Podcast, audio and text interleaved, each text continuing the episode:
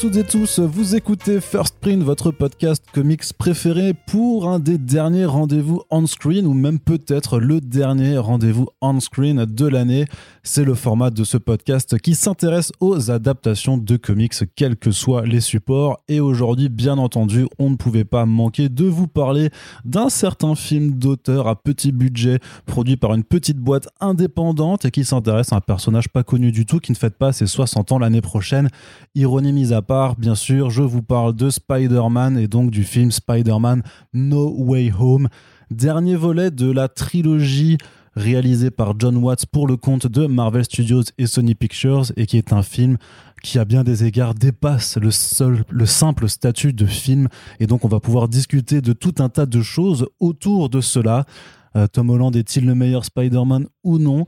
Le fanservice suffit-il à faire un film ou non? Ce genre de questions seront abordées dans une première partie généraliste. On discutera du film dans son ensemble et sans spoilers. Puis après, on va spoiler comme des cochons et avec, je crois, une grosse salière. En tout cas, elle est à côté de moi, je la prépare.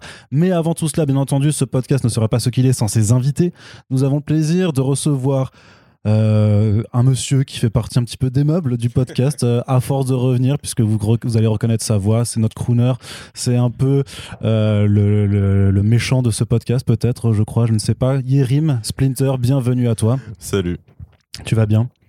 Très bien. Il va très bien et, et, et il est content d'être là, bien entendu. Euh, wow. Pour de toute façon, c'est une bonne journée pour moi. Je te dis, je sors de la projo presse de Matrix Résurrection. Donc si quelqu'un ici est pas d'accord avec ce que je dis, bah, je lui spoilerai le tout simplement. C'est une menace très très efficace en effet.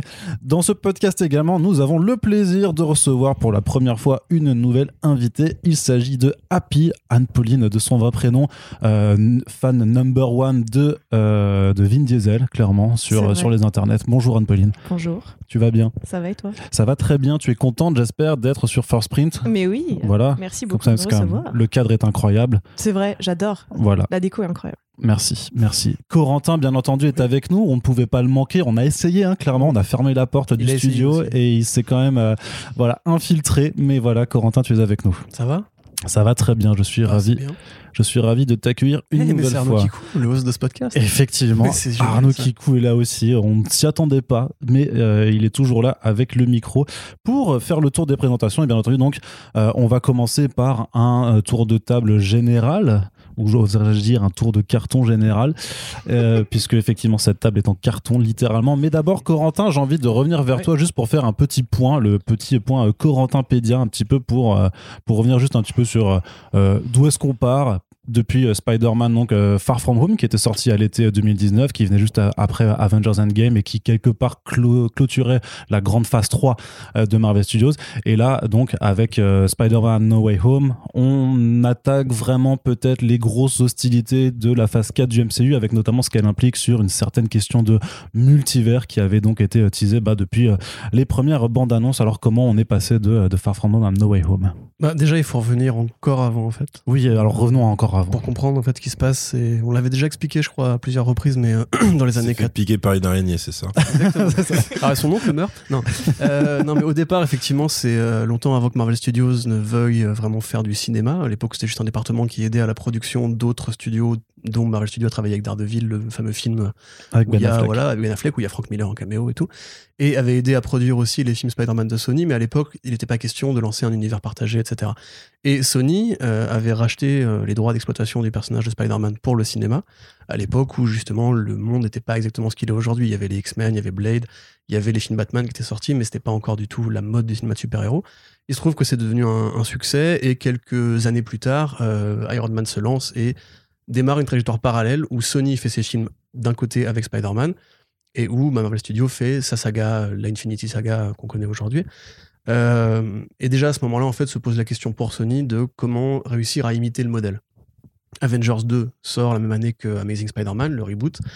Euh, on voit que le crossover, c'est un intérêt. On voit que mettre plusieurs personnages, c'est un intérêt. Que mmh. le public est prêt à la multiplication des franchises au sein d'un même univers. Et donc, démarre le projet de film Venom déjà à l'époque, le projet de film Sinister Six de Roberto Orci, euh, et un Amazing Spider-Man 3. C'était pas Drew Goddard, les Sinister Six euh, Il y a eu les deux, je crois, à un moment donné. Mais du coup, enfin, l'idée était grosso modo de faire une, voilà, une sorte de franchise éclatée, comme euh, à partir d'Iron Man, on a fait Hulk, Thor, etc. Et tout ce qu'ils en ont fait, bah, c'est une franchise éclatée. Extraordinaire Donc, euh, après ça, effectivement, l'échec relatif de Amazing Spider-Man 2, qui apparemment aurait coûté 300 millions de dollars avec tout ce qu'il a impliqué comme reshoot et la renouvellement, enfin, le renouvellement du contrat de location des droits de Spider-Man, Sony s'est dit on s'en sort pas, on n'y arrive pas, euh, on perd de l'argent, il faut qu'on aille voir Marvel pour euh, négocier un accord.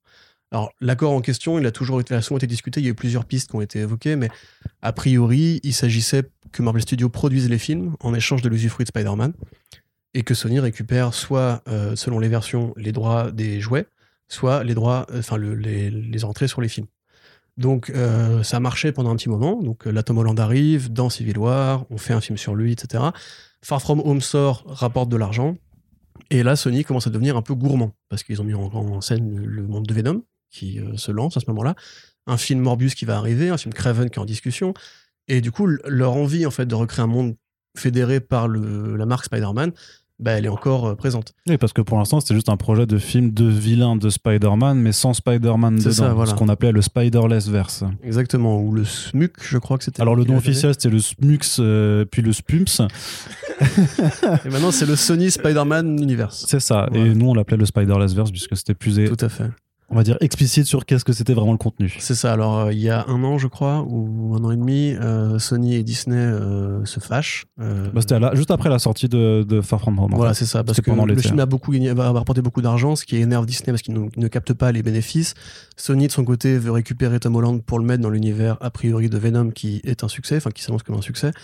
Il se trouve que tractation, Sony dit ok, on, on quitte la table de négociation, on prend Tom Holland et on se barre. Voilà. Bon, là, a priori, Disney doit céder et encore une fois, j'ai du mal à trouver des versions définitives sur l'accord qui, qui a été trouvé, mais ils arrivent à s'arranger pour que euh, Tom Holland reste dans l'univers Marvel, mais que Sony déjà soit plus impliqué dans la production, dans les budgets de production, et que l'idée de ce croisement avec Venom euh, se matérialise à terme. Donc voilà un petit peu la jeunesse de production qui va mener ensuite Ouais. vers la réflexion de No Way Home, dans lequel, comme c'est pas un spoiler en l'occurrence, puisque dans les trailers on voit qu'il y a des vilains d'anciens films Spider-Man, euh, l'idée en fait de Sony a priori serait de capitaliser sur ce qu'ils ont déjà fait avant, comme Endgame, qui est le firmament de 10 ans de travail euh, euh, sur l'univers Marvel Studios. Donc le film se lance euh, un peu dans la précipitation, beaucoup d'acteurs n'ont pas signé de contrat de renouvellement. À ce moment-là, Doctor Strange devait être tourné avant et faire écho à ce, multivers, c'est dans le titre, hein, multivers de, enfin multivers of madness, multivers de la folie. Euh, mais à cause du coronavirus, Strange est tourné après, donc il faut réécrire la fin du film, il faut changer le rôle de Strange dans le film, il faut du coup réintroduire l'idée du multivers. Donc une petite galère de production. Euh, pour finir du coup avec ce tour de, enfin, ce tour de, de genèse, le film sort. euh, Tom Holland a l'air de dire que pour lui c'est un peu le début de la fin. Il commence à évoquer le fait de pas être là à 30 ans. De, de son côté, Zendaya dit qu'il sera encore là à 34 ans, donc on sait pas trop sur quel pied danser. Ouais, Euh, mais là, c'est pour, pour rien vendre. T'as Ouais. as aussi Amy Pascal qui dit d'abord, oui, c'est bon, on est en train de développer euh, toute une trilogie. Le Hollywood Reporter qui Voilà, dit, alors, c'est ce qu'ils veulent. Effectivement, ils veulent continuer de travailler ensemble, mais officiellement, il n'y a rien d'acté. Puis, euh, deux semaines plus tard, Kevin Feige dit, non, mais si on travaille activement sur la suite, pourquoi? Bah Parce que on sait qu'une bonne partie de notre public, c'est Mhm. des gosses de 30 ans et qu'on veut pas les faire pleurer en leur disant une nouvelle fois, euh, Sony et Marvel Studios se séparent, ouin ouin, au secours. Il y Déjà aura... la salière en fait. Voilà. Oui, pardon, Euh, mince, elle s'est renversée. Excusez-moi, je ne Et alors, un truc aussi qu'il faut dire, euh, je vais pas préciser le, le détail en l'occurrence, mais ce sera clair pour ceux qui ont vu Hawkeye récemment.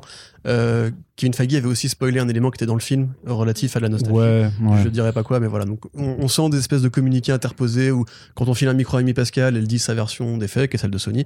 Et quand on donne à Kevin Feige, il donne sa version des faits, qui est celle de Disney. Donc, euh, pour terminer, du coup, avec tout Mhm. ça, effectivement, le, le multivers avait été teasé dès euh, Loki. Euh, on a vu l'espèce d'éclatement de réalité. Bon, en l'occurrence, c'est Bah, pas, même dans pas Endgame, possible hein. en termes de diégèse, mais c'est pas grave. Dans Endgame aussi, il y avait déjà les timelines qui se séparaient, tout ça. Tout à fait, ouais, ouais. Donc là, du coup, le film sort, euh, fait le- la tunasse qu'on sait. Et aussi, ce qu'il faut quand même préciser pour ceux qui n'ont pas vu Venom 2, très bravo déjà pour commencer, vous avez bien fait, c'est très bien. Mais du coup, à la scène post-générique de Venom 2, euh, il y a une rupture de réalité dans laquelle on voit Tom Holland à la télévision pour annoncer ce qu'on pensait être euh, Venom 3 et ou bien Spider-Man 3, mais c'est plus compliqué que ça, on va y revenir. Mais du coup, voilà Mm. un petit peu le déroulé de notre année euh, arachnéenne qui est, comme on le voit, assez complexe. Euh, on pourrait parler Spider-Verse, mais je pense pas qu'il ait vraiment une, une telle Non, influence. non, quoique, bah, on en reparlera plus tard, ouais, effectivement. voilà, Moi, j'ai des trucs à dire. voilà. J'ai des trucs à dire par rapport à Spider-Verse, mais on y reviendra un petit peu plus tard, effectivement. Merci beaucoup, Corentin Pédia, Ça fait plaisir. pour ce, pour ce petit rappel. Et du coup, donc, le tour de table, je l'annonçais, il arrive enfin. Et c'est là, c'est toi que je regarde droit dans les yeux, Happy. Qu'as-tu pensé de ce film? Est-ce que tes attentes euh, étaient importantes? Est-ce que tu avais regardé, suivi toute la campagne de promotion, les trailers et tout ça? Est-ce que tu avais été spoilé ou pas? Donc voilà, quel, quel est ton ressenti général sur le film, sans spoiler, bien entendu? Yes. Euh, ouais, alors j'avais regardé tous les trailers, euh, les machins, j'avais suivi un peu la promo, mais c'est vrai qu'à un moment donné, euh, plus le film approchait, plus essayé de m'éloigner un peu de, tout ça pour éviter avoir justement. Parce que je me suis dit très vite, le film va miser sur son effet de surprise et ça sera là en fait toute la qualité du film. Enfin, si je veux trouver des qualités au film, il va falloir que je mise sur l'effet de surprise. Donc euh, je vais m'éloigner un peu de, des, réseaux sociaux. Euh, j'ai pas été spoilée, encore heureux, parce que là, le film est sorti depuis 4 jours, ça part en tous les sens. Mais euh, pour revenir sur mon avis, perso, je suis sortie vraiment mi-figue, mi-raisin. Expression de Daron, c'est parti. Euh, j'étais hum, mitigée. Il y a des trucs que j'ai beaucoup aimés et euh, on en a parlé euh, avant d'enregistrer, mais je pense que si j'avais pas vécu le film au cinéma, je l'aurais pas autant apprécié. Et que mon expérience cinéma était super, mais mon expérience cinéphile, on va dire, Ouais, c'est ça. ouais. euh, et un peu frustrée sur pas mal de choses. Je pense qu'on en reparlera après. Donc voilà, je vais dire très mitigé sur le film. D'accord, mais l'histoire dans l'ensemble, ça t'a plu C'est. Le scénario, tu veux dire Ouais, Non. non.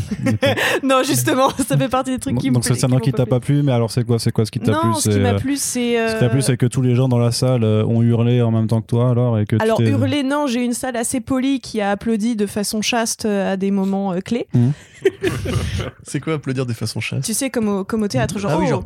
genre Oh, ah, oh, ah, oh, ce, ce Avec le haut de la main. Tu sais, genre comme si tu regardes le concert du Nouvel An et tu fais Oh, le beau Danube bleu, c'est- je l'attendais Ah. celui-là, tu vois. C'est un caméo d'une élégance. Voilà, ça, puis- bah, je viens de Yvelines, tu vois. Ma foi, je suis ravie de cette arrivée. Ah oui. Euh, donc c'était très chaste et du coup c'était tu vois genre euh, par rapport à mon expérience où j'ai vécu parce qu'en fait j'ai fait euh, Endgame euh, aux États-Unis je peux te dire que là par contre on n'est pas sur de la chasteté au niveau de la C'est les mecs qui sortent des trucs de stade de foot. là. j'avais les trois premières un fusil à rangées pompe même Ça tire en l'air. Au Texas, au Texas, là, ils font Yeehaw c'est à peu près ça clairement c'est à Ah, peu près ça clairement, le on your left, c'est. Il y a tout un budget sale qui part. donc ouais c'était c'était chaste donc non ça m'a pas ça m'a pas gâché genre euh, les gens ils ont su se taire après genre pour te permettre de retourner vite dans le film tu Ouais. vois.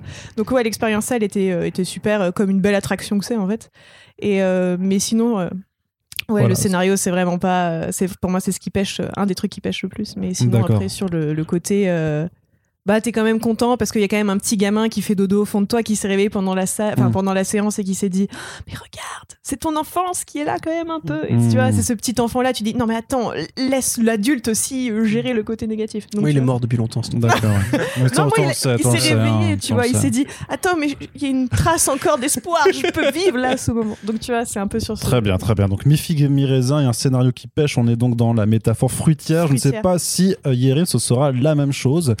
Toi, tu l'as vu en projection presse, euh, Euh, ouais, il me semble, hein, la semaine dernière. Alors, on enregistre ce podcast, donc euh, l'ambiance n'était pas au euh, tir de, de fusil à pompe et aux applaudissements chastes, je crois. Ah, il y a Il y quand même eu des cris. Il y a quand même Si, eu des si, il y a eu cris. des hein. cris et des vrai. applaudissements quand même. Oui, c'est vrai en fait. Mais euh, bah ouais, c'est un peu pareil. C'est-à-dire, c'est tout dépend comment ouais, comment comment t'approches le film. Parce qu'en concrètement, c'est c'est un gros bonbon pour les fans, quoi, tu vois. Hum, Donc si t'attends un repas complet, en fait, c'est mort parce que c'est vraiment c'est que c'est que ça, quoi, tu vois. C'est euh, c'est je pense un truc où une fois que t'as t'arrives au bout de ton premier visionnage euh, et que t'as plus du coup euh, ces arrivées de personnages, ces effets de surprise et tout, et que tu vois le film pour ce que c'est, bah, en fait, c'est déjà c'est un peu long pour ce que ça raconte. Pour ce que ça raconte, une espèce de ventre mou au milieu qui qui aurait vraiment pu euh, Sauter, ouais. beaucoup plus, ouais. Et euh, et surtout, c'est c'est vraiment euh, c'est pour moi c'est des c'est des gamins. Enfin non, c'est allez on va dire pour filer la métaphore, genre c'est des parents qui offrent tu vois des jouets à leurs gosses euh, et qui essaient de faire cohabiter, tu vois, par exemple, je sais pas, un T-Rex avec un rayon laser. Ils savent pas comment faire, donc ils improvisent un truc qui tient pas debout du tout.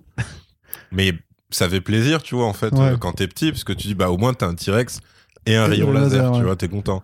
Mais euh, concrètement, ouais, ça, ça, ça va pas plus loin que ça. C'est-à-dire que je trouve qu'il y a euh, un certain acteur et euh, à la limite deux autres qui, qui sauvent en fait vraiment des, des scènes entières qui, qui, qui sont juste très mal écrites en fait, voire qui sont pas vraiment écrites, c'est juste des connexions pour aller d'un point A à un point B, pour amener tel perso, etc. etc.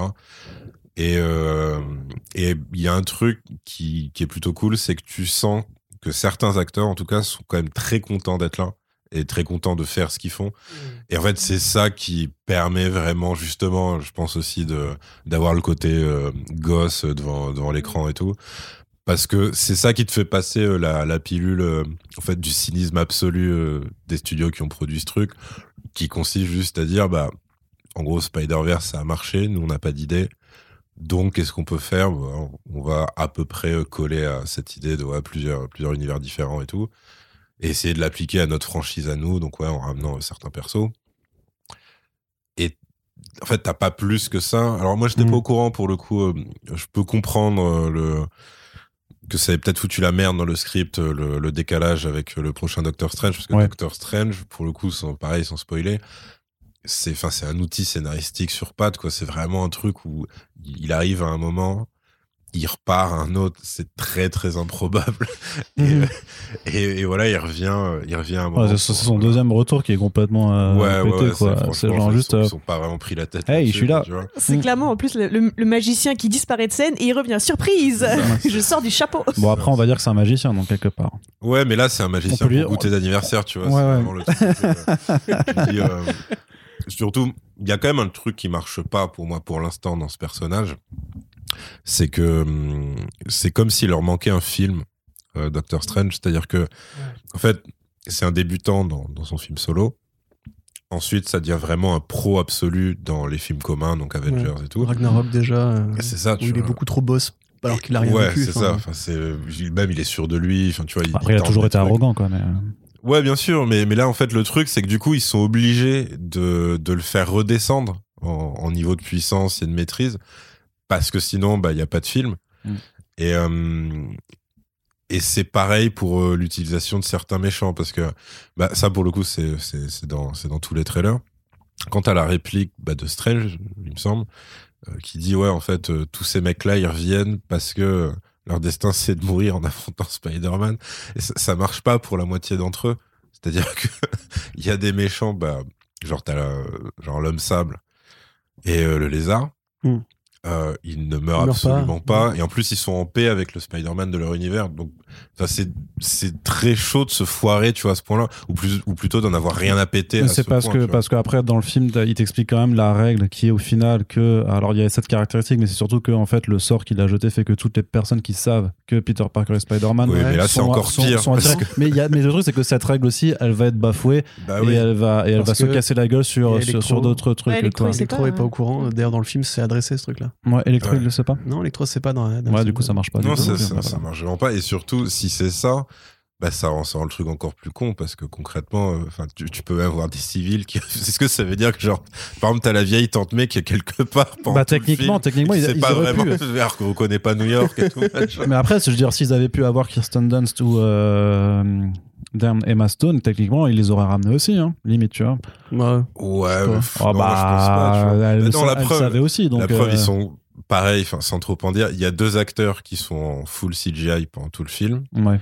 Ça, c'est, juste parce qu'ils voulaient pas les payer, concrètement. Et Tu à un moment, on les voit vraiment.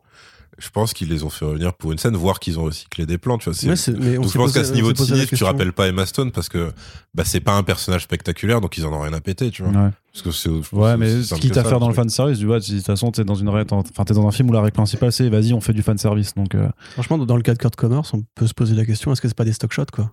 Qui ça?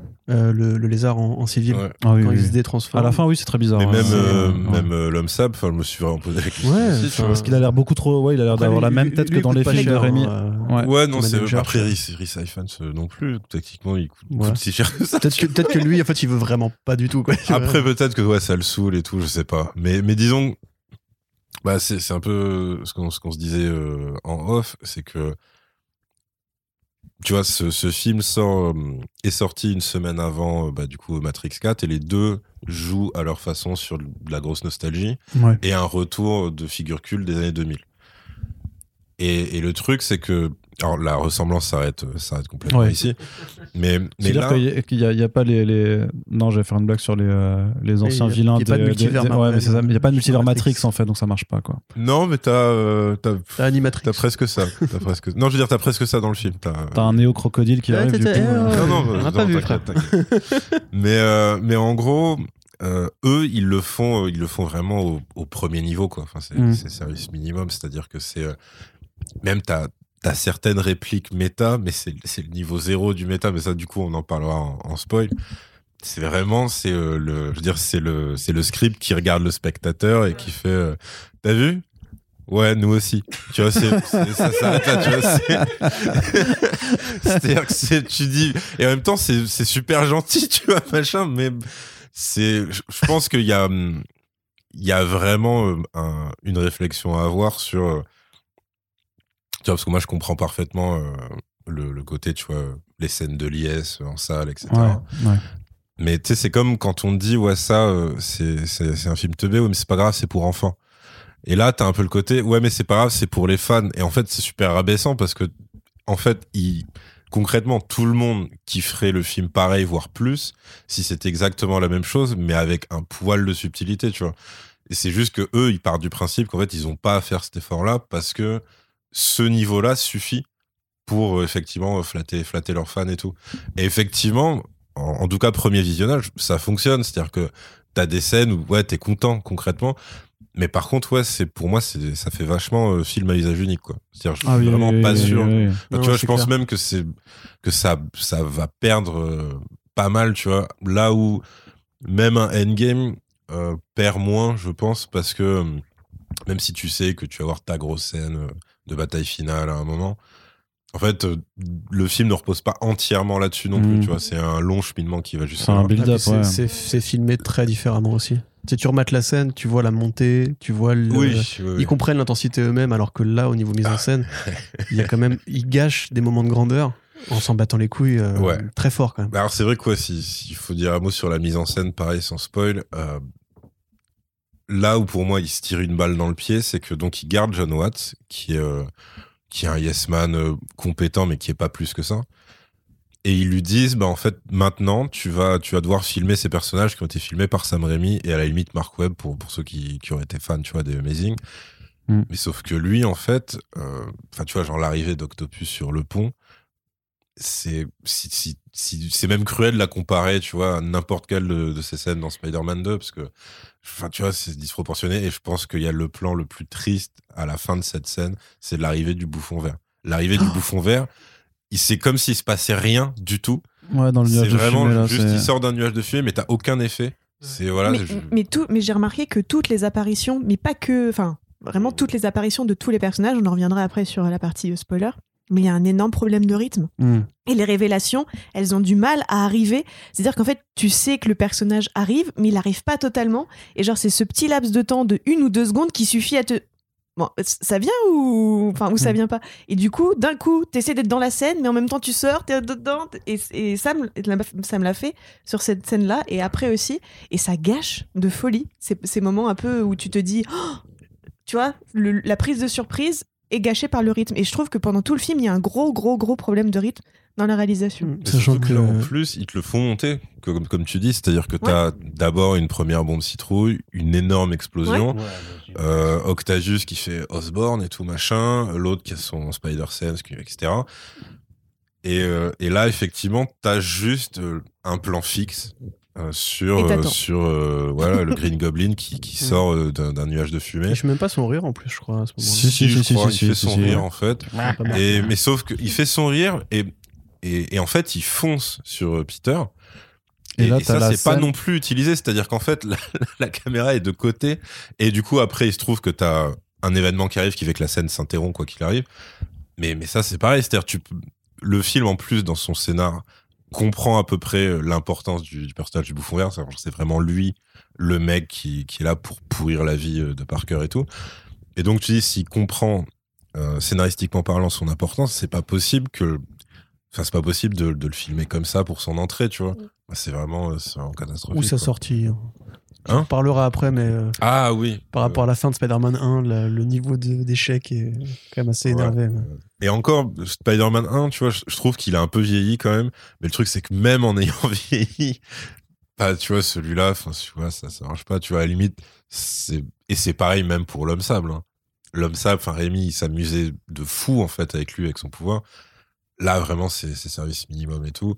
Après, euh, Electro et Lézard, c'est pas vraiment grave parce que Mark Webb, euh, les seuls moments où il se marrait, c'était plus sur Spider-Man lui-même Ouais, pour les voltiges, méchants, ouais. tu vois, Ouais. les voltiges et tout. Mais c'est vrai que ouais, les méchants de Rémi, c'est su- c'est super dur en fait de, Bah de, de les voir là comme ça. Et même leur utilisation dans l'histoire, il y a des trucs, c'est un peu mignon, il y a des trucs, c'est c'est pas ultra respectueux, mais même en dehors du, du côté, tu vois, fanatique des, des premiers Spider-Man, il y a, il y a des trucs qui les cassent presque d'entrée. Enfin, genre Octopus, il y a un truc qui, qui lui arrive dans son premier affrontement où d'un coup ça devient une blague. Ouais, c'est horrible. Et, et là, tu fais, ouais, ça va être compliqué quand même. Si... Ils sont un peu tous comme ça. Il y a, il y a un moment, il y a une salle où, on va dire, euh, la salle des, des Sinister euh, Five, du coup. Mais euh, c'est c'est un sketch, quoi. Enfin, c'est- ouais, pour moi, c'est, filmé comme un sketch. Ouais. Ils sont à peu près tous un peu tournés en dérision et tout. Mais pas dans le bon sens du terme. C'est-à-dire que vraiment, tu te moques d'eux, presque méchamment. Et, et Ou ça, d'un ouais, coup, on dit en fait, euh, c'est bien, ils font et- alors que c'était Ouais, censé bah. être à l'époque des, des énormes menaces, quoi. C'est Bah, t'as ça, et puis même, t'as. T'as vraiment juste Doc Ock et le bouffon qui surnage, je trouve quand même. ouais. Bah, le bouffon, euh, ils le prennent au sérieux. Enfin, c'est le Joker de, de l'univers Spider-Man, donc Ouais. ils le prennent au sérieux.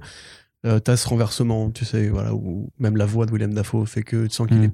Je sais pas s'il est bien dirigé ou si c'est juste lui qui se rappelle l'époque où c'était Je pense que c'est lui, lui, parce que même là, il communique vachement sur Ouais. le fait qu'il avait mis une condition, c'est qu'il voulait faire ses, ses cascades lui-même et ses scènes de combat lui-même et tout. donc, donc tu dis, ouais, clairement, lui, il a kiffé, c'est lui et tout. C'est lui le grand enfant en fait, tu vois. ouais, je pense que lui, vraiment, il, ouais, il, il avait l'air de, ouais, de prendre, prendre son pied et tout, machin. Molina, il a fait la blague, euh, moi, je suis là pour l'argent. C'est ça, ouais. Bon, après, tu vois, c'est vraiment le truc. Moins qu'Harrison Ford, Harrison Ford, il faisait la blague, il y avait rien derrière. Là, Molina, il, fait, il dit ça, et après, il dit non, en fait, machin. Et Jamie Foxx, je pense que il avait une condition, c'était je veux pas être bleu Ouais. Et, euh, et euh, laissez-moi mes contours en fait. Et, euh, et là, parce que, parce que concrètement, il y a à peu près rien qui t'explique que maintenant ce soit juste Jamie Foxx en mode Gosbo Ouais, ouais. quand tu lui retires ses pouvoirs et que ce soit plus Max le plouc, tu vois, qui avait une, bah ouais, une semi-calvitie, des dents horribles, des grosses lunettes et tout. C'est parce que l'énergie de ouais. est L'énergie est différente. différente, donc en gros, le mec, il a eu un lifting, il, il est musclé. C'est le seul, c'est le seul. Et Euh, c'est le vois. seul, ouais, c'est vrai. Mais ouais, c'est ça. Et après, bon, euh, les armes sables, ouais, c'est. euh, Je trouve qu'on dirait Jamie. Foxx de Baby Driver en fait. C'est le côté. Ouais, c'est le mec Ouais, stylé, carrément. un peu Voilà, le truc. gangster, machin. grande gueule et Mais en tout, plus, euh. il fait, euh, ouais, ça, il fait des vannes. Et là, c'est pareil, c'est inexplicable parce que c'était pas du tout son caractère. Mm. Là, c'est vraiment un gars, genre, ouais. C'est l'énergie. Ah ouais, c'est l'énergie qui est C'est différente. l'énergie. Il y a des ondes électriques dans le cerveau, du coup, le mec est devenu super cool, quoi. Yes. Corentin, je me tourne vers toi aussi pour avoir un peu ton avis. Tu nous as dit que tu serais un peu euh, le, euh, le- Optimiste. le- l'optimiste de ce podcast, le, le Tom Holland. Non, parce ce que je m'attendais à ce que Yerim soit plus vénère, mais en fait, ça m'a. Non, parce Non mais attends, c'est parce qu'on n'est pas dans la par- on n'est pas, Ouais, on n'est pas encore dans la partie spoiler. Ah ouais, mais là, tout de suite, précisons quand même, on peut avoir un avis relativement moyen, voire moyen plus, sans forcément euh, être euh, aveugle au défaut du film. hein. Non mais t'as quand même dit que c'était un peu Le Citizen Kane, le Starship Trooper, Quincy Potemkin. euh, c'était un peu le, West Side. Story des films de super-héros quand même. ah, La danse en moins. voltige, effectivement. Bah oui, c'est pour ça. et, un, et un autre mec de Baby Driver dans West Side Story, mais pas le bon.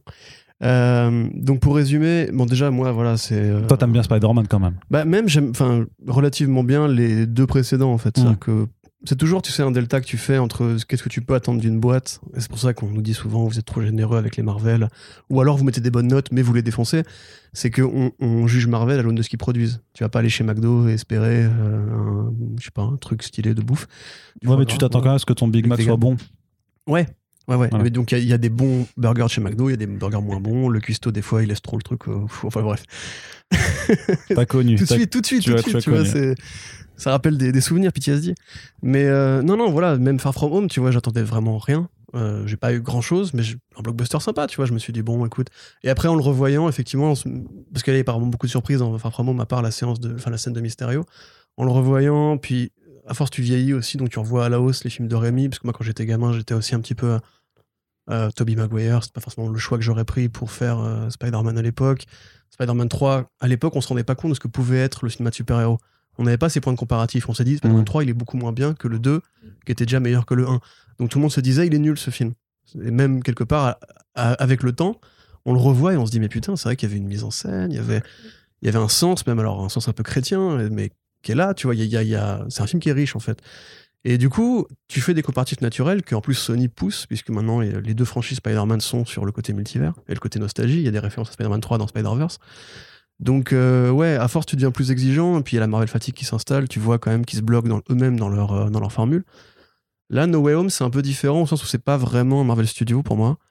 Euh, ça a tous les défauts d'un Marvel Studio, ça a toutes les qualités d'un bon Marvel Studio, et ça a cette espèce de côté, même pas bicéphale, mais ouais, ultra cynique en fait, d'être un produit de commande de deux boîtes qui sont associées, qui s'aiment pas, et qui cherchent à trouver un terrain d'entente commun pour, un, faire du fric, et deux, partager, euh, partager ce fric. Du coup, moi j'ai vu le film, honnêtement, euh, j'étais assez content de le voir en, en salle euh, publique, parce que les gens... euh, parfois j'étais consterné devant des vannes, j'étais en mode genre, mais non, tu fais pas ça comme ça. Enfin, c'est- Il y a Là, non il y a quand même des drôle, photos de toi avec un chapeau pointu là et des cotillons dans, dans la salle qui traînent Ouais, sur tout à internet. fait, hein, exactement. T'as t'as trouvé du coup le machin que tu voulais faire. quand t'as les camos, ça fait ça, tu vois. Exactement. t'es- t'es Non, moi j'étais vraiment, j'étais j'étais comme ça, j'étais j'étais par terre à un moment donné, comme, quand euh, certaines perso- certains personnages apparaissent, Mm. putain, moi genre, c'est pas possible de faire ça comme ça et tout. Mm. Mais les gens, ils se levaient, ils applaudissaient, ils sifflaient et tout. Et c'est là j'ai eu Ouais, une sorte de. pas cru voir Electra, moi. J'ai eu une sorte de grand dézoom en mode. euh, c'est moi, ça y est, je suis un vieux con. Ouais, t'es un vieux con, ouais. Mais on est tous des vieux Peut-être cons. que j'ai hein, tort de demander plus, de, plus que ça au cinéma de super-héros, parce que pour beaucoup de gens, en fait, c'est pas. C'est pas un truc sérieux en fait. Peut-être que pour beaucoup de gens, en fait, il n'y a jamais eu la dernière chasse de Craven, il n'y a jamais eu la vraie mort de Gwen Stacy, il n'y a jamais eu ces Ultimate Spider-Man, ces grands chefs-d'œuvre sur Spider-Man qui nous prouvent que ça peut être un vrai truc important, bien écrit, éventuellement bien dessiné, euh, donc bien filmé quelque part, et qu'en fait les gens, ouais, comme disait Scorsese, tu vas, tu vas prendre l'attraction. Et du coup, c'est débile de commenter la cohérence d'une attraction. Tu te dis Mhm. pas quand tu fais les Pirates des Caraïbes, bah, on voit le plafond. Non, tu t'en fous, t'essayes de kiffer en fait, t'essayes de te mettre dedans. Tu vois les animatronics pourris, tu te dis pas c'est des animatronics, tu te dis, waouh, c'est trop bien, on dirait des Oui, mais vrais. justement, parce que l'attraction est suffisamment bonne pour pas que tu lèves la tête pour voir les, les infrastructures. C'est vrai. Tu vois ce que je veux dire si des un, Caraïbes, respect éternel. non mais tu vois, non mais pour suivre ton analogie, si un film est suffisamment bon pour te capter dans son essence même, tu vois pas tous les défauts. Mais je pense que les gens ont pas envie en fait de voir les défauts. Je pense que les gens en fait ils s'en foutent des défauts. Ils vont pas voir un film comme ça, comme Oui, ils mais- iraient voir un. C'est triste ce que je vais dire, mais un vrai film. C'est-à-dire qu'ils y vont. Oh, l'élitisme, Non, là, ça va deux secondes un peu, Corentin. Ils y vont pour se faire un kiff. Tu vois ce que je veux dire? C'est-à-dire qu'ils y vont, ils savent qu'ils vont kiffer. En plus, je pense que beaucoup de gens étaient au courant de ce qui allait se passer. Ils y vont pour se faire ce moment de surprise qui n'en est pas une et se dire ouais putain c'est vrai que c'était bien à l'époque et puis voilà il est revenu et euh, Pourquoi cet accent? Pourquoi Parce qu'on a toujours la chambre parlent comme ça dans la vraie vie ta vie est un mensonge non mais voilà c'est euh, du coup ouais, ouais, je me suis vraiment posé la question de c'est moi qui suis en plus quand tu vois l'échec de West Side Story de Nightmare Alley de Attends, c'est pas fini. The Là, ouais. Duel Il et peut y avoir une remontada. Non, il y aura juste Night un confinement. euh, ouais, ça par contre, euh, ouais. Et du coup, en fait, je suis sorti et je, je me suis vraiment interrogé en mode. euh, D'ailleurs, j'ai pas voulu trop tweeter sur le film en mode. euh, je vais pas gâcher la fête des gens, en fait. Pareil que toi, j'ai fait pareil. Voilà, je, je veux pas être dans les débats parce que, honnêtement, moi, je sais ce que vaut Spider-Man dans sa forme pure, qui est le comics. Je peux te citer des chefs-d'œuvre de Spider-Man qui sont mieux écrits que ça, qui sont mieux mis en Je peux scène. même te citer des histoires moyennes de Spider-Man qui sont mieux écrites que ça. hein. Moi, j'allais dire, Ah, c'est euh, C'est encore inversé là, tu vois. c'est- Ah, mais le run partout. de, hein, le run mais de Nick partout. Spencer, c'est mieux que ce truc. Et du coup, proportionnellement, après, j'ai essayé de me refaire le débat dans ma tête, j'essaie de me refaire, le, enfin, de m'en souvenir parce que c'est vrai que c'est très long, il y a beaucoup d'éléments, et puis t'es dans le film, tu fais pas gaffe et tout. Proportionnellement, j'ai plutôt pas détesté. Je dirais pas que j'ai bien aimé les trucs qui me plaisent vraiment. Je trouve qu'on prend enfin le côté Spider-Man au sérieux, pas le côté Iron Man Junior, pas le côté Iron Man 4, 5, 6. C'est pas un vilain de Iron Man pour une fois.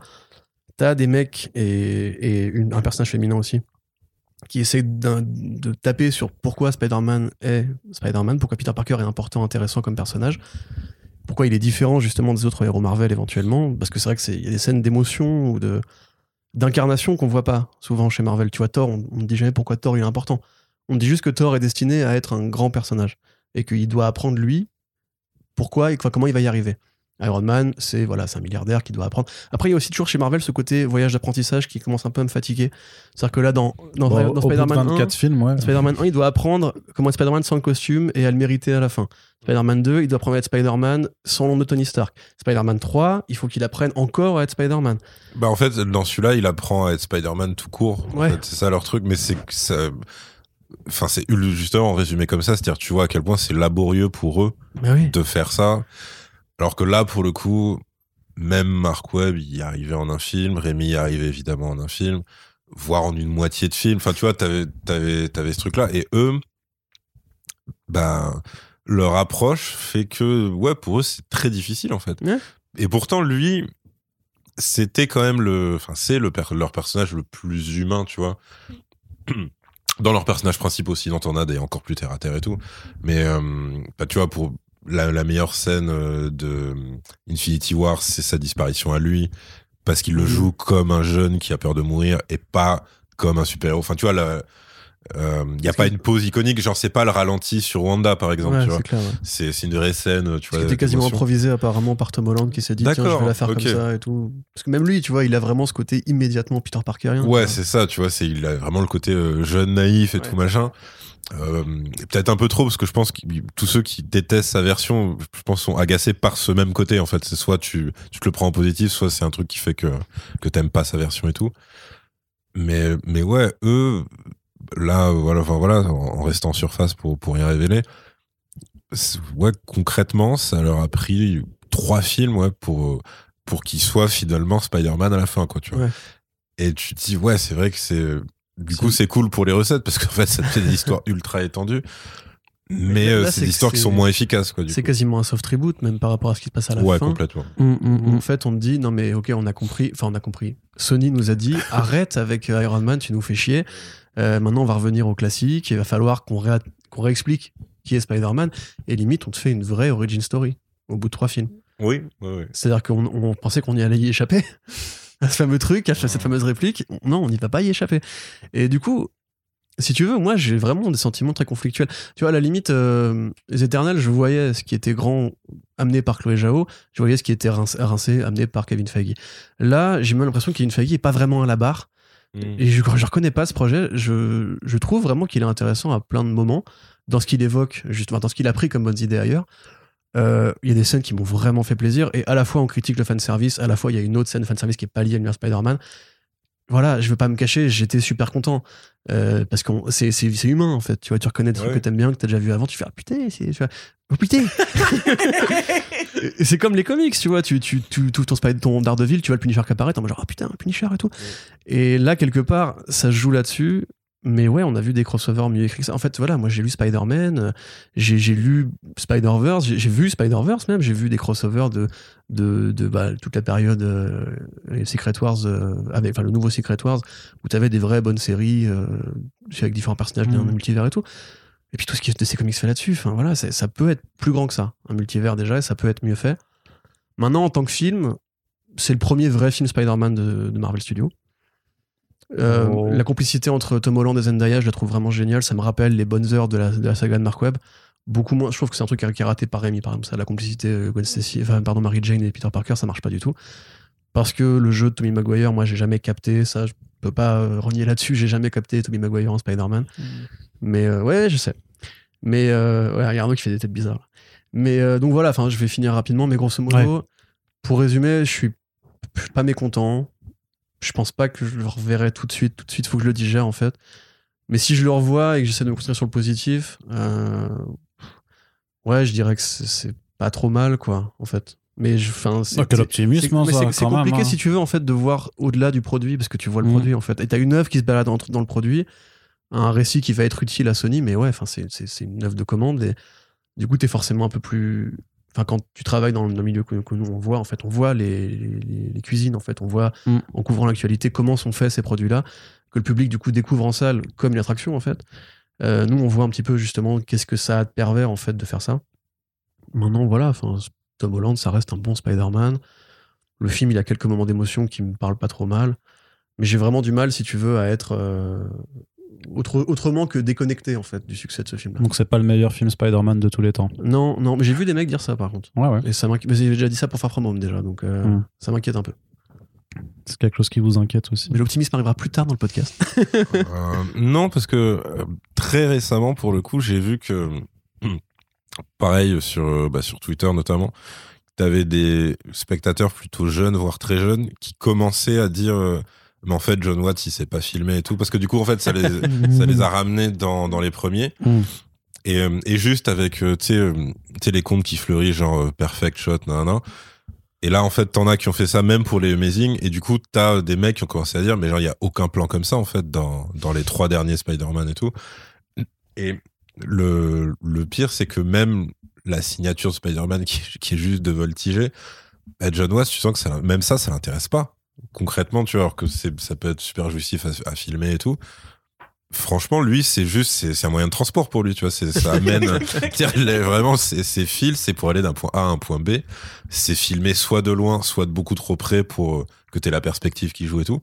Et je pense vraiment que lui, ouais, c'est, euh, Et, et même dans la façon dont il le filme, ça, euh, je l'ai remarqué aussi. Enfin, vraiment, c'est, hum, c'est tu l'as dans la scène du début, la scène d'introduction, où en fait, tu vois l'arri- en fait, tu vois le départ en fait quand il, il part au début, et tu vois son atterrissage, mais il ne fait jamais l'enchaînement comme tu peux le voir chez euh, Webb ou Rémi. Tu vois jamais des enchaînements. Bon, alors c'est parce qu'il a un colis avec lui, Euh, mais il fait pas autant d'enchaînements. C'est vraiment, il fait partir son Spider-Man qui décolle. le- la caméra fait un cut et après ça repart et tu vois son atterrissage. Il s'arrête, fait, ah, ah, et on est reparti et il repart comme ça. Et tu vois ce problème encore de rythmique où voilà, il fait vraiment pas. C'est vraiment ce que tu disais. C'est un point A, point B, c'est tout. C'est même pas de, de s'éclater euh, de dans la ville De toute quoi. façon, t'as un truc par rapport à ça, c'est euh, quand John Watts il est arrivé, c'était pas encore un Yes Man. À l'époque, il avait fait Clown et Cop Car, qui sont deux films tout à fait sympathiques euh, que je vous conseille. Euh, dans le premier, t'as le moment tu sais, où il est dans le Queens et il tire sa toile et il y a rien pour s'accrocher en Mm. fait. Et du coup, c'est une façon de te dire que en fait, le film n'aura pas la même quantité de voltige. Et à l'époque, lui, son projet, c'était de faire une sorte de film à la John Hughes. C'est-à-dire avec une classe, un côté vraiment ouais, lycéen et tout. Même à l'époque, les rumeurs disaient qu'il voulait en faire une sorte d'Harry Potter avec un film par an pour une année scolaire, etc. Euh, quand tu vois le premier, ça peut coller avec une structure d'Harry Potter parce que c'est un Mhm. vilain qui est euh, au réseau local, qu'un lycée un peu affronté, qui reste dans la dramaturgie de, Ah ouais. d'un soap opéra et tout. Euh, bon, dès le 2, on part vers un truc qui est plus gros, Ouais. mais on reste quand même sur le côté le voyage, le voyage scolaire et tout. Là, dans ce film-là, bon, déjà les personnages qui étaient dans le 1 et dans le 2, Angouri Rice, euh, ou toute sa petite classe d'école, les deux profs, là, JB Smooth et, et l'autre, les trois sont- maintenant. et voilà, voilà avec Ouais. euh, Hannibal Buress, euh, ils sont là, mais genre pour, pour 30 secondes en fait. Ouais. La partie de John Watts, le plan de John Watts, il a été, tu vois, il a Ouais. été tassé dans un coin, en mode tiens, voilà ta merde. Et nous, on va faire un truc qui est vraiment gros, on va faire du Mm. fric, s'il te plaît, pour une fois. Et euh, là, clairement, il y a un problème de, de choix de metteur en scène. Il aurait fallu changer pour ce film-là, quitte à faire un soft reboot. Parce que au niveau mise en scène, encore une fois, j'y reviens, il y a des trucs. euh, On, on nous a volé des, des- des belles scènes, je trouve. Euh, Ouais. on nous a Ouais, volé le moment endgame, à mon avis, quoi. Bah Mm. même le, parce que techniquement, pareil, tu vois, sans rien dire, le le décor euh, de la bataille finale, tu vois, on, bah, on sait qu'il y a toujours une bataille finale dans un film, machin. Le décor, il- techniquement, il- enfin sur le papier, tu dis, waouh, ça, ça peut être incroyable et tout. il pue la merde. Et au final, t'as une version très pauvre de la fin de Spider-Man 3, parce que t'as Mm. le côté, en fait, au lieu de voir le monument, tu vois des échafaudages, concrètement. C'est ça, ouais, et c'est des gens qui courent sur des échafaudages, et ça va pas Et plus t'as loin que ça. quasiment une scène qui est un copier-coller avec le Ouais, en plus, ouais, ça c'est Quand compliqué. tu la vois, tu te dis forcément non mais. Mais surtout, ouais, c'était majestueux en fait dans la Et pourtant, moi, j'étais pareil que toi. C'est-à-dire que je, me rappelle, j'avais vu Spider-Man 3 avec des potes, on était sortis, on s'était dit, ouais, c'est du foutage de gueule et tout machin. Mais ouais, au moins, c'est un mec qui kiffait euh, filmer ce qu'il filmait. Là, bah, c'est voilà, c'est pour amener les personnages dans une certaine situation. Et il n'y a pas plus que ça. Et alors après, ouais, je, trouve qu'il y a, pour le coup, des peut-être des, des trucs qui ne sont pas dus euh, à, John Watts ou même à l'équipe de ce mais qui sont dus à l'agenda un peu bouleversé euh, de, Marvel, comme on disait tout à l'heure. Mais disons, dans, dans le film, donc euh, Spider-Man a un problème, et pour le résoudre, donc il va voir Doctor Strange, ça c'est dans, dans toutes les bandes annonces. Et tu dis, mais moi je suis d'accord, Tony Stark est mort, mais en fait, il a le numéro de Happy, il, il peut appeler Gwyneth Paltrow, enfin Pepper, euh, quand, euh, quand il veut, enfin tu vois. A priori, avec, euh, avec euh, un milliardaire de ton côté, ou en tout cas une fondation de milliardaires de ton côté, en fait, tu n'as plus ce problème-là, tu vois. Parce que concrètement, il est juste sous le coup d'une enquête et il galère à, à intégrer des facultés, concrètement. Con- concrètement, tu peux avoir une scène où effectivement il appelle Pepper, il fait ouais tout. Pepper, j'ai un problème, et Pepper fait tiens voilà un chèque, et du coup il va il va au MIT, il fait tenez un chèque, et Voilà. après t'as les crédits qui se déroulent et parce que c'est fini. qui, ce qui est weird, c'est que euh, si tu considères que les gens comprennent que c'est Spider-Man, euh, il a quand même sauvé l'univers. Enfin, Bah ouais, dire, euh, ouais, ouais, ça, c'est- Il était là lors de la bataille. Il a, il ouais a- mais Mysterio was right. ouais, mais c'est chelou. Enfin, Bah, ça c'est pareil, c'est je pense que c'est un je sais pas si c'est un thème que John Watts euh, aurait voulu traiter ou pas, mais t'as tout le côté conspi, fake news, mais en fait c'est juste un gimmick de début de film pour gimmick, expliquer ouais. que lui il angoisse. Et en fait c'est tout, ça ça va pas plus loin que ça, alors que ça aurait, ça aurait pu être super marrant. Enfin tu vois, je trouve ça marrant l'idée de faire de de euh, Gigi Jameson de, de faire une sorte de C'est Alec Jones. Ouais, voilà, tu vois, parce qu'en plus, là, pour le coup, le- tu vois, quand il fait le placement produit, c'est vraiment, Ouais, c'est vraiment clairement, Jones, ouais. tu vois, et je trouve ça super drôle d'en avoir fait un mec comme ça, qui est, euh, pour le coup, radicalement différent de ce qu'il est dans, dans sa forme classique euh, des comics et tout, où c'est limite carrément un très bon journaliste, en fait, euh, par plein d'aspects. Mais ça, c'est pareil, en fait, ça devient juste un gag. Bon, il, il- il pop à un autre moment du film pour un nouveau gag, et puis ça s'arrête là, en fait. T'as pas, le thème est pas traité. Après, c'est, c'est euh, le perso du prof complotiste, c'est Hannibal Buress. C'est, pareil, c'est un gag en deux répliques. Ouais ouais. Après, ça dégage. Puis ouais. Mais parce que t'as pas le temps de développer cette thématique en fait tout simplement. Ouais, c'est ça. Alors que C'est vrai que dans un autre film, ils auraient, ils, auraient très bien pu aller très loin là-dessus, faire une confrontation Mm. que euh, Peter Parker aille dans l'émission de de Jones pour Ouais, essayer de se défendre, tu vois, faire ouais. des trucs. Non, mais voilà, il y aurait pu tout, à- Oui, tout ouais, avoir un il y a axe. des- Il y a même c'est une thème centrale du, du comic Spider-Man que quel poids ça a sur lui d'être la victime de la presse, à scandale Mhm. entre guillemets, comment ça le démotive. Et comme bah, Spider-Man 2, encore une fois, je veux dire, sur Ouais, sa dépression et tout. D'ailleurs, c'est pareil, ça, ça, ça devient aussi une vanne qui est ridiculisée, qui, est, Oui, qui, est, qui est quand même curieusement. Enfin, c'était une très bonne idée à l'époque. Pourquoi vous vous sentez besoin?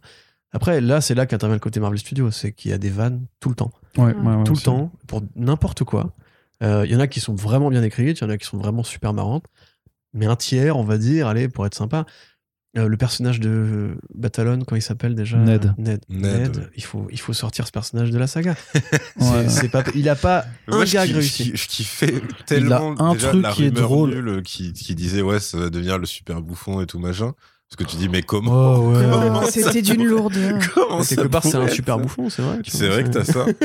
mais, mais là, tu vois, enfin, le, le fait Ils qu'ils adressent ce truc-là euh, en lui faisant dire euh, Ouais, euh, je promets que j'essaierai jamais de te tuer, enfin, je deviendrai jamais un super méchant qui essaie de te tuer. Et tu fais. En fait, eux, leur, euh, leur version humour méta, c'est tellement premier degré de fou. Ouais, c'est ça. C'est ce qu'on en parlera en spoiler, mais il y, a y a des répliques entières. En fait, pour moi, c'est euh, bah, c'est du niveau de et c'est vraiment pareil en termes de kiff de spectateur. C'est euh, Fast and Furious 7.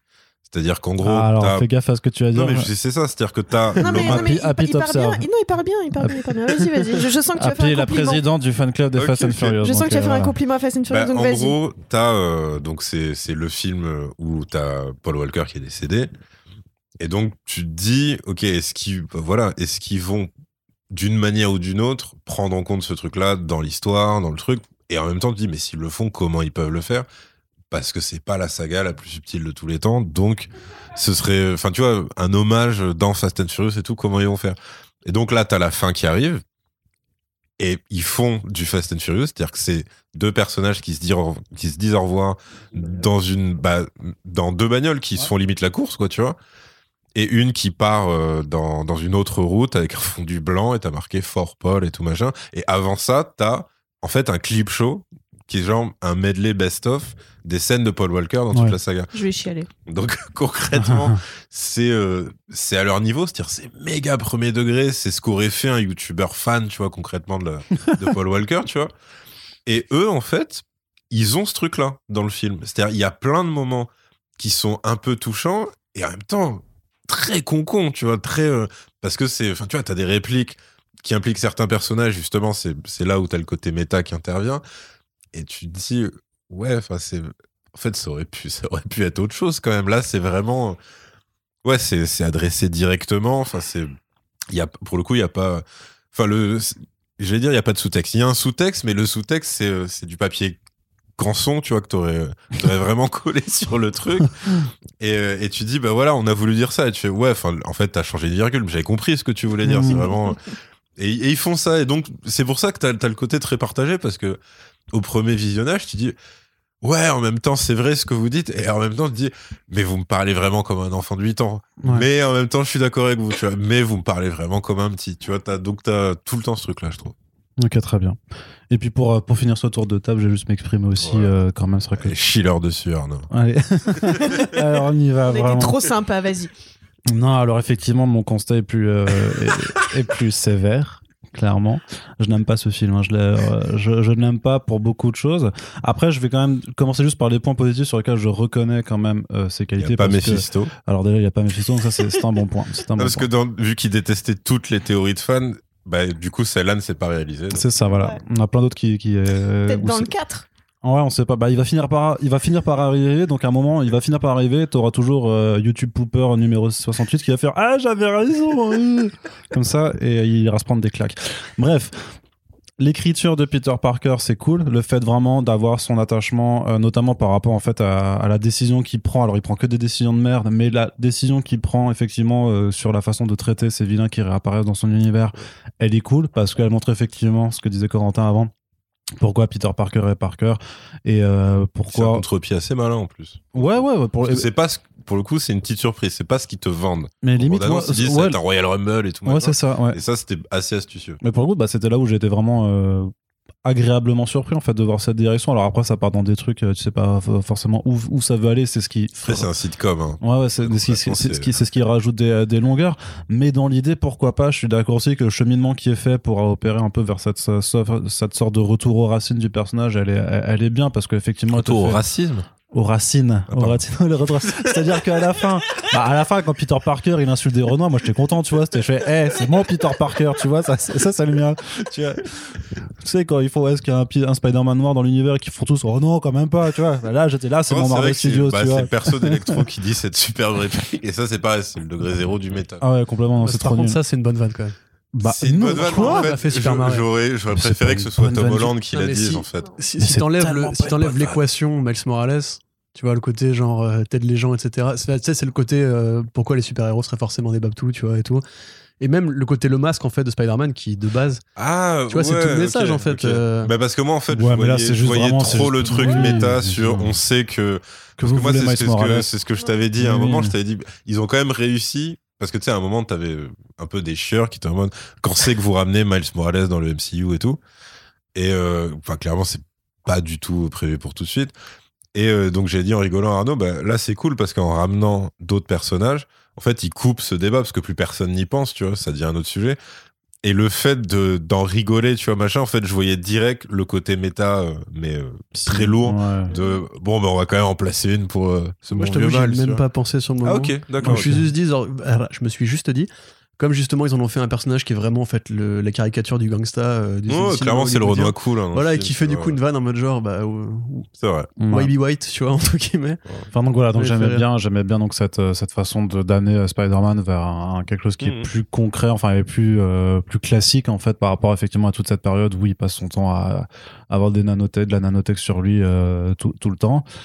Et euh, moi, j'apprécie pas du tout. euh, je trouve, enfin Zendaya, je la supporte plus en fait euh, dans dans ce film. Clairement, je, la, je trouve que ce, ce côté T'aimes un pas peu. Euphoria J'ai pas encore regardé Euphoria, mais Regarde euh, Euphoria. oui, non, mais Euphoria, je pense que c'est un autre niveau. Je pense regarde un- Succession aussi. Ouais, je sais. Je c'est sais. juste pour l'agent du Oui, oui, FBI. tout à tu. Non, très bien- ça sert pas à grand chose. Mais, mais voilà, enfin moi, enfin moi je trouve pas qu'il y ait forcément une alchimie entre les deux. Je trouve que vraiment ce côté où euh, je tire la tête et, euh, et je fais des trucs sans rire comme ça, en fait, ça, Ah, enfin je trouve que ça marche plus. Ned, il est insupportable. Virez-le. il Ouais, est un- ouais. Non mais Ned, déjà, c'est vrai attends, que Ned, enfin moi, je, on, était, on avait rigolé. j'aime tout, pas c'est son personnage, j'aime pas cet acteur, j'aime Ned, pas la j'aurais façon aimé dont qu'il il le joue. Déjà parce que j'étais pas sûr. mais, non, mais déjà parce que j'étais pas sûr de son origine ethnique et je me suis dit si au moins il a un enterrement, en fonction des cérémonies qui ont lieu, au moins je serais fixé parce que je savais pas s'il était asiatique, latino ou indien.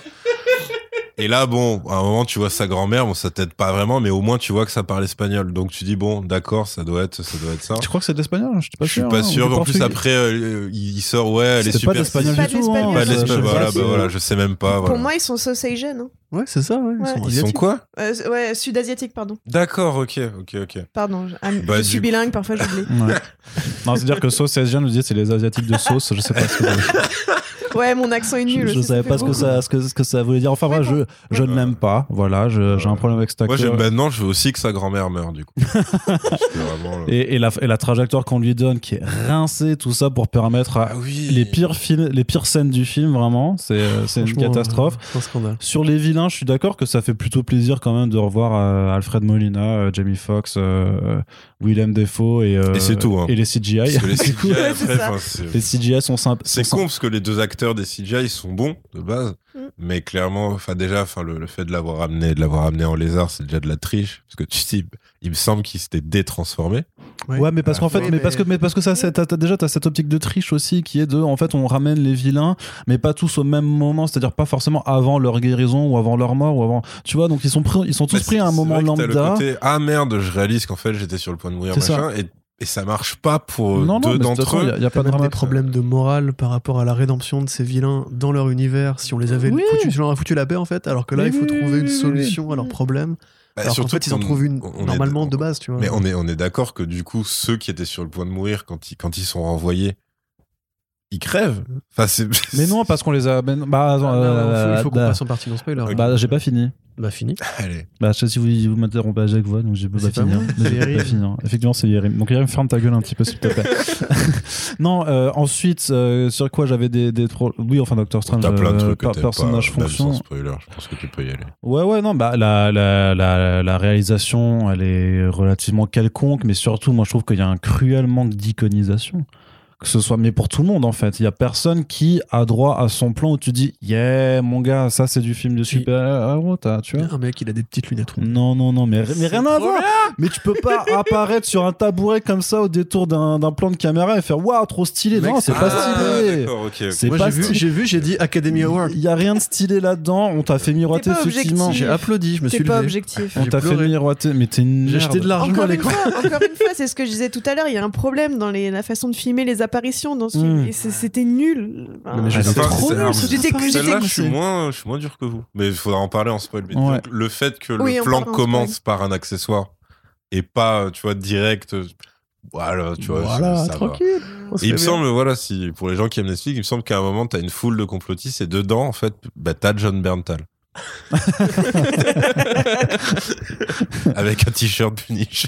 Un t-shirt Alain Chabat. Donc ouais, donc sur Oui. sur euh, sur le- bon gars, ce John, n'empêche. donc sur la je trouve ça, je trouve ça vraiment pas pas ouf. Et effectivement, je peux comprendre après tout le côté le, le, le- le côté fan. Mais pour moi, il y a vraiment une différence. Et du coup, après, ça va devenir aussi très idéologique dans à la fois dans, dans la façon de, de, de- de concevoir le film en tant que, que produit, mais aussi dans ta façon de penser de qu'est-ce que c'est le multivers. Et du coup, ben, on marque euh, le point voilà à 57 minutes pour en- en- embarquer dans dans la partie spoiler. Donc euh, à partir de maintenant, il va y avoir des, euh, des, des spoilers, mais du coup, c'est pas la peine de vouloir me couper la spoil. parole parce que je vais, je vais quand même continuer là-dessus.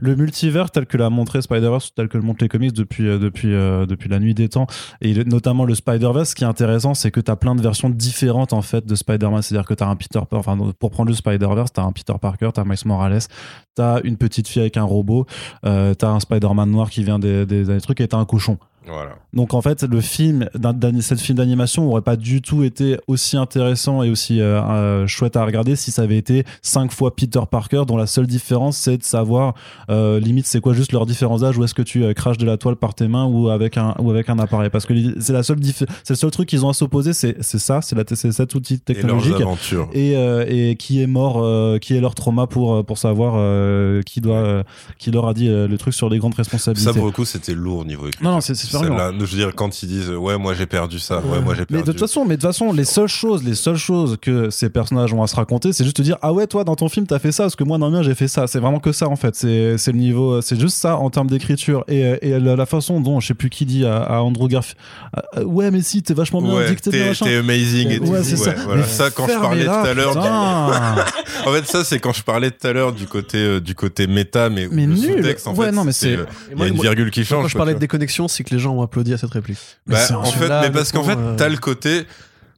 On sait que t'es le mal aimé, tu vois. Entre les trois, tu vois, t'es Bah celui qui s'est fait annuler au bout de deux films, t'es celui où on t'a chié dessus et tout machin. Et puis t'es Andrew Garfield. du coup, Et- de base, t'es un peu déprimé. Et en plus, oui, t'es Andrew Garfield, là, ouais, apparemment, lui, il a ouais, il a vraiment ultra mal vécu euh, ce truc et tout. Il y avait le truc avec Emma Stone en même temps. Enfin, ça a l'air d'être assez lourdingue pour lui, alors que clairement, le plus dépressif des trois doit, doit être Toby Maguire vu son attitude tout le temps. mais, mais pour, euh, en tant que spectateur, t'as plus de peine pour le Spider-Man Garfield. Ouais. Mais leur façon de, de, de, de le dire, en fait, c'est beaucoup trop évident. C'est-à-dire, c'est comme quand, quand ils sauvent, du coup, euh, MJ. Ouais. En fait, c'est- la scène se suffisait elle-même, mais ils font le plan où, euh, où du coup, il fait ça va, tout va bien, ouais. Est-ce que toi ça va? Et là, t'as le truc qui dure un ouais, peu trop ouais, longtemps ouais, pour te montrer qu'il est ému, que ça lui a rappelé Gwen. Et du coup, il fait ouais, je pense que ouais. Et tout. en fait, il fallait pas ce truc-là, juste tu l'arrêtais juste avant et, et la scène, elle marchait, on comprenait euh, Non, que le mec il a son trauma et C'est grave bien filmé quand, quand il. C'est trop court. Ah par non, rapport à après, au esthétiquement, miroir, je pense euh. que tout le film est moche, par contre. Ça, Ah, c'est ok. un truc, ouais. Non, quand je dis la scène marchait, c'est niveau écriture. C'est-à-dire Ok, que tu ok. comprends son trauma et tu Donc- comprends qu'il a réglé son, son truc. Quoi. Donc juste pour, pour finir, donc pour moi, Ah, de, de toute façon, bah non, bah toujours Putain. pas. Donc tu détestes la réal, tu Je, détestes. je- je déteste tout. non, mais disons, dis- non, mais disons qu'il y y a- pour moi, il y a un péché originel, c'est qu'ils ne comprennent pas ce qu'est le Spider-Verse. Vraiment, je pense Mhm. vraiment qu'ils ne comprennent pas en fait qu'est-ce qui rend le Spider-Verse intéressant et que vraiment c'est un projet qui a été pensé par des gens stupides avec des cravates et des chemises blanches qui passent beaucoup de temps sur beaucoup trop de temps sur Facebook, qui ont vu les, euh, les posters de fan art depuis la fin, justement depuis 2018 et la sortie de Spider-Verse. c'est ça? Ouais, complètement. Mais depuis la fin, depuis la fin de Fan Spider, de bossologique. depuis la sortie de, de Spider-Verse, exactement, ils suivent juste les, les, les comptes de, de fans de Boss Logic et tout ça, qui pendant des semaines ont juste ressorti le même poster avec un Photoshop nul de Ah, justement des trois. des qui- trois ouais. machins et qui disaient ah, euh, euh, franchement euh, c'est qui le meilleur Spider-Man? Euh, vous trouvez pas euh, ce serait bien et s'il faisait le Spider-Verse avec les acteurs? Et du coup t'as Jean-Charles de la compta de chez Sony qui a fait hmm I smell money right here et il a, il a fait ah, Ah, Amy c'est Pa- lui qui double Homer Simpson. Ouais, c'est ça Jean-Charles de la Compta. et du coup, il est allé voir Amy Pascal et Kevin Feige dans leur bureau qui étaient en train de se faire des euh, par-dessus la troisième corde. Comme ça, il a fait J'ai trouvé la solution pour vous réconcilier et faire un max de pognon. Du coup, ils ont entendu pognon sur Ils ont fait Ah, qu'est-ce que c'est? Et après, voilà. Et, c'est- et, et voilà, et c'est parti comme ça. Mais c'est pour moi, c'est c'est l'enfant du démon ce film en fait. Ah ouais, donc toi, d'accord, je vois le. Ah non, en mais fait, je- tu, tu vois mais le- que l'envers du toute décor. la démarche, ouais, mais c'est mais cynique c'est du truc. Mais je impossible. comprends, je comprends. impossible. Ce que je ne comprends pas, que, c'est que tu continues de me défendre euh, le futur projet euh, autour de Flash aussi. hein. Ouais, mais parce que c'est vachement plus cohérent. Oui, mais c'est tout, c'est le même cynisme. Ce sera Non, pour moi, il y a une démarche qui est vachement plus cohérente. Il y a eu un trailer qui repose sur Michael Keaton. Non, non, non, non, non, tu non, non, mais bien sûr, mais ce que je veux dire, non, mais par rapport à DC, le truc, c'est que l'idée du, du multivers chez DC, elle est déjà antérieure parce qu'ils le font depuis leur série CW. Ils ont mis quand même trois, ils ont fait. depuis la- les comics. hein. Non, non, mais, je, créé non, le mais je te parle de là, je te parle d'adaptation juste Ouais, par rapport à, ouais. à Sony, bien entendu. Oui, sinon on fait ah oui, bah alors en 1972, Crisis on Infinite Earth, ce machin. C'est c'est Crisis, C'est vrai qu'il a même pris une pause de mec chiant. Crisis. C'est nul à taille. D'un coup, il s'est changé. d'un Si tu veux, on reparle de Flash of the Two Worlds, euh, blablabla, mais c'est bon quoi. on- Of Two Worlds, Non, mais en c'est gros, de- c'est c'est du cynisme de studio qui, non, mais qui parce anime que la décision. La, CW a mis trois ans euh, à faire des crossovers entre le leurs différentes séries avant de faire leur euh, multivers vraiment en disant vas-y on fait Crisis on Infinite Earths où ils ramènent un caméo qui vient du cinéma. Je, je suis d'accord que là, c'est méga précipité. Et d'ailleurs. Et là, ça, alors que là, là, alors que là, non seulement c'est précipité parce que ça se fait en deux ans, c'est parce que je suis sûr à 200% que No Way Home n'a jamais été pensé pour être un film multivers à la base, et surtout que ça vient reprendre des films qui ont été faits donc euh, au plus tôt, enfin au plus tard, il y a 20, 20 ans avant, et qui sont du coup en fait, mais des films qui n'ont jamais été pensés pour pour être intégrés là-dedans. Est-ce que ça fait c'est de la peine si je du- te dis qu'officiellement, le premier film du MCU, c'est le premier Spider-Man de Sam Raimi désormais je t'emmerde. Techniquement, C'est plutôt pas mal du coup. Ça relève.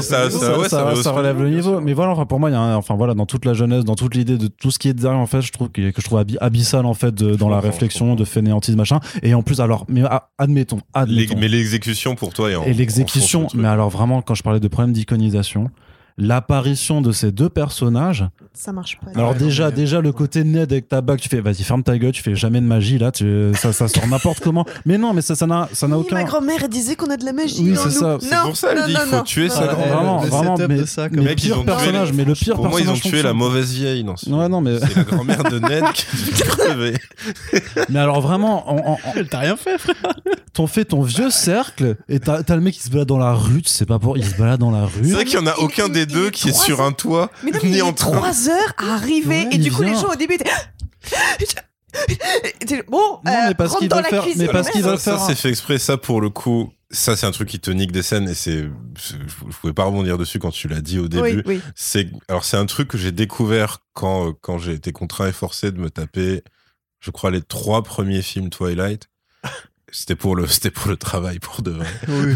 Non, je te Oui, jure, oui. c'était Ouais, ouais. terrible. On les connaît, tes kinks, Je, je hein. devrais, je devais faire un plus, il y live en a tweet. quatre des films Twilight. Ouais, mais parce que c'était pour la sortie du 4, justement, Ah. que je n'ai jamais vu, du coup. En fait, je devais live tweeter les films pour le compte euh, Ah, première. Ah, Ouais. dur, ouais. Et donc, je les avais prévenus de toute façon que ça, partit, enfin, ça partirait en van très vite. Je me dis, ouais, mais il n'y a pas de souci. Mm. Ça, le hate post. ah, mais c'est, ouais, c'est, ils avaient- mais je pense qu'ils ont créé un monstre. Ce jour-là, c'est mon origin story, tu vois. Ah. Mais en gros, à un moment, à plein de moments, t'as des, des espèces de ralentis pour des entrées de personnages. Notamment, euh, bah, pff, en gros, euh, bon, j'ai plus les noms, mais Robert Pattinson et. euh, Edward Cullen. et- Waouh! Ok. Donc, Regarde pour, comme euh, il est tendu. Tu faut pas te tromper sur donc pour Twilight. Pattinson et pour euh, le mec qui est tout le temps torse nu. Thor et Lednor, là Je sais plus comment il s'appelle. Jacob. Jacob. Jacob, ouais. Voilà. Et en gros, euh, les réalisateurs avaient expliqué qu'ils avaient calculé en fait les quelques secondes euh, qu'il fallait laisser pour que pour laisser passer les cris dans la salle en fait.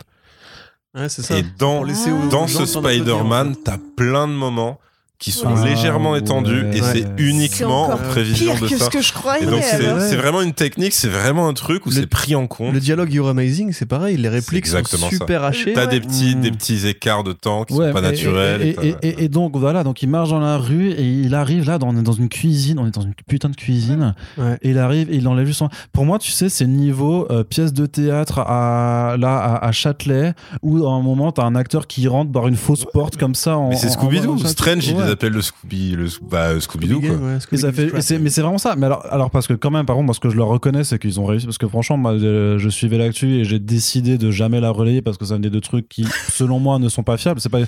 Au début, j'y croyais Pour, pas. pour le coup, les fuites sur l'échafaudage, en fait, c'était clairement des, Ouais. des vraies photos, tu vois. Bah ouais, non, bien sûr, bien sûr. Non, mais après, voilà, mais j'y reviendrai là-dessus. tu les plus- as retouchées pour qu'on croie qu'elles étaient fake. Ça, voilà. Non, non, mais après, je reviendrai là-dessus aussi euh, plus, plus tard. Mais, mais, mais ce que je veux dire, c'est que euh, ils font un truc énorme. Ça, je le reconnais. Ils réussissent à ramener euh, les trois acteurs en chair en os. Ils sont tous partants, machin truc. C'est monstrueux. En vrai, c'est monstrueux à l'échelle de- des productions blockbusteriennes et de comics. Euh, C'était le next step à faire euh, depuis Endgame, en Oui, gros. puis tu vois. ils arrivent Ouais. relativement tôt Bah dans le si. film pour que tu profites entre Ouais, guillemets voilà. C'est-à-dire que moi, je m'attendais, ouais. parce que bon, les leaks, on les a tous plus ou moins vus, mais on s'était dit, ils vont débarquer pour la bataille finale et ça va être réglé cette histoire. Et au final, non, ils arrivent relativement tôt. Et ça, Mm, c'était mm. pour le coup une bonne surprise dans le film. Si je peux juste dire un truc, Oui. euh, c'est pas non plus un exploit euh, colossal, quoi. Je veux dire, Star Trek de Abrams, t'as Leonard Nimoy. euh, La CW, elle a ramené euh, le Mais t'as facho. pas ce côté. euh, Alors, en étant très cynique, dans le Alerte à Malibu de The Rock, Ouais, tu Ouais, as, c'est Exactement, euh, tu as Pamela Anderson qui fait Dans un caméo. Anderson 21 Jump et, Street, et, tu as euh, Johnny Depp. Exactement. David c'est Et David cherchais. voilà. Et Non, mais vais pas dire- Et t'as même l'autre mec, bon.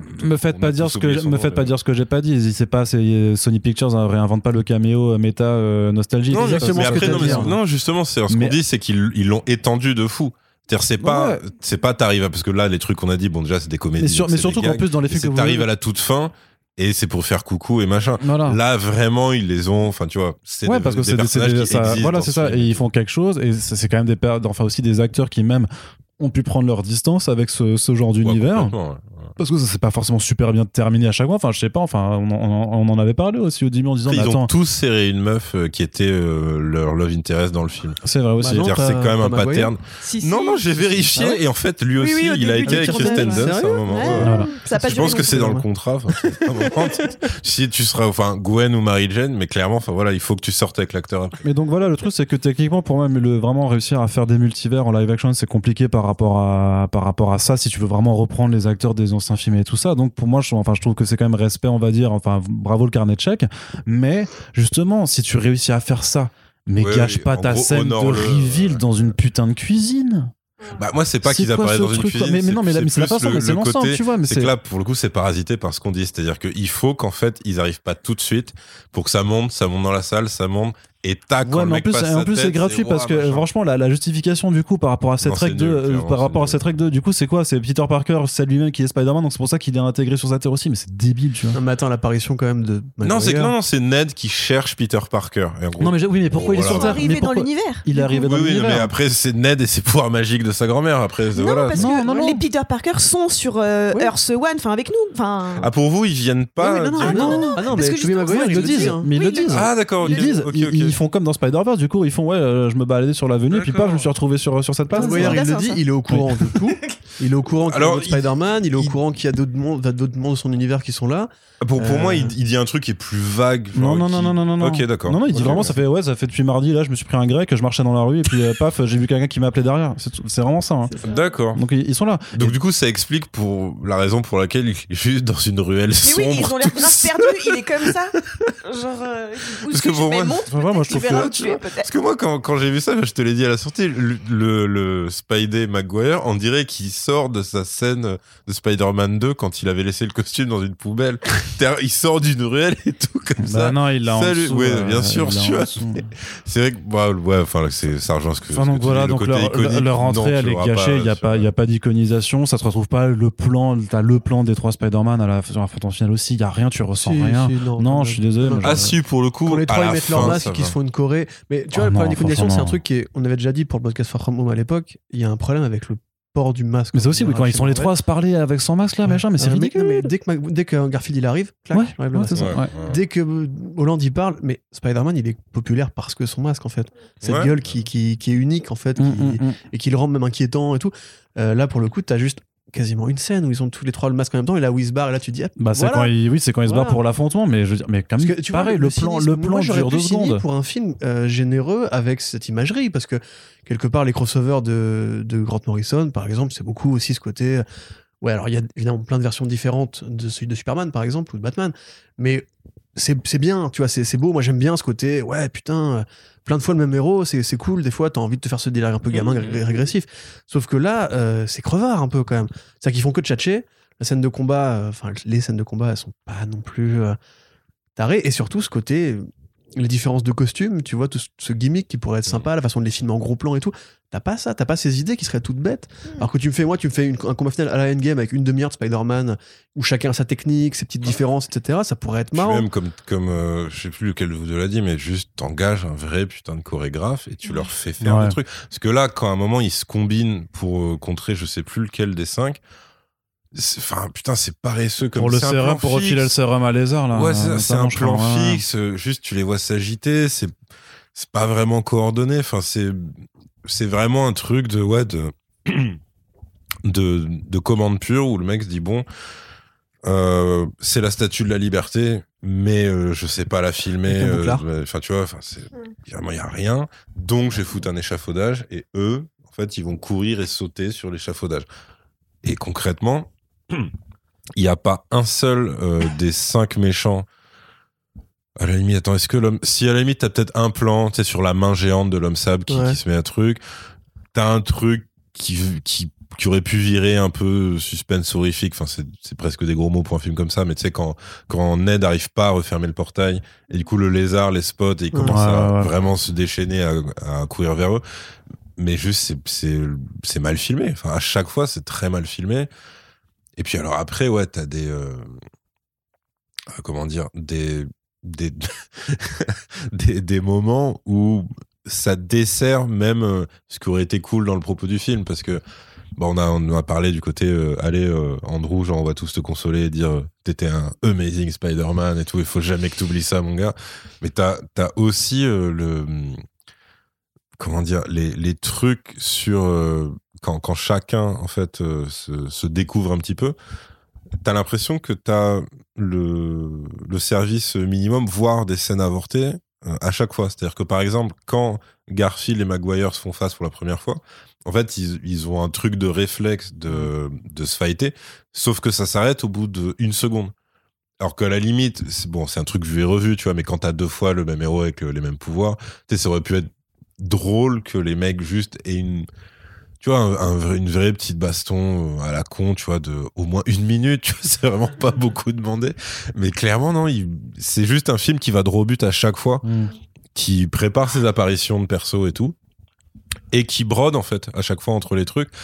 Et pour moi, c'est euh, et là maintenant qu'on peut en parler, enfin, Strange, c'est, je trouve que c'est catastrophique dans ce film. Ah, attends, juste avant d'aller sur Strange, euh, je suis pas forcément d'accord, et là arrive l'optimisme. Euh, pour moi, le film, justement, la fin qu'il a, juste pour reconnecter avec ce qu'est Spider-Man et pas Mm. euh, Iron Man Junior, c'est relativement bien amené parce que tu vois ces versions de Spider-Man qui ont pris des tracés différents. Et là, en fait, c'est un petit peu comme quand tu vois un film dans lequel tu, tu mets toi-même du sens parce que le film n'en met pas forcément. Déjà parce que Maguire, le jeu très dépouillé, je trouve. Il, il fait les efforts qu'il faisait à l'époque, c'est-à-dire. Voilà. Aucun. Euh, Andrew Garfield le joue comme il joue tout le temps Andrew Garfield, c'est-à-dire le Spider-Man. Ah, il est vraiment, tourmenté, ouais. Ouais, PTSD, euh, genre je suis en dépression nerveuse tout le temps, mais je suis marrant. Et du coup, tu vois un petit peu quand même euh, une sorte d'historique recomposé de ce qu'a été la franchise Spider-Man. Mhm. Ce qui pour moi met du sens, met du sens méta en fait. C'est-à-dire que grosso modo, je comprends ce qu'ils ont essayé de faire. Je comprends pourquoi ils refont une origin story. Euh, et pourquoi enfin ils s'intéressent au caractère de Peter Parker. C'est-à-dire que là, vraiment, t'as des scènes qui sont de l'utile, parce que c'est toujours de l'utile symbolique, mais euh, sur le côté, c'est un mec qui est désintéressé. C'est un mec qui veut faire le bien. C'est un mec qui est poussé dans une direction. Alors, c'est les gros sabots. hein. C'est vraiment de mec qui lui dit Hé, maintenant, t'es un, un mec bien, attention. hein. Et, euh, et tu dis Bah, ouais, ok. Ouais. C'est pas beaucoup plus subtil, que, enfin, beaucoup moins subtil que le temps que le- l'oncle mène dans la bagnole. Mais on a besoin de ces scènes-là pour comprendre un petit peu sur pourquoi le héros, ce héros-là est différent de, de voilà, n'importe quel héros, de Ant-Man, etc. On n'a jamais, on jamais vraiment ce genre de scène dans les autres Marvel. Tu vois, Ant-Man, on ne dit pas soit un héros parce que. On dit, bah voilà, lui c'est le vieux, il te fait filer Bah, une armure. les autres, ils ont des missions en fait. Ouais, c'est ça. Concrètement, c'est ça. Toujours assez À la limite, si, euh. leur Captain America, parce qu'il faut Oui, que ce oui, soit bon, quand même, tu vois, effectivement, Steve avec Rogers Cap, et tout. Sinon, ouais, les autres accomplissent des tâches. C'est ça. Concrètement. ouais. Donc là, pour le coup, on a enfin ce truc-là. Et c'est vrai qu'Arnaud, tu l'as noté dans ta critique que tu as écrite. Euh, tout cette espèce de symbolique avec Tante May qui devient en fait le oncle Ben Mais quel enfer cette de scène leur univers. D'ailleurs, j'ai pas revu Civil War, mais il me, il me semble qu'il évoque quand même la mort de oncle Ben. euh. Ouais, en fait, dans Civil War, pardon, Ah Bah enfin. dans Civil War, euh, il a une périphrase ultra longue pour dire un grand pouvoir euh, implique de grandes responsabilités. Et il dit quelqu'un à qui je tenais m'a dit ça. Et donc, enfin, tu vois, au moment où Ouais. tu vois, il dit d'accord, c'est ton oncle Ben et tout machin. D'a- D'ailleurs, là, c'est très drôle parce que, en fait, oncle Ben n'existe pas dans ce truc-là. Parce que même quand l'autre lui dit, bah, moi, mon oncle Ben, machin, et l'autre lui dit Ah, pas, toi aussi, ah ouais, Ben moi, Ah, bah dis donc. il y a- en fait, il est pas là, même quand il est sur la tombe de mes machins, il n'y a pas de tombe à côté, il y a pas tu de vois. tombe oncle Ben. Donc en fait, euh, non, je crois que c'est. Mais c'est peut- genre. on peut se poser la question genre parce que c'est pas meuf célibataire, un truc. c'est ça. ah, bah, c'est ça. Après, c'est pareil pour ses parents, il n'y a pas de. C'est pas là. Oui, effectivement, non, il n'y a, pas- il y a pas de background familial euh, poussé, mais en même temps, tant mieux, parce qu'ils auraient juste brodé à nouveau. Donc, euh, c'est, euh, Parce que là, c'est pareil. Enfin, vraiment, il y a le côté. bah, j'en, j'en reviens au traitement de Stretch, mais c'est-à-dire, c'est quand même. c'est, pour moi, c'est le départ de. Euh, en étant très méchant, c'est le départ des visiteurs, et en étant encore plus méchant, c'est euh, le départ des 4 fantastiques de Josh Trank. C'est-à-dire, c'est des mecs tellement cons qui provoquent l'histoire parce qu'ils ont fait de la merde. Hmm. C'est-à-dire que c'est là, t'as as Strange en fait. C'est-à-dire, t'as le mec qui va voir Strange alors que c'est juste parce qu'il a pas réfléchi. Et le film te le dit en plus. Ouais, ouais, ouais. C'est-à-dire, Donc tu dis, et ça c'est toujours le problème de- du MCU, c'est pas parce que vous reconnaissez la stupidité de votre propre histoire que ça, Ça la rend rend intelligent. ouais. intelligente, tu vois, ça marche pas comme ça. Et en plus, Strange, donc qui, qui change six fois son sort et qui dit, euh, bah, du coup, c'est ça qui a foutu la merde. Plus, potentiellement ça qui entraînerait euh, le futur euh, film Doctor Strange, euh, Multiverse Madness et tout. Tu fais, mais c'est chaud. Enfin, c'est, c'est, c'est un gag en fait le truc. C'est-à-dire que soit le mec est débile, soit le truc. Et Strange, c'est un mec qui théoriquement peut voir le futur. Enfin, Non, il a plus l'œil Il a plus d'Agamotto. la pierre. ouais. ah oui, parce que Il oui, a plus l'œil d'Agamotto. là. effectivement. Mm, mm. Mais euh, enfin, au moins, il peut juste réfléchir, tu vois. Là, là, on Bah, dirait. c'est vrai que pour un mec aussi prudent qui nous a cassé les bonbons pendant tout Ouais. euh, Infinity War, genre non mais on faut faut pas faut pas chier avec les timelines et tout là soudain. Non mais vas-y t'inquiète, je te regarde, je te rajoute des petits cerceaux dans ton Ouais, cercle magique là tu vois, c'est Mm. parti. D'un coup il s'en fout genre Wong qui est devenu du coup le sorcier suprême, il part avec ses valises. Bon d'accord ok on voit que tu Alors, vas. c'est vrai pas- que oui, Wong qui dit juste. euh, Oui alors je, veux suis pas là. Attention hein, ne jette pas le sort hein. Mais bon je dois partir hein. Regarde j'ai mes grosses valises, je vais Mais partir. il doit faire du catch Ok, l'abomination ouais, à. Singapour. Genre déjà, bon ok, salut, il part avec cette espèce de menace et Docteur Strange genre, Eh, t'inquiète, je vais te le faire, ton sort. Non mais enfin là, tristesse absolue. D'ailleurs, ça, c'est un plan trailer qui est pas dans le film, le, le clin d'œil et le. euh, Oui, c'est Ouais. un plan trailer qui est pas dans le film, même vrai. Et le- même ils ont ils ont joué sur parce que c'est lui qui lui dit be careful what you wish for. Ouais. Ils l'ont fait dire à Willem Dans- pour que ça accompagne le trailer. Puis dans, puis dans le trailer, en fait, ça te faisait croire qu'il le faisait euh, contre l'indication de, De Wong, Wong, alors ouais. qu'en fait, là, il leur dit juste, ouais, laissez-moi en dehors de ces conneries, Oui, exactement. C'est vrai qu'on tu sens qu'il a laissé tomber en fait. Il se dit ouais bon t'es con t'es con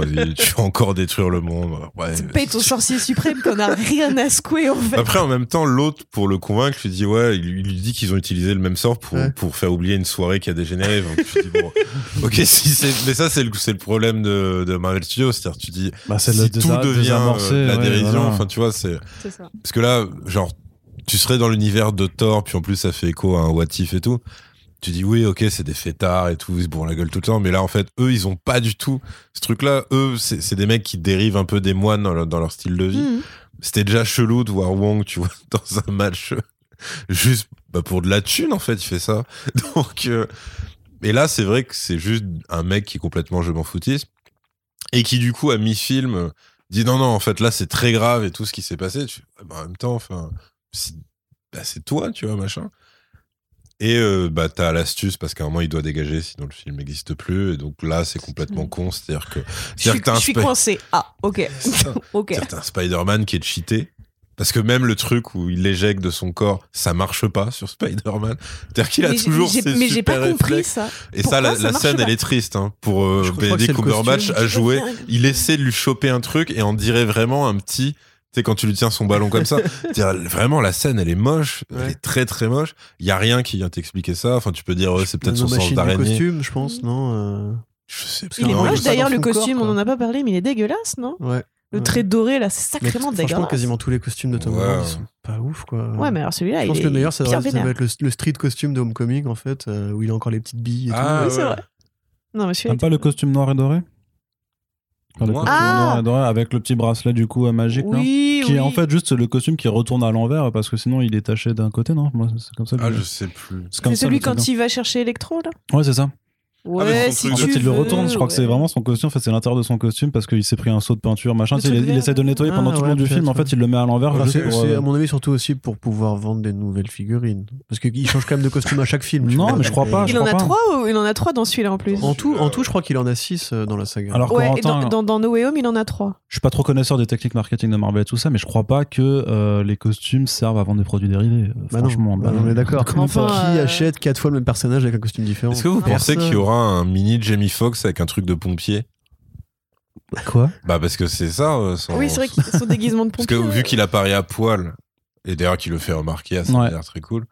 euh, C'était t'as- très drôle. T'as un plan où euh, du coup euh, bah, Parker regarde euh, autour, et il voit une Ah, espèce de truc de, de pompe, secours, ouais. et t'as des, du pompier. C'est pour ça que quand il est en, en cage, bah, il a son truc euh, de pompier. Mhm. Et du Il coup, se- il l'a pendant tout le film. Il se faisait arrêter par des pompiers dans le 2, enfin dans la SM2, donc. euh, Ah, lance d'incendie, tu vois, référence, mais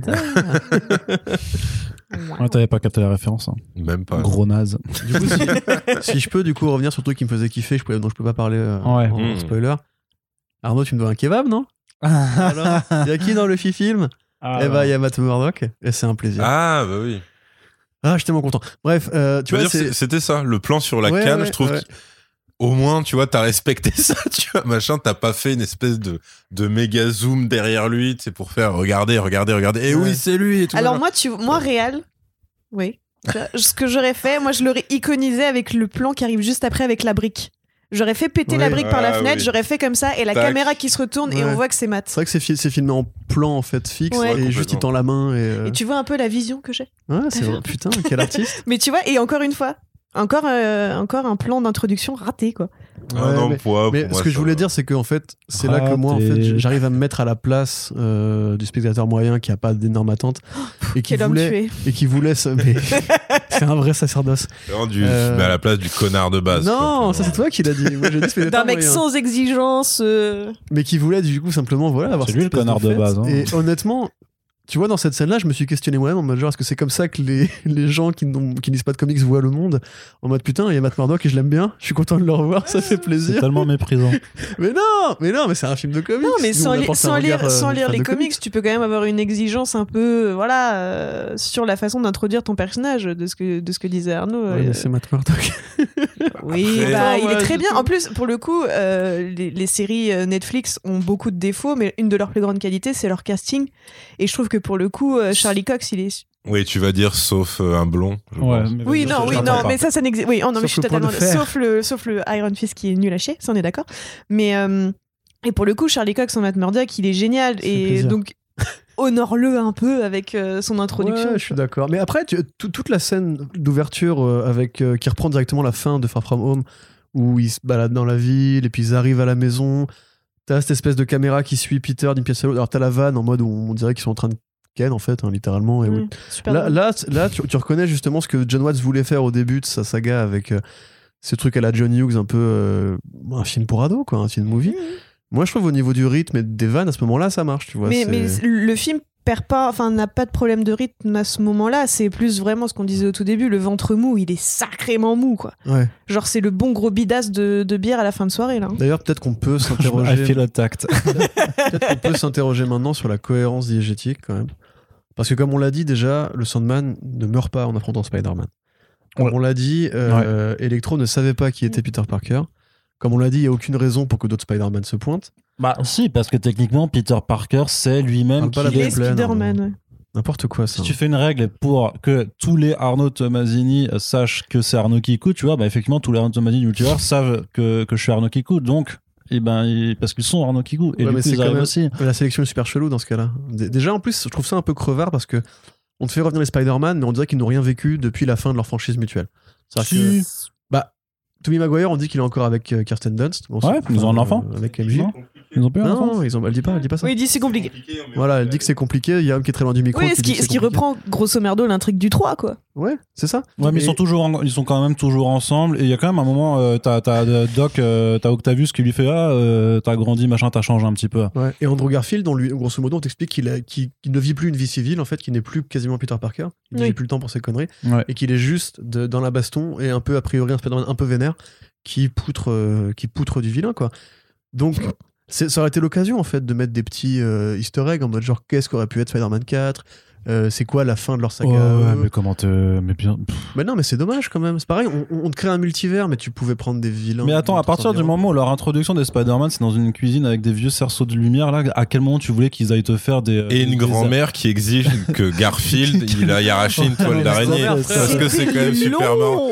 Bah, C'était long. et c'est vrai que c'est long, ouais, c'est vrai que c'est long. Genre, Donc, tu vois, mais à, balade-toi, nettoie. Ça. Ouais, à partir du moment où ils font ça, à quel moment ils allaient se prendre euh, les- la tête à vouloir te montrer ce qui s'était passé dans leurs univers et tout. Bah, ça aurait pu être sympa, moi, je trouve. Bah, après, Bah, oui, ça, ça aurait pu être une ambition, mais clairement, ils ont. ils Mais, foutaient, quelle, mais euh, quelle ambition je Enfin voilà, mais pour moi c'est parce que ce film de toute façon fonctionne. Enfin c'est l'argument, c'est juste regardez, on va faire un méga caméo de fan service et on va utiliser ces personnages pour juste plus qu'un caméo. Mais justement le truc c'est qu'ils les utilisent plus pour un pour un enfin ils les utilisent plus pour un easter, que pour un Easter egg, sauf que leur utilité et leur leur dialogue de logique interaction, c'est d'un reste- easter egg. voilà c'est ça ce que je disais c'est c'est juste c'est euh, enfin, la scène de Marisa Tomei sur le- les, les, les pouvoirs là et les responsabilités le dialogue qui, qui arrive n'importe comment Bah, elle est mourante, quoi, Vraiment. quand même. ouais non mais c'est pour ça c'est vrai Non mais d'ailleurs, je voulais le dire tout à l'heure. vas-y mais dis-le Encore une femme dans le frigo quoi. Ouais, alors non, techniquement c'est dans le hall d'un immeuble c'est pas Non, non, ça, ça, pour le coup, moi, je trouve ça, je trouve ça futé parce que c'est le principe. Tu, dans Ultimate Elle, a grand, je- elle a grand remplacé Oncle Ben. Ouais, mais, voilà. c'est- tous les Spider-Man. Enfin, celui de Toby Mag, enfin non, il a c'était son oncle Ben, mais euh, il y avait Gwen pour euh, pour Garfield. Tu vois, Ouais, oui, non, ça- Enfin, on est en Par rapport à 2021. ça, ouais. Si on veut réécrire un petit peu Spider-Man, tu vas pas me dire que Marvel a pas déjà pris des, des, des, des libertés pour écrire le personnage de Non, je suis Spider-Man. d'accord, mais dans la, Mais la d'où mon idée, fallait buter Ned Non, mais- et sa grand-mère. Mais t'avais mais t'avais- mais pas besoin de t'avais pas besoin de la tuer t'avais pas besoin de la tuer si tu suis le sort euh, de, de Strange à la fin c'est que tu fais une scène déchirante où tu dis adieu mais euh, je vais devoir partir parce que tu vas oublier qui je suis ça marche pourquoi tu veux la buter? Mais parce qu'il faut ça pour refaire une origin story. Non, je peux finir ce que je disais. Le truc, c'est que dans la saga Ultimate Spider-Man, par exemple, tu prends tout ce que les fans connaissent et tu le décales un peu. Tu vois, tu changes un point de vue pers- de perspective qui crée un peu de nouveauté. Et c'est le cas pour Venom, c'est le cas pour le Doc Ock, c'est le cas pour euh, euh, le Bouffon, etc. Osborn aussi, ouais. Là, ce qui est bien, justement, c'est que pour une fois, c'est pas un truc de patriarche euh, où c'est le, le daron qui dit à son fiston euh, Tu te comportes bien maintenant et fais gaffe avec tes pouvoirs. Il y a vraiment un lien qui est créé entre les deux. Et moi, Elle dans, la trilogie. Elle le fait depuis Ouais, mais films, justement, ça. ce que je veux dire, dans la trilogie, c'est cohérent. Tu vois, c'est. Alors après, on peut trouver ça redondant, mais c'est plus la figure du mentor ou, ou de la mère, en fait. Euh, C'est pas, une... c'est pas juste une femme dans le frigo, c'est une mère dans le frigo. Et Oui, mais elle reste dans le. Oui, ça. Mais elle reste dans le frigo à la Ouais, mais- l'histoire. Je suis d'accord avec ce Tu que Happy. Techniquement, elle pouvait être juste blessée à mort. Si Tu la ra- limite, tu rajoutes du drama parce qu'elle va à l'hôpital, parce qu'on lui fait un, c'est super chaud à Peter machin. Peter, il est tout aussi vénère et tout aussi triste euh, à aller pleurer sur un Non, toit. attends, il n'y a pas assez de morts chez Marvel Studios en vrai. Hein Comment tu veux créer des enjeux dans un monde où personne ne canne jamais, où on ressuscite tout le monde d'un claquement de doigts, littéralement? Euh, À un moment donné, si tu veux que les personnages ils en chient, et Spider-Man dans ce film-là, pour, pour le coup, il en chie. Mais là- mais ce qui est bien avec Spider-Man, c'est qu'il prend cher dans la gueule, c'est un- il est faible c'est- littéralement toute la morale du film. C'est on, va- on peut pas laisser mourir des gens qui, euh, enfin, qui n'ont, enfin, entre guillemets. Alors en plus, on peut pas laisser mourir des gens coupables. Alors on fait mourir des innocents. Ouais, non, mais attends, là tu demandes au film d'être cohérent avec lui, mais c'est n'importe quoi. c'est- Ouais, mais dans, dans le- dans le propos, parce que moi je trouve ça aussi un peu limite, limite. Tu vois, ce, ce côté, il faut qu'on sauve absolument les, Ouais. les méchants de leurs conditions. Il y en a qui ont. Alors il y en a qui sont méchants parce que par accident. Ouais. Mais il y a des méchants qui ont très bien choisi d'être là. Enfin. euh, Mais surtout, c'est ça Bah, aussi. Pas dans leur sélection en fait. Ils ont dans leur sélection à eux, ça va à peu près. Bah, le lézard, par exemple, il a quand même une volonté euh, d'être euh, le euh, prédateur euh, Apex, euh, Bah, vouloir. euh, ouais, alors, ouais, ouais, c'est c'est vrai que ça c'est très con, c'est que Ça, c'était eux, ils te prennent- dans Wonder Woman. hein, mais... Ouais, mais t'as compris. Non, mais parce que c'est. Avec aussi- Pedro. Il y a un petit côté euh, Jurassic Park, tu vois. mais Non, ça, c'est avec Chris Pratt, hein, toujours en avant. Ça, c'est World. Mais c'est- mais Ouais. bah, c'est-à-dire que c'est là où ils sont obligés de tricher, c'est-à-dire que le lézard est, est la version du lézard qui est obsédée par l'évolution, qui veut transformer Mm. tout le monde en lézard et tout, parce que c'est drôle qu'ils disent ça à Electro à un moment. Bon bah voilà, enfin tu et parce qu'il lui faut une motivation de merde et que si si tu prends le lézard à la fin de Spider-Man 1, bah il a fait non seulement la, il- je crois que sa dernière réplique, c'est dit laissez euh, Peter Parker tranquille, il a trop souffert et tout, Mm. euh, lâchez-le. Donc voilà, eux, ils sont tellement paresseux qu'ils se sont dit bon, euh, qui sait qu'il y a déjà sa rédemption dans le film? Et euh, ils ont dit bah c'est c'est Octopus. Ouais. Ils ont pas réfléchi au fait que l'homme sable avait la même, que que le lézard avait la même. Et ils se sont dit bon ok maintenant euh, le bouffon vert c'est clairement lui euh, Némésis principal et tout.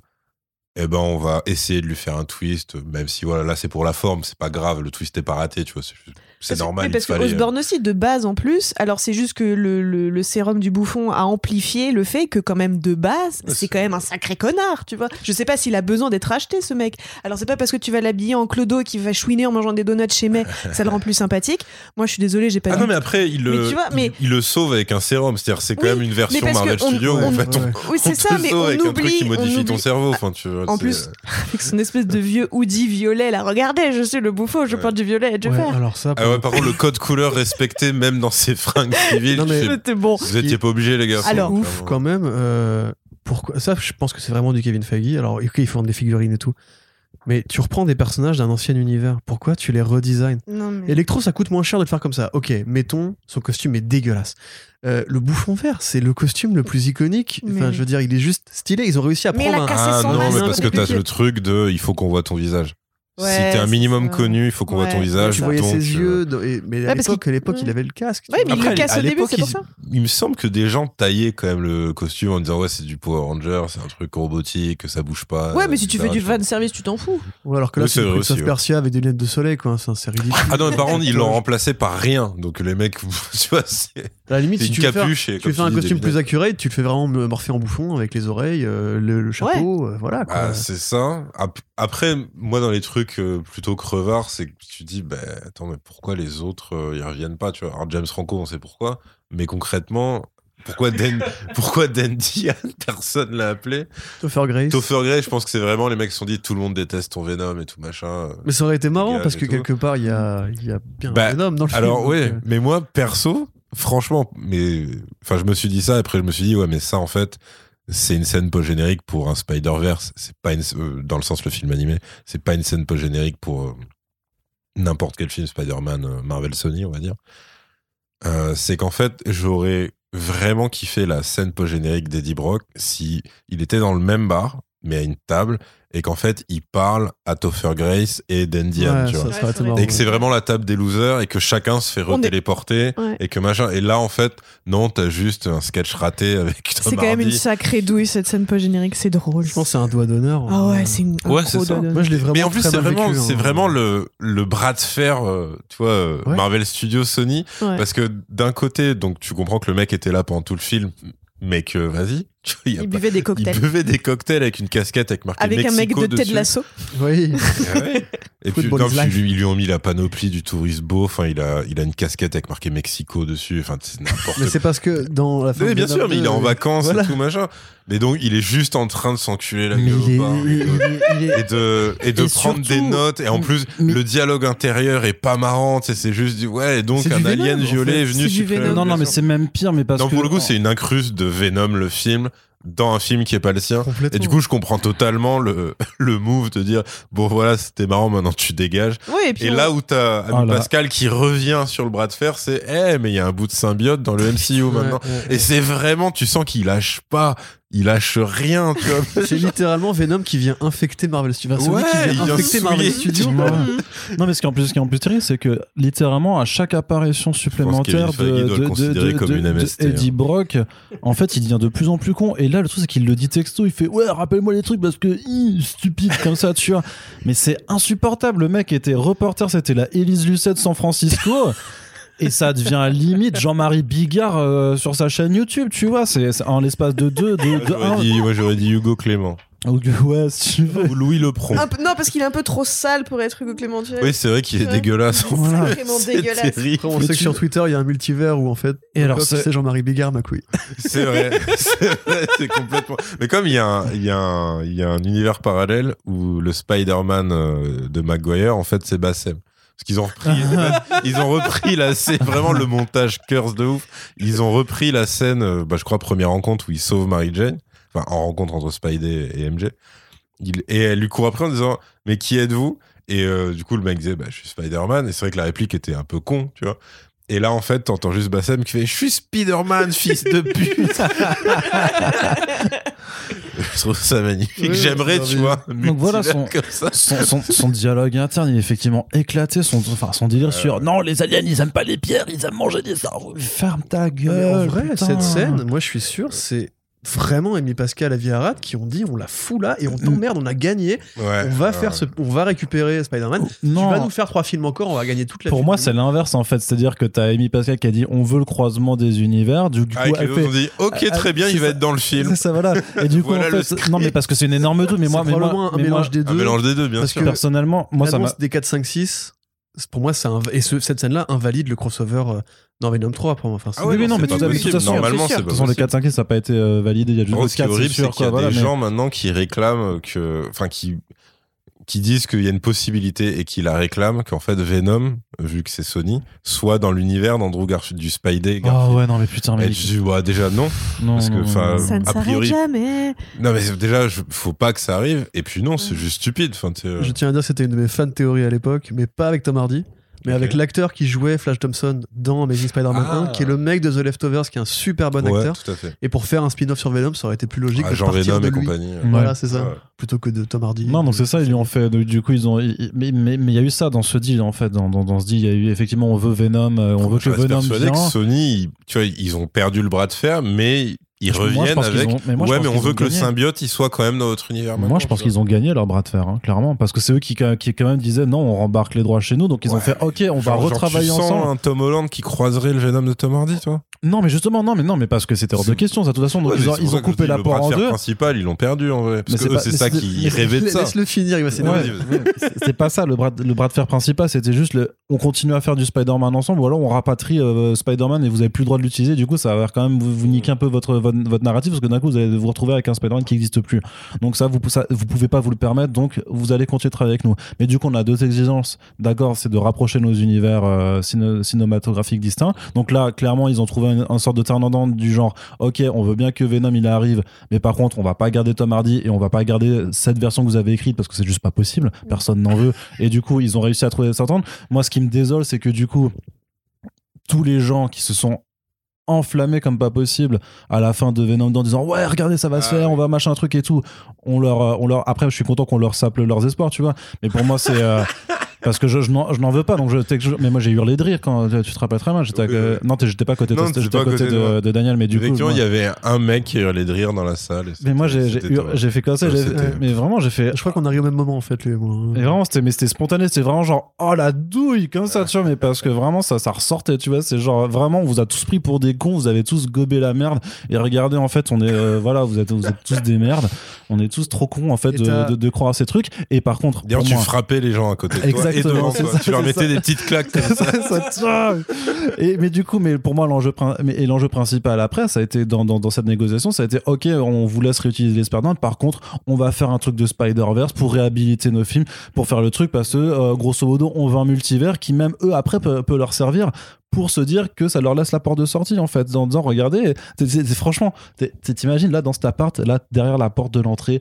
t'as Tom Hardy et Jared Leto qui t'attendent comme ça toujours en, en embuscade et, et au moindre faux pas Moi, ça dépend parce que je pense que je vais préférer Jared. Leto en Morbius que Bah, quand euh, Paolo Gucci. Ouais, bah on va. Ouais, Parce que bah, c'était juste euh, Il a lui qui. parmesan bah, il, voilà, il imitait Super Mario et puis ça. bah, en même temps, c'est, c'est, c'est quand même le mec qui dans l'interview, ouais, euh, j'ai pris, euh, je me suis injecté de l'arabiata dans le sang, Ouais, euh, ouais. j'ai sniffé du parmigiano et je mettais du tiramisu sur le. Sur, euh, Il a dit ouais, si sur, on m'avait. sur le, sur le visage pendant, pendant ma Si on crème de, matin. une Moi, j'ai fait maquer. C'est on comme aurait- ça que l'on fait tous les jours, euh, bien sûr. Il a quand même dit ouais, si on m'avait fait une IRM, on aurait vu que ma peau était devenue. euh, Ouais, c'est ça, de l'huile d'olive, ouais, c'est ça. De l'huile J'ai trop hâte de la promo de. Mobius, ça va être vraiment génial. J'ai dormi dans un cercueil. Mais c'est vrai qu'en plus, le mec disait, c'est pour conclure cette parenthèse euh, Nul. très insultante pour l'Italie, il disait c'est ma lettre d'amour à l'Italie rôle. et je fais waouh Et c'est quand- mais ce qui, est, ce qui est très chelou, c'est que c'est un bon acteur de base. Il est Ouais, pas ouais, mauvais, Jared ouais. Leto. Je sais pas si c'est un truc de ça direction qui foire. Non, ça, il a eu des bons rôles et tout. Il a eu des bons rôles, Il- après. Mais il les jouait pas mal. C'est c'est mais bons lui, rôles, l'être ça que- humain, si tu veux. Dans il l'être humain, il a changé très très chelou. ouais. Tu Ouais, vois, très, donc peut-être qu'il se prend trop au sérieux maintenant. C'est-à-dire que moi, quand j'étais en thèse, moi, je suis italien et j'avais des collègues italiens dans mon laboratoire. L'Alsace, attention quand même. Et du coup, et du coup, euh, vu, vu qu'ils étaient, eux, ils parlaient vraiment italien, moi je le parle pas, pas bien du tout. Je leur disais, vas-y, vous allez m'apprendre à parler italien. Et pendant trois ans de thèse, régulièrement, quand je vois, je faisais, ma che buongiorno pe- peroni parmigiano mozzarella. Et c'est Ah, le seul c'est truc que ça vois. story du Ouais. maquet, d'accord. Et même ça, c'est moins insultant que ce que, que ce que, ce que fait Jared Leto, quoi. C'est que c'est comme, Non, C'est le bien cool, c'est qu'à un moment, il dit It's me, Paolo. Et c'est vraiment Oh le non. It's me, Mario. Oh, mais sérieusement. c'est- et il le fait en plus, il a, il a les deux mains libres et donc il fait le geste, tu vois. Ah oui, et puis il saute comme ça, et puis paf, il y a une pièce qui non, sort. mais du- franchement, mais de toute façon, il y a eu un montage où les mecs ont, ont collé les deux. Ils ont dit bah en oui. fait, c'est à lui qu'il fallait filer le rôle. que t'avais déjà Mario. un italien cliché dans euh, All the Money in the World du même Ridley Scott, Oui. qui était joué Mm. par Romain Duris. Cinquenta. c'est vrai. et qui était tout aussi euh, Super Mario-esque. Du coup, donc pareil, juste pour un, un Attends, autre. attends, mais non. Oui, quoi. Morbius, Euh, donc. en, en termes d'insultes aussi, t'as quand même Ouais. le générique, où juste Oh après le, Oh oui. les, les premiers, Oh là là. t'as euh, bravo à Scandalisé. Qui est le premier à avoir eu la vision de cet univers partagé, et qui Ah, s'est ça, battu. j'ai pas- Tu l'as pas j'ai vu pas fait Ah, gaffe, si, j'ai moi pas ça fait m'a gaffe. scandalisé. Donc, pour rappel, Avi Arad, c'est le producteur historique de la franchise Spider-Man, c'est lui qui a fait que euh, Ça fait Sam Raimi depuis s'est barré. 30 ans qu'il veut faire un film Venom. Complètement, ouais, ouais.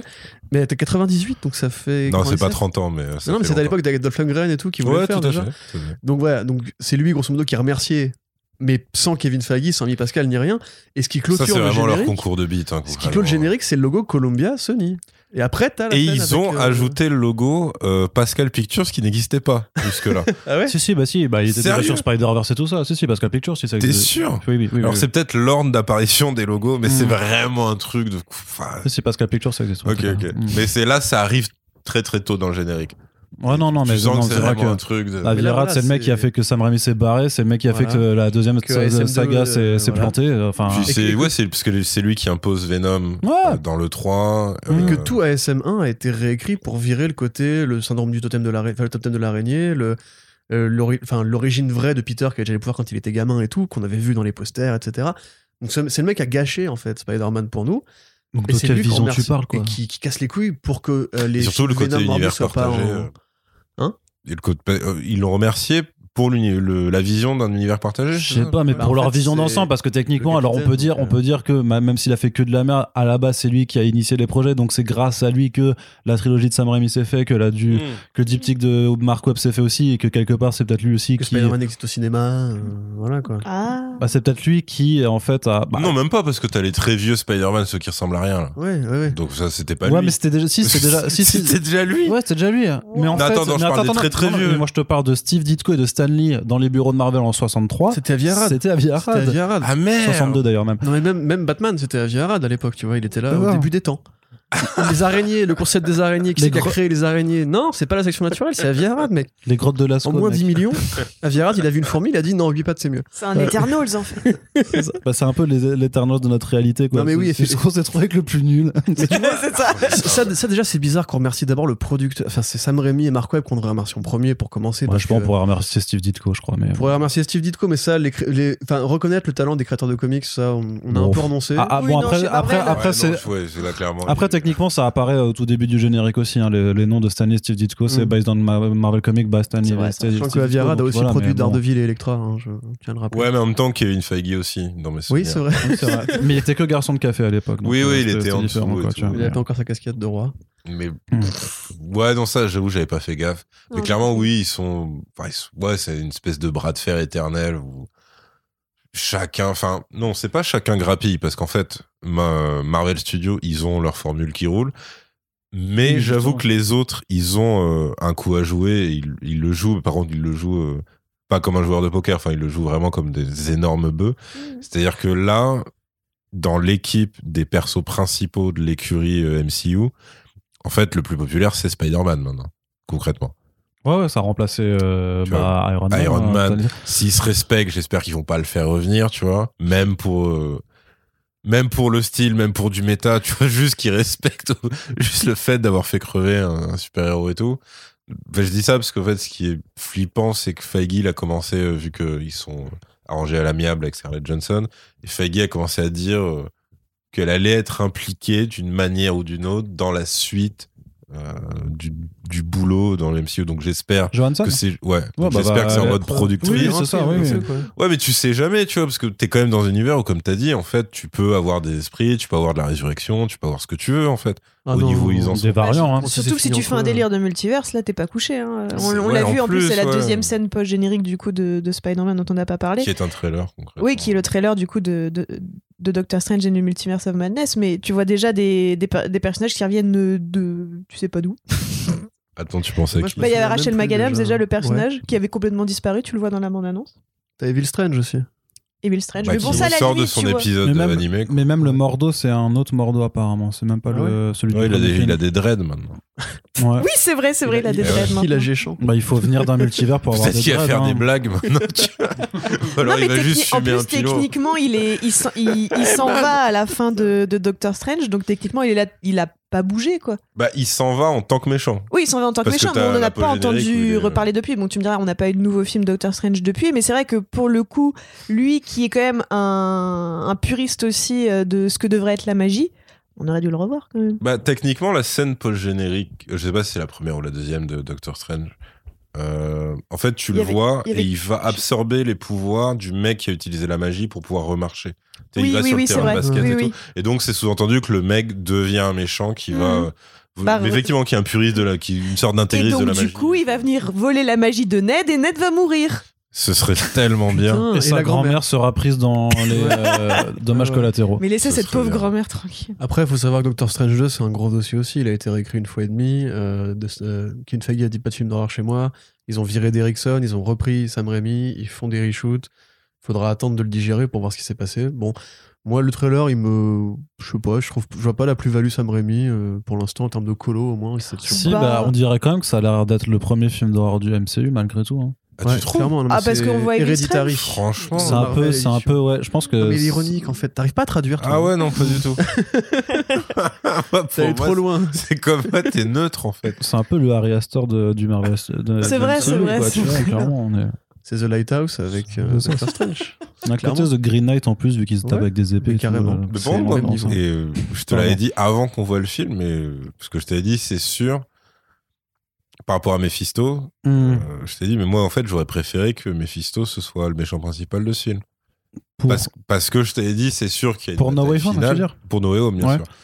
Euh, Il y aura forcément une bataille finale et il y aura forcément Strange d'un côté qui va juste, ça va être Benedict Cumberbatch qui va agiter ses bras en disant Ah, j'y arrive pas, j'y arrive pas.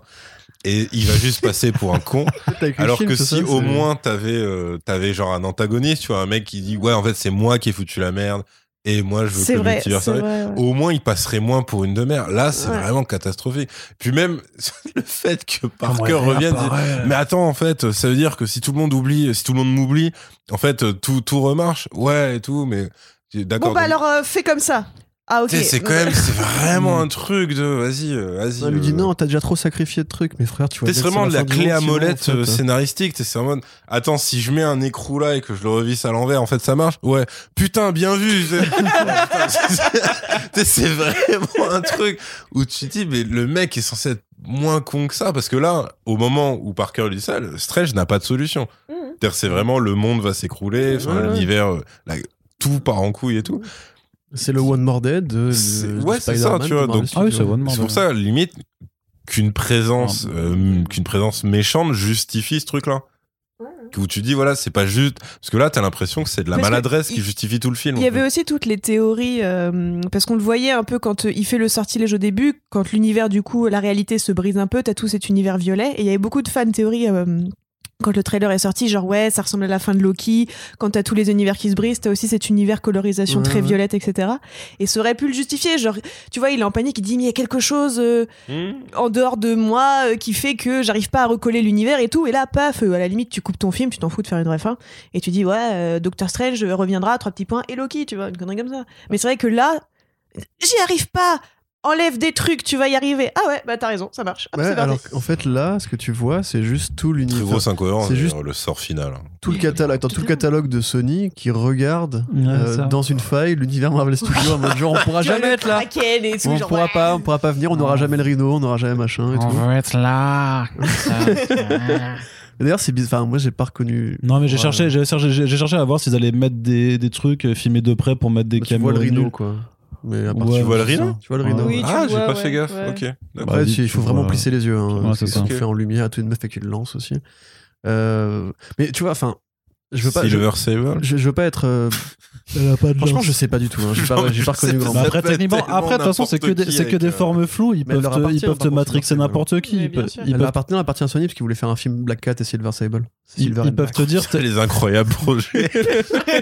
Mais ils peuvent vraiment, ils peuvent vraiment te dire qu'ils ont, qu'ils ont placé n'importe qui. De toute façon, tu peux pas vérifier, c'est trop flou, c'est euh, des silhouettes blanches et tout ça. Putain, c'est la disparition des mecs là, où c'est un vieux fade out. mais là, je pense que leur énorme problème, c'est qu'en fait, Oh ils ont une façon de les faire disparaître et ils l'ont utilisé pour, Ouais, pour, pour, euh, Infinity pour War, Infinity tu vois, War, ouais. concrètement. Mais là, elle est Et laide. depuis, hein. ils essayent de... que- Ouais, donc là, c'est avec de la lumière, quoi. Concrètement. Mm. c'est- Juste pour amener un peu de positivité, on n'a pas trop Non. parlé de, du truc bien en fait dans le film. Ouais, De quoi du coup, bah, Le jeu de William le Dafoe. jeu par exemple. d'acteur. ouais, le jeu Ah, d'acteur. ouais. Tu vois, on peut quand même se dire que William Dafoe, il est il toujours aussi carré.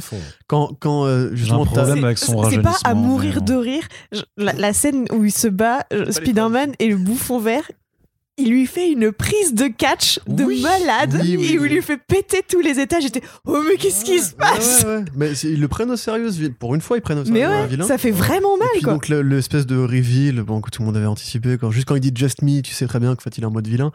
Euh, quand il fait it's a neat trick, your spider sense et tout. Franchement direct, bon je dis pas que c'est filmé comme un Sam Raimi, mais ça te fout en fait euh, ce petit chill de ah ouais c'est vrai quand même que ce vilain là à l'époque Mais c'est à cause de sa voix qu'il arrive à Ouais. le faire chiller en fait. Parce Ouais, qu'il ouais. a une voix de ouf, hein, Ouais, clairement. Même euh, la cruauté de ce qu'il dit et tout, enfin c'est quand même marrant que dans un film comme ça soit le vilain qui vienne apprendre au héros comment il doit être en tant que héros, tu vois.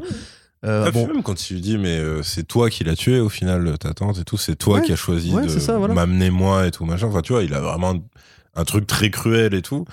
Et pour le coup, c'est là que tu vois que des fois, faut pas euh, bah, juste écrire des répliques à la con et tout. C'est que ça marche, euh, le truc final, parce que c'est le Spider-Man euh, Maguire qui stoppe, euh, ouais, euh, qui stoppe euh, celui de Tom Holland. ouais, ouais. Et qu'en fait, là, ils, ils ont pas assez changé une réplique, en fait. C'est, t'as juste un chant contre chant sur le regard. Il, en plus, bon, l'autre, évidemment, se fait planter dans le dos parce que le bouffon vert, c'est une saloperie jusqu'à la fin.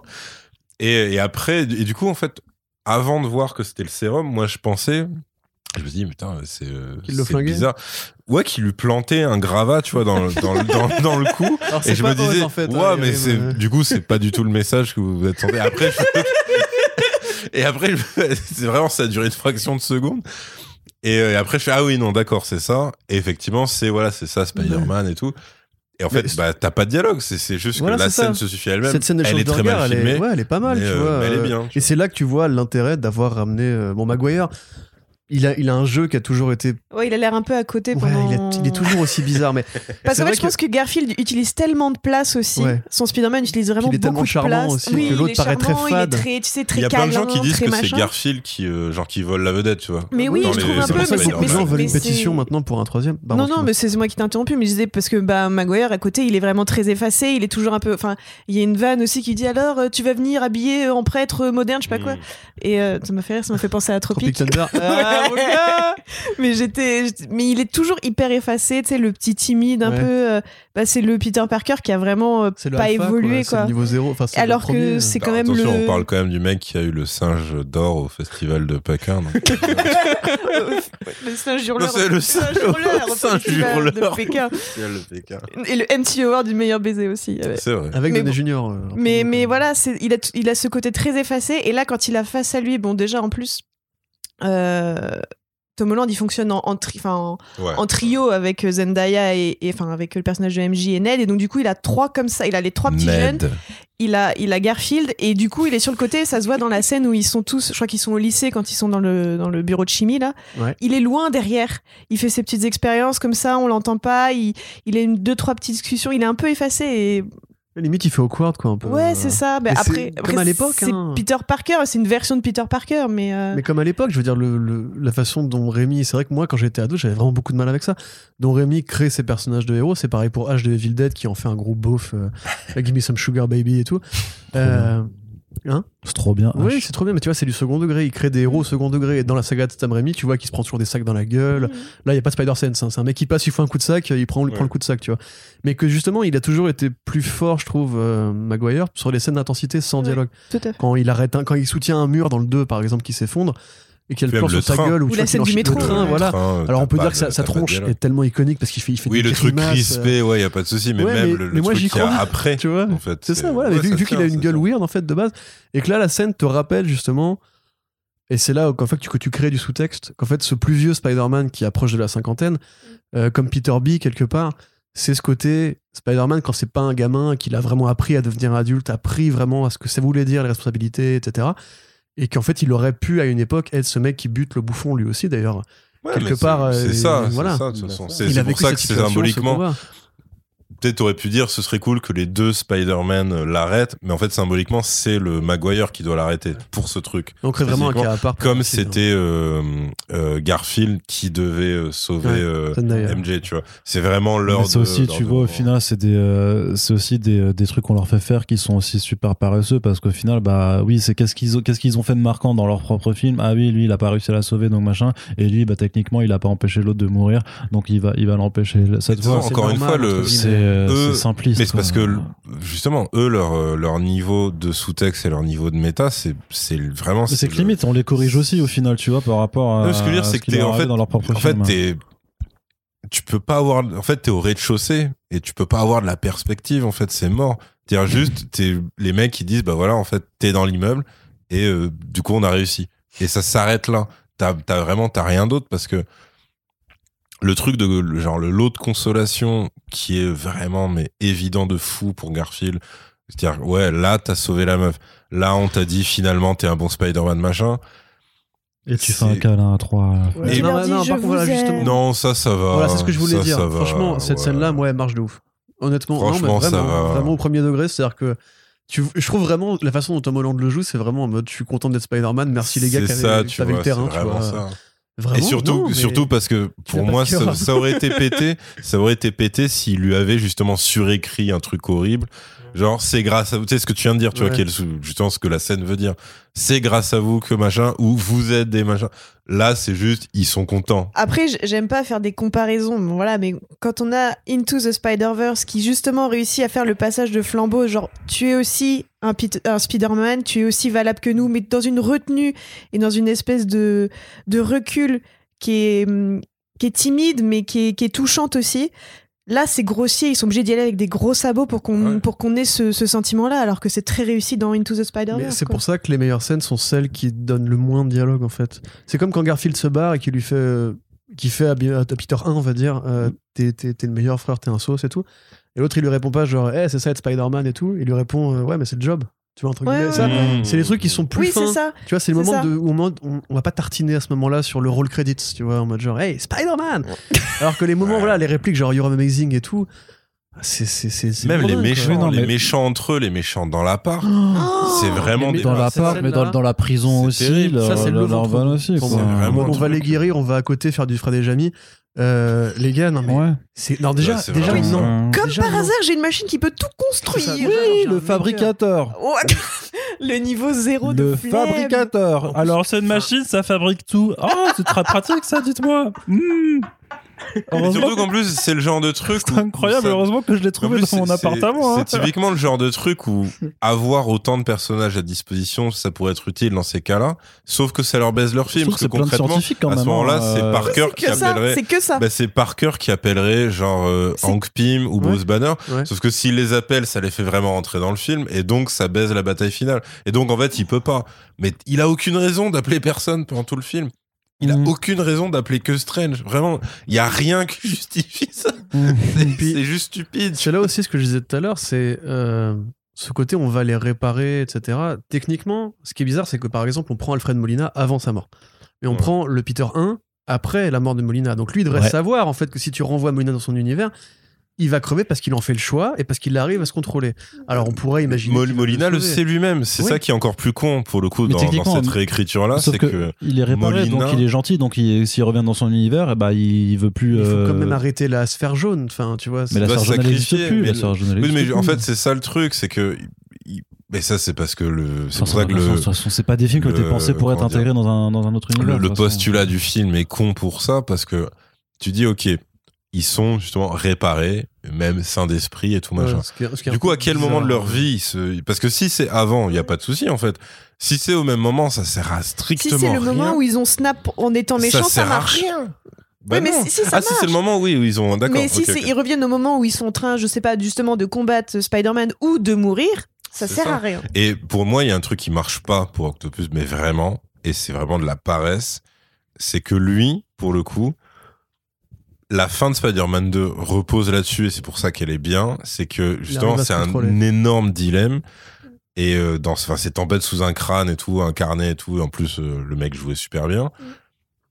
Et c'est lui-même, par la force de sa volonté, qui, qui arrive à vaincre euh, la volonté de ses tentacules, en gros. Là, non seulement il brise intégralement ce truc-là en disant Bon, on va te foutre une puce ou t'enlever une puce, je sais plus. Et du coup, bah, t'es sain d'esprit. Et c'est vraiment, euh, bah, c'est snap, mais positif, en fait. C'est, t'as ça. Et surtout, ça sous-entend qu'en fait, ce truc-là, qui est sa rédemption, parce que c'est lui qui fait le choix de se sacrifier. Bah, on peut dire, oui, ils sont obligés et tout, il n'y a pas de souci. mais Mais ce que je veux dire, c'est qu'il est en paix avec Spider-Man, il est en paix avec l'idée de mourir, il est en. Vraiment, il y a tout le truc par rapport au deuil de sa femme et tout, il y a vraiment la totale, quoi, tu vois. Et en gros, ce truc-là est complètement explosé par euh, le traitement de, dans ce film-là. Parce que tu dis, attends, même s'il est arrivé juste avant sa mort, ça marche pas. Mm. Même s'il est arrivé, allez, légèrement avant sa mort, ça marche moyen aussi. Enfin, tu sais, t'as as vraiment un truc qui est niqué, en fait, dans le parcours de ce perso. Mais tous, en fait, parce que. Bah, t'en as des plus primaires, tu vois, Electro, ça non, va. mais Electro, justement, c'est précisément Puis un Electro, problème. ça devient un gag, quoi. C'est ça, c'est qu'en fait, Electro, euh, c'est typiquement, en fait, bon, ça devient un être, un être électrique, mais c'est le solitaire, timide, geekos et tout, et qui, en fait, c'est une carte de caricature du, du gars qui, qui vrille, en fait, à la Ah. Columbine, tu vois. Que là, pour le coup, non, c'est juste, c'est juste un connard, en fait.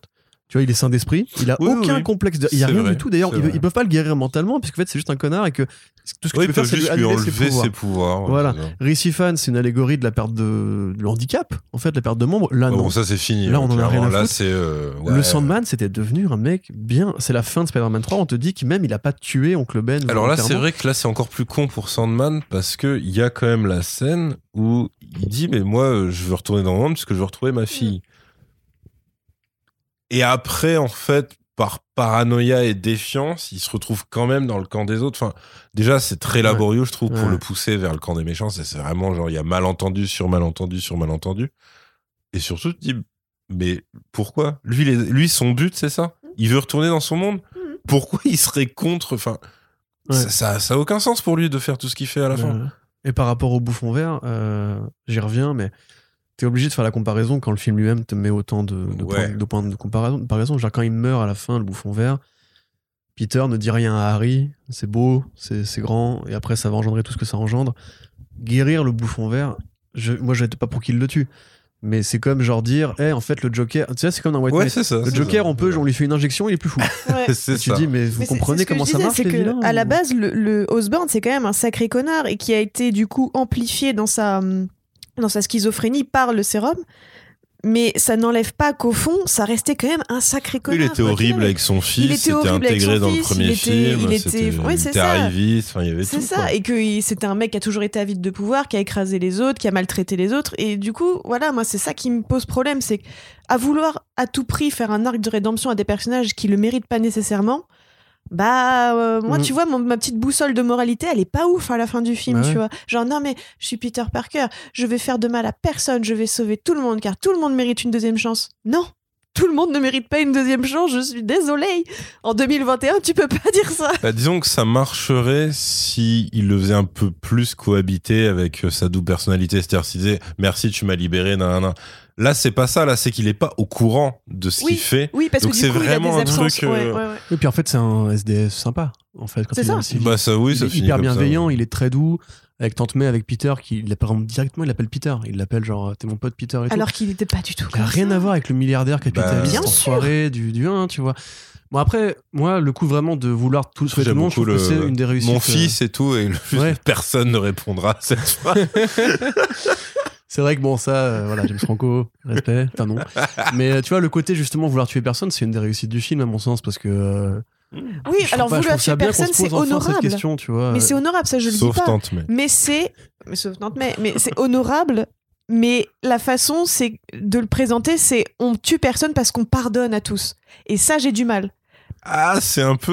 euh, La subtilité, elle c'est est, un là. peu en genre, fait. euh, on les fixe, enfin, on les répare. Quoi. On les Il répare, ouais, c'est ce ça. truc, On, euh, on les répare, on, on les fait- et du coup, bah, ce qu'ils ont fait, c'est moins grave parce que maintenant ils sont gentils, tu vois. Non, mais ça va avec le côté naïf de Peter, en fait. Tu vois, le côté c'est encore un bambin. Il, il a, il- c'est pour ça qu'il doit, c'est- doit mais faire l'expérience euh. Peter Parker, ça fait quand même depuis six films qu'il est là. Ah, je sais, mais Il a vu la fin du monde, il a affronté des aliens. Enfin, Non, mais il a C'est hein, C'est c'est encore un voyage il s'est fait d'apprentissage. tuer, euh, il s'est fait tuer dans Infinity War, donc on ne devrait plus être à ce niveau-là de, de, Mais je de comprends, je réflexion. comprends très bien ce que tu dis, mais pour moi, c'est utile pour la symbolique de ce qu'ils veulent. En fait, limite, tu peux dire que les films d'avant n'existent pas, quoi. C'est Bah, con, hein, mais C'est Mais quand, on disait au début que c'était laborieux pour eux de l'amener à ce point-là, c'est que techniquement, allez, on va dire trois films si, si t'enlèves les films de groupe. Mm.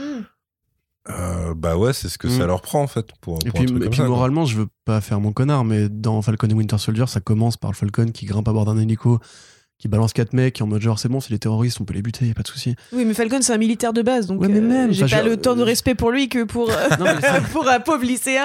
euh. Cette question de, le- de tuer ou ne pas tuer, elle est très très peu évoquée, je trouve, alors que c'est un des dilemmes fondamentaux des comics en fait. Les super-héros ne butent pas. T'as dans Daredevil, le, avec le débat avec le Punisher, qui du Mm. coup maintenant est Ouais, enfin ouais. en continuité, Ouais. mais c'était pas le cas avant. Enfin, Daredevil, Euh, ouais. Iron Man, on sait qu'il a claqué des gens, enfin je veux dire, euh, les Autant c'était les vannes quand, quand hein. Iron Man 1 est sorti et que un mois après ou deux mois après, il y avait euh, Dark Knight en fait qui sortait. Et t'avais justement ce truc euh, où c'est au cœur de Dark Knight en fait, ce truc de est-ce que je veux franchir la limite ou pas?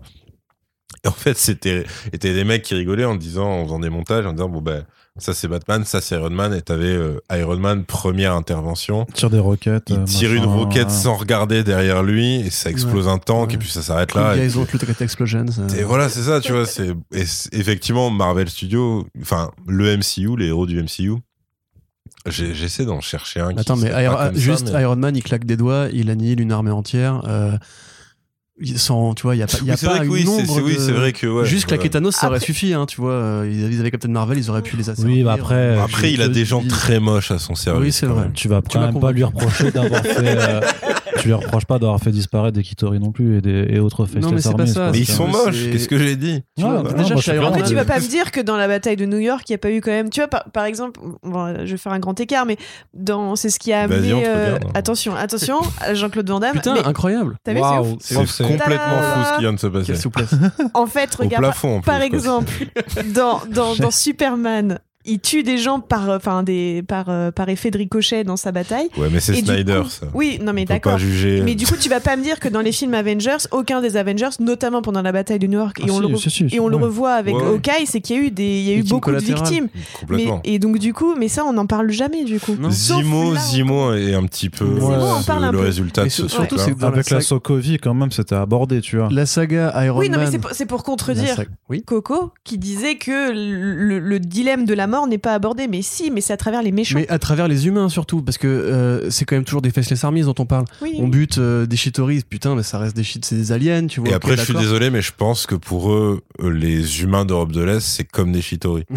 dans le traitement, mais dans le traitement Oui. Marvel Ouais, Studios, c'est vrai, c'est vrai, c'est horrible, mais c'est ça. C'est Ouais, vrai, probablement. Là, ouais. Concrètement, le mec, t'as même Tu pas de flashback hein, de Zemo avec sa famille. T'as Non. lui qui regarde une photo et qui écoute un message. C'est-à-dire, c'est en dehors en fait de leur réalité. Ça Tu n'existe l'as, pas. ouais, mais tu l'as dans dans WandaVision du coup.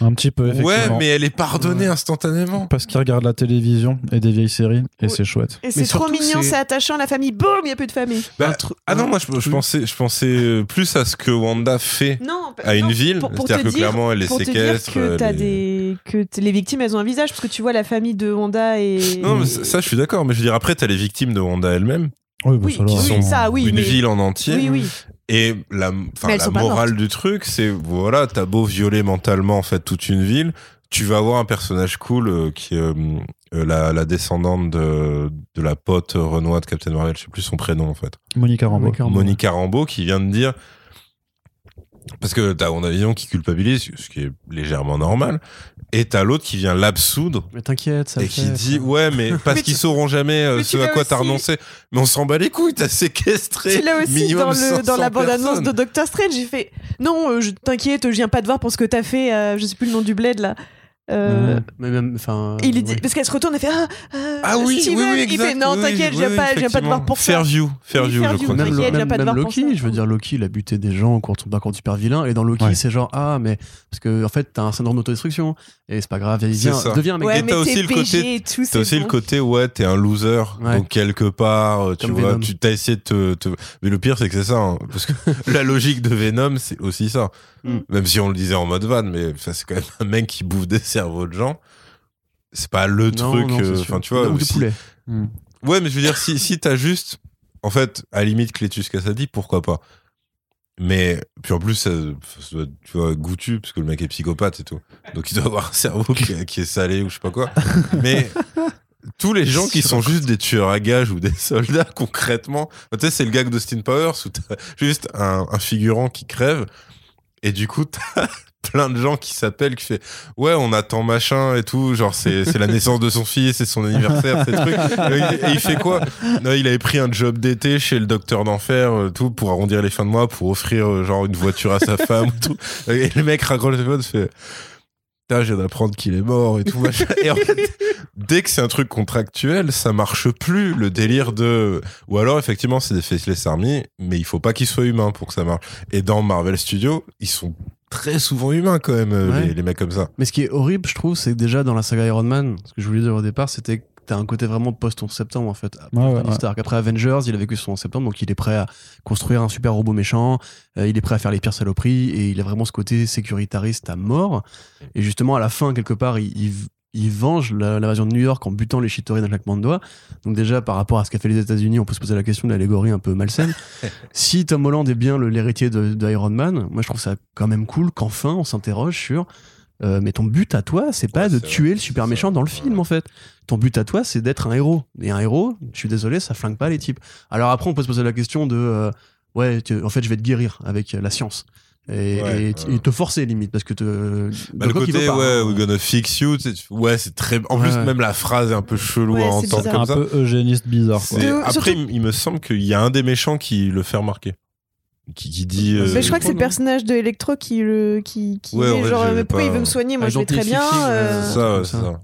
Euh, après, Electro, justement, c'est- il souffre pas de maladie mentale, en fait. Bah Il- ouais, je c'est ça. Mais du coup, ça en dit beaucoup à la fois sur euh, ce qu'on pense des personnes euh, Ouais. En dehors de notre société, Hmm. qu'elles soient foncièrement méchantes ou losers ou pas intégrées ou euh, du coup atteintes psychologiquement puisque le bouffon vert il est quand même euh, voilà. Ouais. Donc c'est c'est un peu C'est vrai que oui, le bouffon vert, parce que en fait, tu sais pas s'il le soigne entre guillemets, de ses, s'il lui enlève ses pouvoirs ou s'il le soigne de sa schizophrénie Ouais. ou enfin, je sais pas comment appeler. Non, lui c'est carrément dissociation d'identité. Oui, a priori, ouais. c'est les deux, parce que c'est le syndrome qui crée euh, le split. Ouais, mais il a. euh, Ah dans oui, le oui, 1, ils c'est disent vrai. sur oui, les oui, souris oui, qu'ils ont oui, testé oui. euh, aliénation, euh, Oui. comportement violent. Non, puis tout. même t'as le côté. euh, Enfin, ça c'était un peu le truc. euh, de Spi justement dans l'explication pourquoi Harry dans la trilogie de Rémi devient méchant aussi C'est- comme si t'avais un gène chez les Osborne Ouais. où Ouais, t'es ouais. propice un peu à la maladie mentale et tout machin et où Cette, t'entends scène, des cette têtes scène dans le 2 où il parle au miroir, mais ça. même dans le 3 Oui, Ouais. euh, dans le 3, ils la refont? Ah ils la refont totalement en plus font- en fait dans le 2 justement il- ça finit parce qu'il brise le miroir et il Ouais. s'aperçoit que t'as Ouais. le labo T'as la secret derrière de, de, et t'as le thème mar, qui monte Et dans le 3, en fait, euh, il me semble, il- ouais, son père lui parle toujours. Si, parce que justement, quand, quand MJ lui fout un stop, là, il, il se bourre la gueule.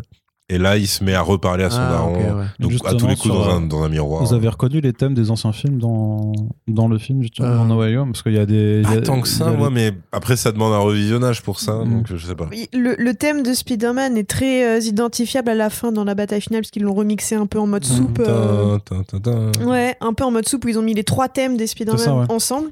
C'est un peu dégueulasse à l'arrivée. Bah, Ouais. Mais, mais- mais l'idée, l'idée est bonne. Mais l'idée est bonne. Après, Bah, C'était comme ce qu'avait fait euh, Danny Elfman en reprenant les thèmes de Batman et Superman C'est ça. euh, Oui, dans oui, Justice Mais League. c'est un tu truc qui vois. est Totalement. comme, comme, Ouais. comme le Mais cinéma. c'est plus hein, que ça s'incrustait dedans. Ouais, c'est Ils ont fait mais ça sinon, après, pour le reste, j'ai pas, j'ai pas fait forcément attention. J'avoue, j'ai- mon premier réflexe c'était de vouloir écouter l'album quand en sortant de la salle et Ouais. il est Ouais. pas dispo encore. Je crois que euh, dans la ruelle, quand il pète son casque de. Ah, j'ai tellement cru. D'ailleurs, je crois que dans la ruelle, tu peux acheter un dans la bootleg. T'as un mec à la sauvette. Tu peux acheter un bootleg de la BO de Mike À la chapelle. Giacchino, apparemment. Tu vas- une casquette qui travaille le décédé, je sais tu pas. vas à Porte de la Chapelle, il y a un bon. Dans la scène de, dans la bon scène de la disque, ruelle, quand il pète son casque de bouffon vert, je crois qu'il y a le thème. euh, Ouais. Ah oui. Ah ouais. Mais lancinant, tu vois, un peu. Peut-être Euh, Octopus quand il arrive sur la route, non? Je, je me rappelle mal de la musique de cette Franchement, scène. moi, je me J'ai l'impression qu'il y a du euh, bruitage et Je me Pas souviens de surtout du thème Ouais, de Tom moi aussi, Holland, j'ai plus quoi. souvenir de bruitage, mais. Mais pour moi, il a pas de thème, Tom Holland. Ah si, bah c'est si. le thème lent de- du générique des années 60. c'est ça. Ouais. Ouais, mais enfin, pour moi, c'est pas le temps. Enfin, c'est le thème de Spider-Man. C'est le thème classique, quoi. Bah, en fait, Ouais, non, bah, c'est le.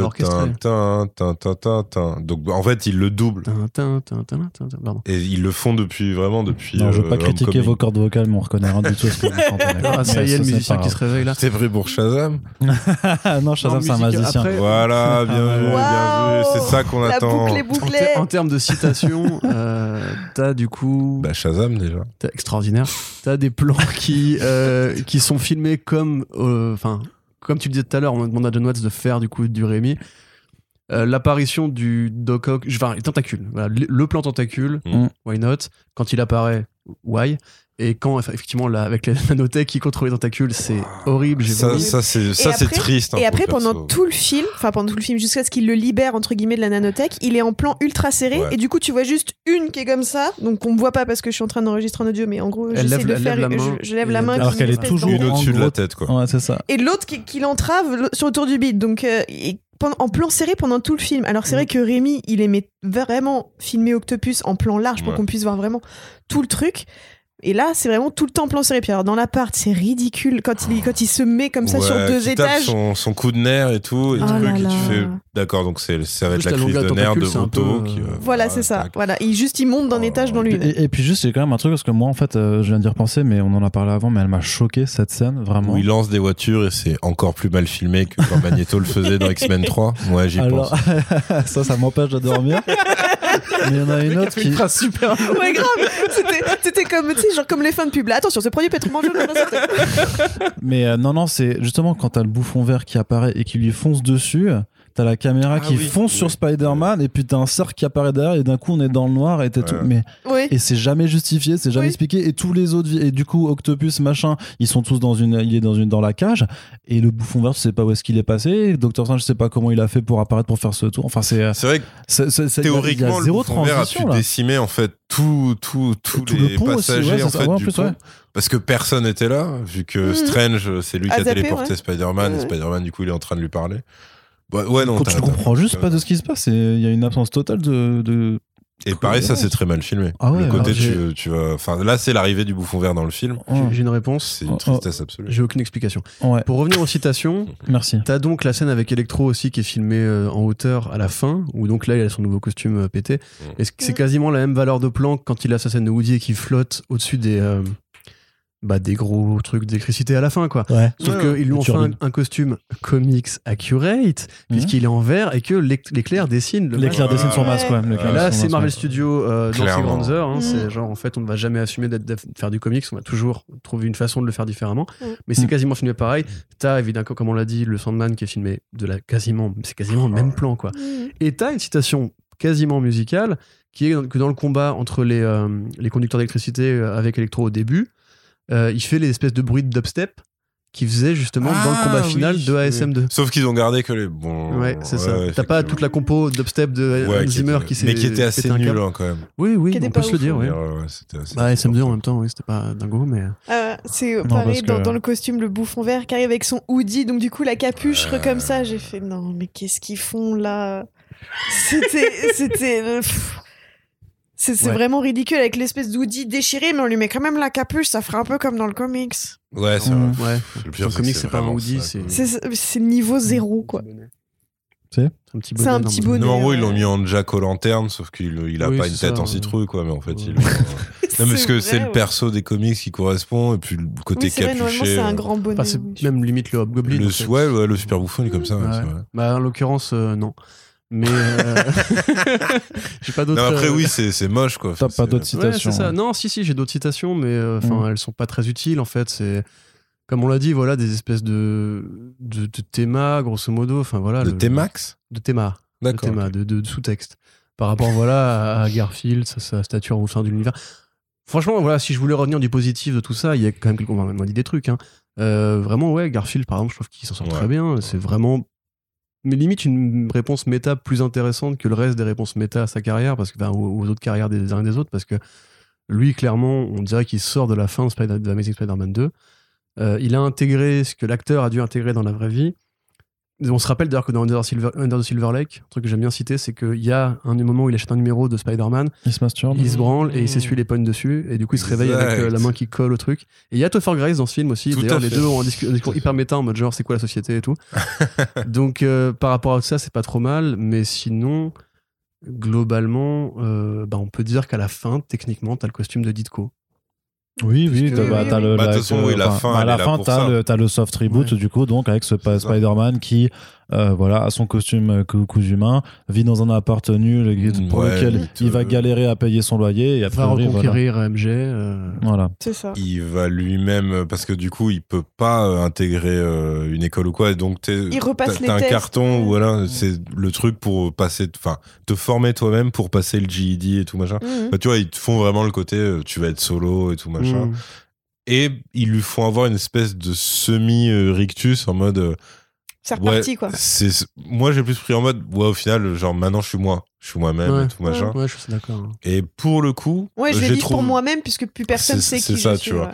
Et du coup, là, t'as le côté pareil méta, mais qui se passe de réplique, donc qui marche, Mm. où tu dis, ouais, en fait, Oui, je ça. suis redevenu ce que je suis censé Ouais. être en que tant Ce que tu disais personnage. tout à l'heure, tu où vois. on n'a pas besoin de répliques pour pouvoir avoir un moment un peu euh, d'émotion. Et vraiment, toute cette phase finale où justement Peter Parker et enfin Peter Parker, ben ça j'ai bien aimé, tu vois. ouais, ouais. Ouais, ouais. Ouais, parce qu'ils Même auraient, le- ils auraient pu, ils auraient pu le euh, gâcher, il serait, il serait arrivé, il aurait fermé la porte de son appartement, il aurait fait Ah, enfin seul. Bon, c'est pas tout, hein, j'ai des examens, un truc et un loyer à payer. de la fin de cette je- Ah ouais, clairement. Quoi D'accord, c'est. Quoi Bah, par Ah, contre, enfin, moi, seul, il rentre chez lui, je sais pas. euh, moi, par contre, je flippais, bizarre, moi, je flippais d'un autre truc, c'est que, Bah, c'est que t'es une espèce d'énième clin d'œil et que genre, ça toque à la porte et que son proprio, ce soit le proprio des Spider-Man, du- tu vois, le même Ah, acteur. ouais. C'est posé Le la question. J'ai vraiment eu peur de le ça. loyer comment Je me suis dit, oh non, Ah ouais. oh non ils vont pas faire ça. Ils vont pas faire ça. mais même la, la porte, elle ressemble vachement. Mais moi, je pense que c'est euh. c'est clairement fait exprès, tu vois, c'est son petit appart miteux de, Ouais. de New York et tout York, machin. Et je me suis dit, vraiment pendant une fraction de seconde, parce qu'en même temps, ils l'ont fait pour euh, Jameson. Donc pourquoi pas, tu vois, l'acteur doit pas Bond être mort aussi, et tout. euh, tu vois, euh, ils l'ont fait pour Skyfall où à la fin c'est le bureau de- du vieux Bond de Sean Connery. Ah non, je vois. parlais en mode euh, acteur. Ouais, ouais, non, mais tu sais, le côté oui, oui. refaire la boucle entre guillemets parce que c'est ça parle l'hommage des acteurs à des génial, bureaux. mais non, je compare un décor à un décor. Imbécile. donc Jameson, c'est un décor pour toi? Jameson, c'est un décor. C'est le meilleur Bravo. décor, mon gars. Mais non, pour, pour moi, t'as ça. Et puis, ap- bah, et puis après, ouais, t'as dans les bons points, ouais, le jeu d'acteur de Willem Dafoe. Au final, en vrai, Molina, je le trouve bon, tu vois, parce qu'au final, c'est à lui Ouais, qu'on ouais, demande ouais. le plus dans, dans les cinq méchants. Bon, Enfin, même, je vais dire dans les trois, parce que pas les pauvres deux qui sont juste en CGI tout le temps, en vrai, tout le monde s'en fout, tu vois. Et Jamie Foxx, on l'a juste dit, bon, bah, soit toi-même, soit sors des vannes, et puis. Ouais, pour le coup, il est plus, et il est plus son personnage des Ouais, voilà, là, Ouais, c'est ouais, juste deux persos différents. Fais une, voilà. vanne, fais une vanne méta sur, ma, sur Miles Morales pour qu'on puisse faire du clickbait dessus. Et puis ouais, voilà, voilà. quoi. Non, puis même, enfin, il est son apparition, c'est ça. euh, Oh là là, je suis un beau gosse maintenant. c'est- t'as- ouais, quand il fait. C'est c'est c'est vrai que quand il fait I like this world, et j'en ai encore faire. Ouais, j'étais genre. hmm, Moi, Ouais, c'est devenu un Instagrammeur, c'est- quoi. Ouf. devenu Will Smith. En fait, c'était même plus le personnage, quoi. Enfin, c'est. Bah non, ouais, il y a- il y, avait plus de points communs. Enfin, il y Bah, avait c'est plus, le, quoi. les- Non, c'est même pas Mais le physique euh, fonctionne plus. Non, il n'y en a euh, plus. au- Ah, il a aucun électro qui ressemble à ça. Non, non, non, Alors c'est que même vraiment son le- côté loser absolu, il y a un électro C'est qui le vilain ressemble de à Baby ça. Driver, vraiment, à 100%. Il y Ouais, a un ouais, petit jeune ouais, qui ouais. qui est à l'aise, euh, qui est. ouais. Voilà, il va lui casser la gueule et puis c'est tout, quoi. C'est ça. Attends, tu veux dire que Baby Driver, ça fait partie du MCU Ah je putain, crois il y a quand le c'est les- Punisher en plus Je crois dedans. quand c'est Oui. Mort, t'avais été en Non, il y a un multivers avec Baby Boss, Baby Mama. Tous les babies. mais euh, t'as. Moi, franchement, Zendaya, je trouve ça va. Oh. Sur- mais parce qu'en fait, elle est moins son perso. Je vois ce que t'aimes pas. En fait, dans, en fait, c'est son perso. Côté genre. euh, Je suis, en vrai, je suis un peu d'accord avec toi, Arnaud, sur ce coup-là. Euh, Mais c'est en fait dans ce film-là, elle est beaucoup moins ce personnage-là, parce que vu que la situation fait qu'elle a pas le temps de, Ouais. justement de faire la poseuse un peu désabusée. Ouais. En fait, ça Quand va. même, hein, ça fait quand un même. Bon, elle sort deux vannes, une à Strange. Franchement, ça- et- Franchement, la vanne please, euh, ça y peut là, les mots magiques euh, comme s'il vous plaît à Strange, mais elle est, chi- elle est relou de ouf quoi. T'aimes pas de- Ghostbusters Hein? T'aimes pas Ghostbusters J'ai jamais vu Ghostbusters. Ah ouais? Oui. Ouais. Putain. Ah, du Il coup, attend, il a pas la découvert Star. Wars il y a moins de 3 ans. hein, se Ah ouais, ok. Non, parce que ça, ouais, c'était Bill Murray en mode euh, vous avez pas dit les mots magiques. Enfin, Ouais. s'il vous plaît. C'est vraiment le truc. Quels euh, Et l'autre qui répond. Scooby-Doo. C'est genre, putain, la Bon, par contre, oui, le, le, le ping-pong est dégueulasse. Ouais, mais ça n'a aucun sens. Cette réplique ne veut rien dire. Bah, en Let's fait- Scooby-Doo des shit, ça ne veut rien dire. Ouais, si, C'est en gros, vous êtes des petits euh, cons et vous Parce que Let's Scooby-Doo euh, des shit, dans mon livre à moi, c'est qu'on va aller voir les méchants, on va les démasquer et dire Oh, ça alors, Non, c'est mener votre enquête en vrai. Ah bah Non, c'est pas Scooby-Doo Non, des shit alors. De jeunes. Oui, c'est ça, bande de sales de jeunes. jeunes. Ouais, bah ça pas du tout la charte Non, mais elle est Scooby-Doo. éclatée cette réplique. enfin, euh, Après, oui, clairement, j'étais pour la bande-annonce. ça. Scooby c'est c'est crap en Oui. ça c'est shit dans le film. Oui, complètement. Mais ils ont dit après, bah, du coup, Ned, euh, c'est non. Pour toutes les raisons Non, que j'ai déjà Non, évoquées. et la scène avec la, la cape qui vient le sauver. Non.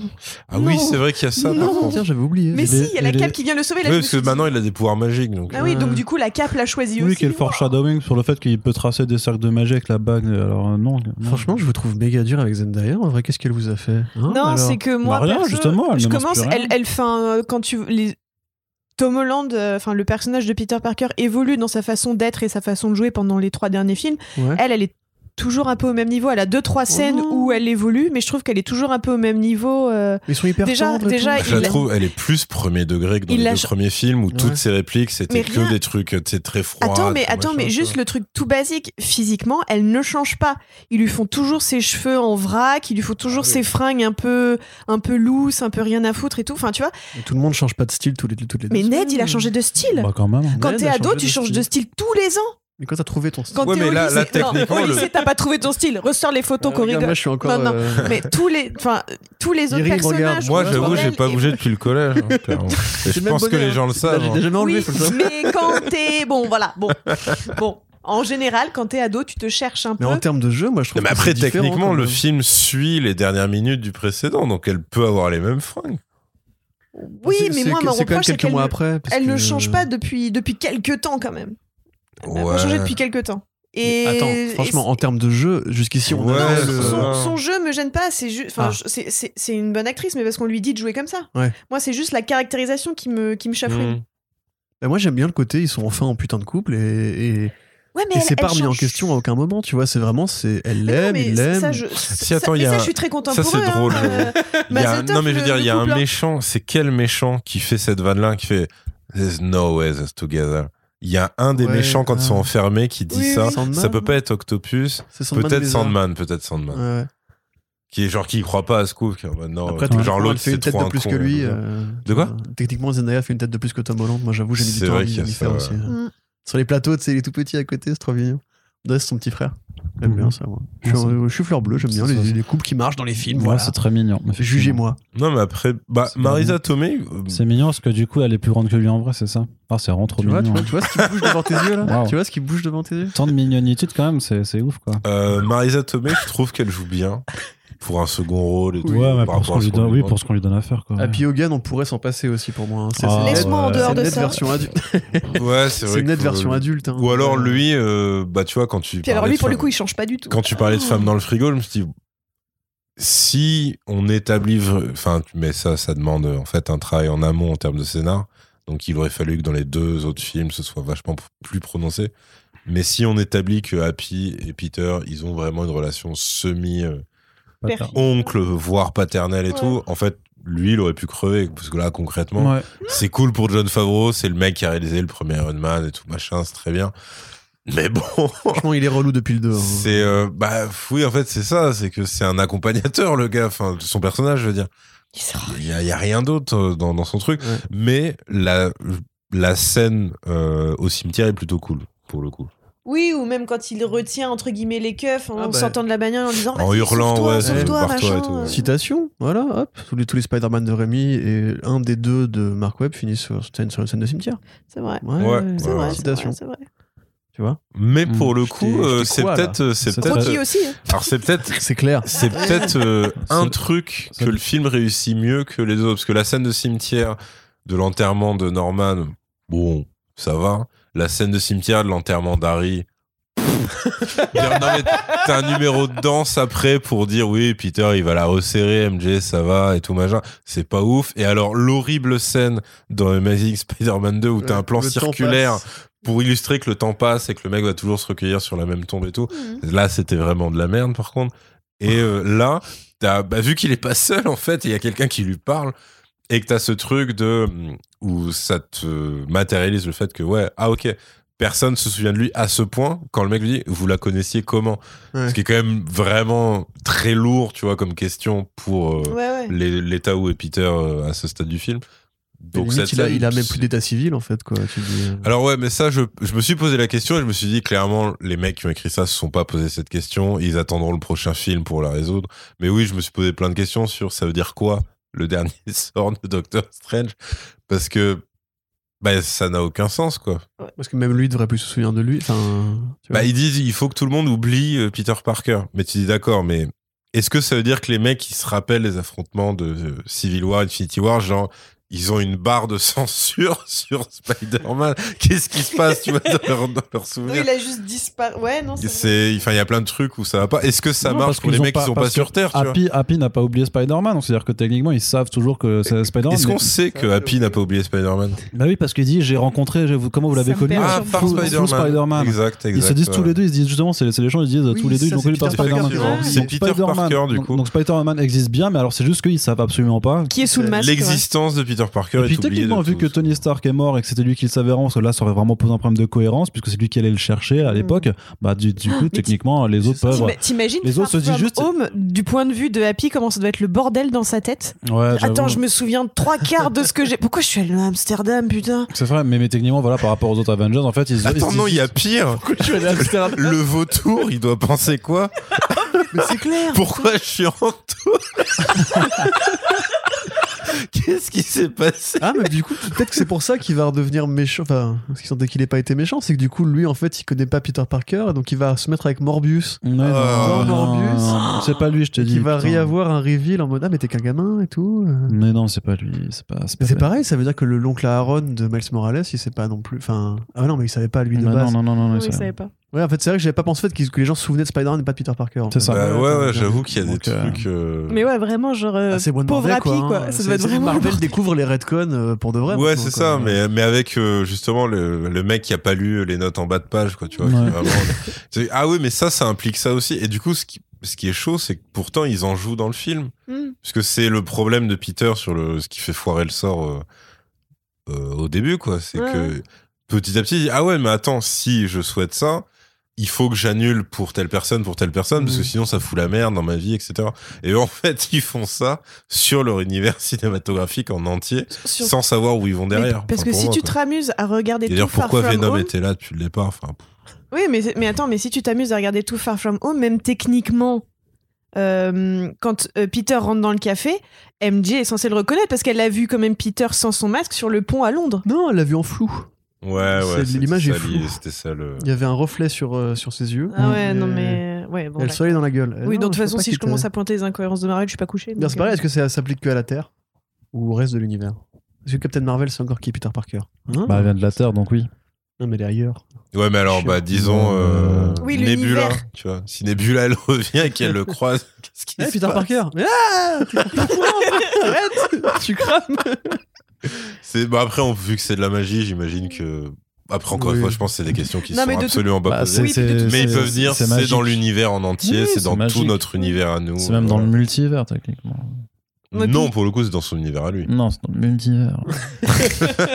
il- non mais il suffit est- qu'en plus Peter Parker dans le 4 arrive chez Doctor Strange. Eh, au fait, by the way, c'est moi, salut, hop, Spider-Man, et puis c'est bon. Oui, c'est ça. Il a juste, en fait, il a juste à aller chez tous les Avengers dire, ah, en fait, je m'appelle Peter Parker et puis. Ouais, ou alors ils font une vraie double identité. Encore, encore un truc Marvel Studios ne fait quasiment Ouais, jamais. jamais. Oui, Ouais, Marvel. ouais. Marvel Studios, on en a rien à foutre de ce truc qui est quand même, pareil, constitutif des Mm. super-héros depuis euh, mille ans. Même Iron Man, dans les comics au départ, quand il commence, c'est son garde du corps Iron Man. Tony Mm. Stark, c'est Tony Stark. Ils Euh, le feront là, peut-être avec coup, euh, euh, Matt Murdock, du coup. Bah, techniquement. Oui, bah oui, parce qu'il le ouais, dit ouais. pas là. Il lui dit, ouais, comment Pareil, tu fais ça euh, Murdoch de un pas, bon se avocat. souvenir, de pas se souvenir de Peter Parker non plus, donc le lien éventuel entre les deux Mm, est un. Bah, peu il créé. encore avoir un truc. Ah, Putain, j'ai encore fait un truc, j'étais pas payé. Qu'est-ce qui s'est passé Pro bono, putain, t'es trop con, Matt. C'est tout à fait lui qui l'engueule. Mais non, mais tu Bah. pas écrit le nom du, du client là, tu vois. du coup, ressenti général. Alors, faut-il aller voir Spider-Man No Way Home Bah, je pense que les gens iront, enfin, sont déjà allés le voir même, et iront le voir qu'on leur dise ou non d'y aller. Euh, ressenti, gé- quelqu'un veut commencer peut-être? Vas-y. Vas-y, vas-y, t'es sur ta lancée. Bon, écoute, euh, moi vraiment, en fait, j'ai j'ai vraiment pas envie de détester ce truc. Euh, Moi, ce je peux le faire à ta place. Je hein, sais, si c'est pour ça. tu Il vois. a suffisamment de haine en lui pour que deux. là on lise tous, tous ces défauts et en fait c'est ce que j'expliquais tu, tu prends le film Hook On a qualité de, aussi. hein. de Peter de Peter Jackson qu'est-ce que je raconte putain Steven film Spielberg You wish. voilà Peter Pan tu prends le film Hook de Peter Pan c'est ça c'est Peter Pan qui a filmé Hook Euh, c'est un film si on s'asseyait là tous les quatre et qu'on revenait sur euh, les scènes la, simplicité générale du script les échanges de dialogue et tout le racisme, on pourrait, si Yerim n'est pas là, mais il dit plein de conneries en micro, euh, on pourrait trouver tout un tas de défauts aussi, et finalement, moi j'aime beaucoup ce film. En l'occurrence, j'aime pas beaucoup No Way Home, mais devant, j'étais à la fois consterné de plein de trucs qui pour moi sont même pas des problèmes de cinéma. Il y a des problèmes de cinéma, il y a la mise en scène, il y a le montage, il y a les lenteurs et tout, mais euh, qui sont plus des problèmes en fait d'industrie et de ce qu'est devenu le cinéma moderne. Mm. On a parlé vite Mm. fait dans le dernier Fre- Fresh Start de euh, ce que c'était triste en fait que des films de grands réalisateurs fassent beaucoup, beaucoup, beaucoup moins d'argent. Qu'ils en fassent moins, c'est une chose, mais qu'ils en fassent à ce point moins et qu'ils intéressent si peu de gens, moi ça m'inquiète vraiment. Et qu'un film pareil qui quelque part fait quand même peu d'efforts pour, euh, pour mériter en fait ce succès, qui est un succès qu'encore une fois qui est même pas un succès de cinéma, c'est un succès de nostalgie, c'est un succès de, de consommation, c'est un succès de voilà, on vous donne ce que vous vouliez, ce que vous avez Ouais, attendu et tout. ouais. Ça, pour le coup, ça m'énerve vraiment. Et Sony Pictures, je pense, c'est peut-être un, un petit peu comme, le, comme Venom qui bouffe les corps, en fait, qui l'occupe et qui détruit les organes de l'intérieur. Une sorte de virus qui est en train de se répandre dans le cinéma de super-héros et qui m'inquiète vraiment parce que, en plus, Venom 2 a très bien marché, mieux que des films que moi je considère comme meilleurs, comme Shang-Chi, que j'ai bien aimé, encore une fois. Donc, Où il y avait limite- une meilleure scène d'échafaudage. Exact, euh, non, pour le coup, je, je préfère celle de Spider-Man pour le coup parce que celle Non, mais il y avait une meilleure scène d'échafaudage que, de, que dans Venom 2.